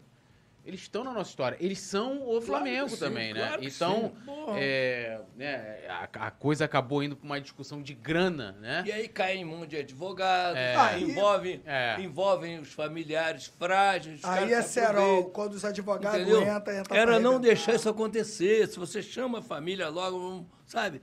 E, e, e falou, não, vamos valorizar. Porque Sim. ninguém vai valorizar. Se você der um bilhão, É você pouco. quer que seu teu filho morrer? Ganhar um bilhão? Não, não quero ganhar um bilhão, quero meu filho vivo. Mas já que aconteceu, vamos tentar amenizar. Eu acho que o Flamengo tinha que chegar para amenizar. E o Flamengo, sabe, naquele momento, eu estou dizendo as pessoas responsáveis não foram a- logo. Que eu, isso eu não concordo, mas para lá. Bom, eu, pô, uma honra, né? Tá pela segunda, segundo dia seguido, fala aí. Ah, não vai perguntar sobre a co... sobre vocês, não? O Sobre que, a que gente. você acha do nosso Ah, então vamos lá. Coluna não quer nota, não. é? Ah, Pô, cuidado, Vai, hein? vai, vai, vai lá que eu nota você vai dar. Mas vamos lá. Nota, coluna do Fly de 0 a 10. Olha, de coração, 10. Primeiro que eu gosto mesmo. E segundo que essa equipe de vocês, essas oito pessoas aí, com esse café maravilhoso. E se trouxer o Bebeto? 10, nota 10. Oi? E se trouxer o B? Não, eu tô fora. Não. Sério, meu, não traz ele aqui não. cara. Não, ouve ele, mas em outro lugar. em outro lugar, vai na Leva- casa dele. Não, o lugar de alemão é no Morro do Alemão. Ó, não tem nada contra vocês, não, é? Morro do Alemão tem Flamengo pra cacete, todo mundo, é gente boa, mas só pra brincar. Lugar de alemão é, é outro lugar, não aqui. São alemão, bicho. São traidor. Eu não suporto traidor. E fala mansinho, né? Aquele. Não sei, porque encerrando a porra do troço, você vai falar nisso. Eu ia aqui falar de você, falar que, Oh. porra, ó, uma honra gigantesca. Eu, eu tenho o Cláudio, assim como o Moraes, é, como ídolos, né, também meus.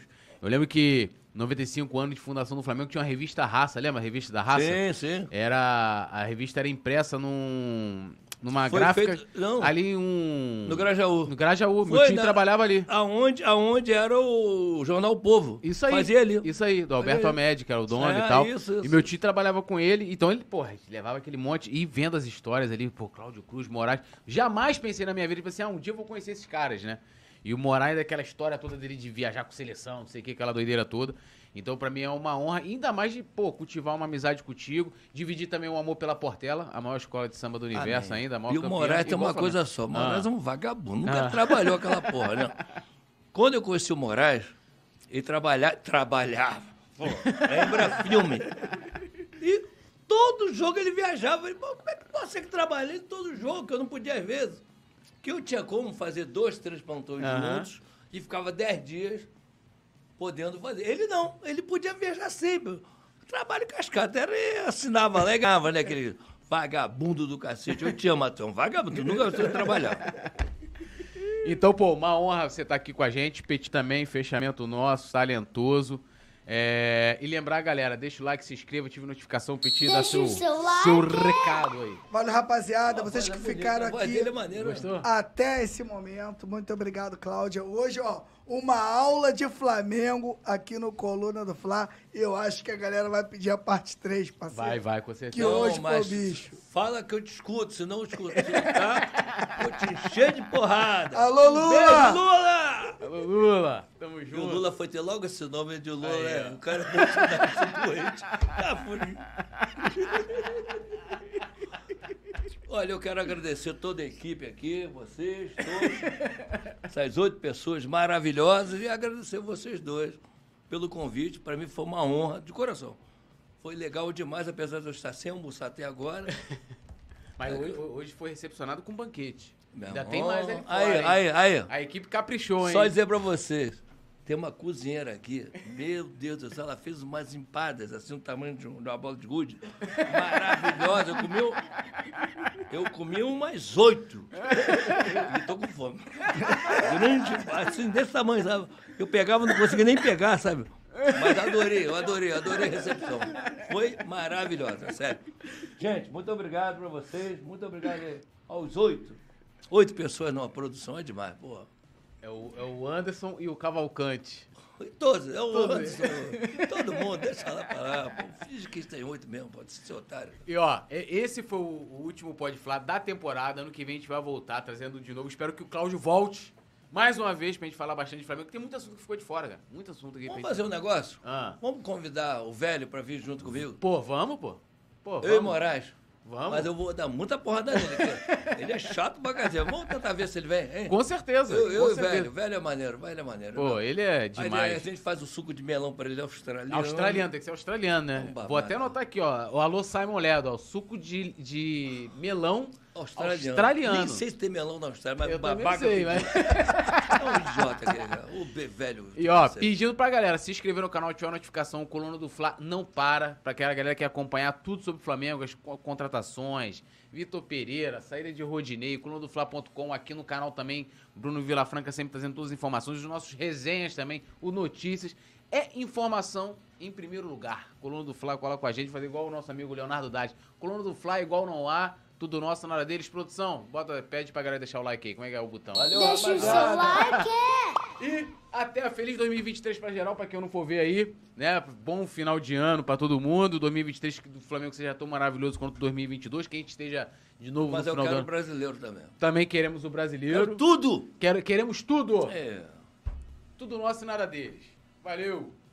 Alô, nação do Mengão! Esse é o Coluna do Fla. Seja bem-vindo. Se inscreva no canal, não esqueça de deixar o seu like. Pega o link, compartilha pra geral. Comente, comente bastante, queremos te ouvir. Aqui você tem a melhor transmissão dos jogos do Flamengo na internet. O Coluna é brabo e tem o Pode Fla, o podcast da nação.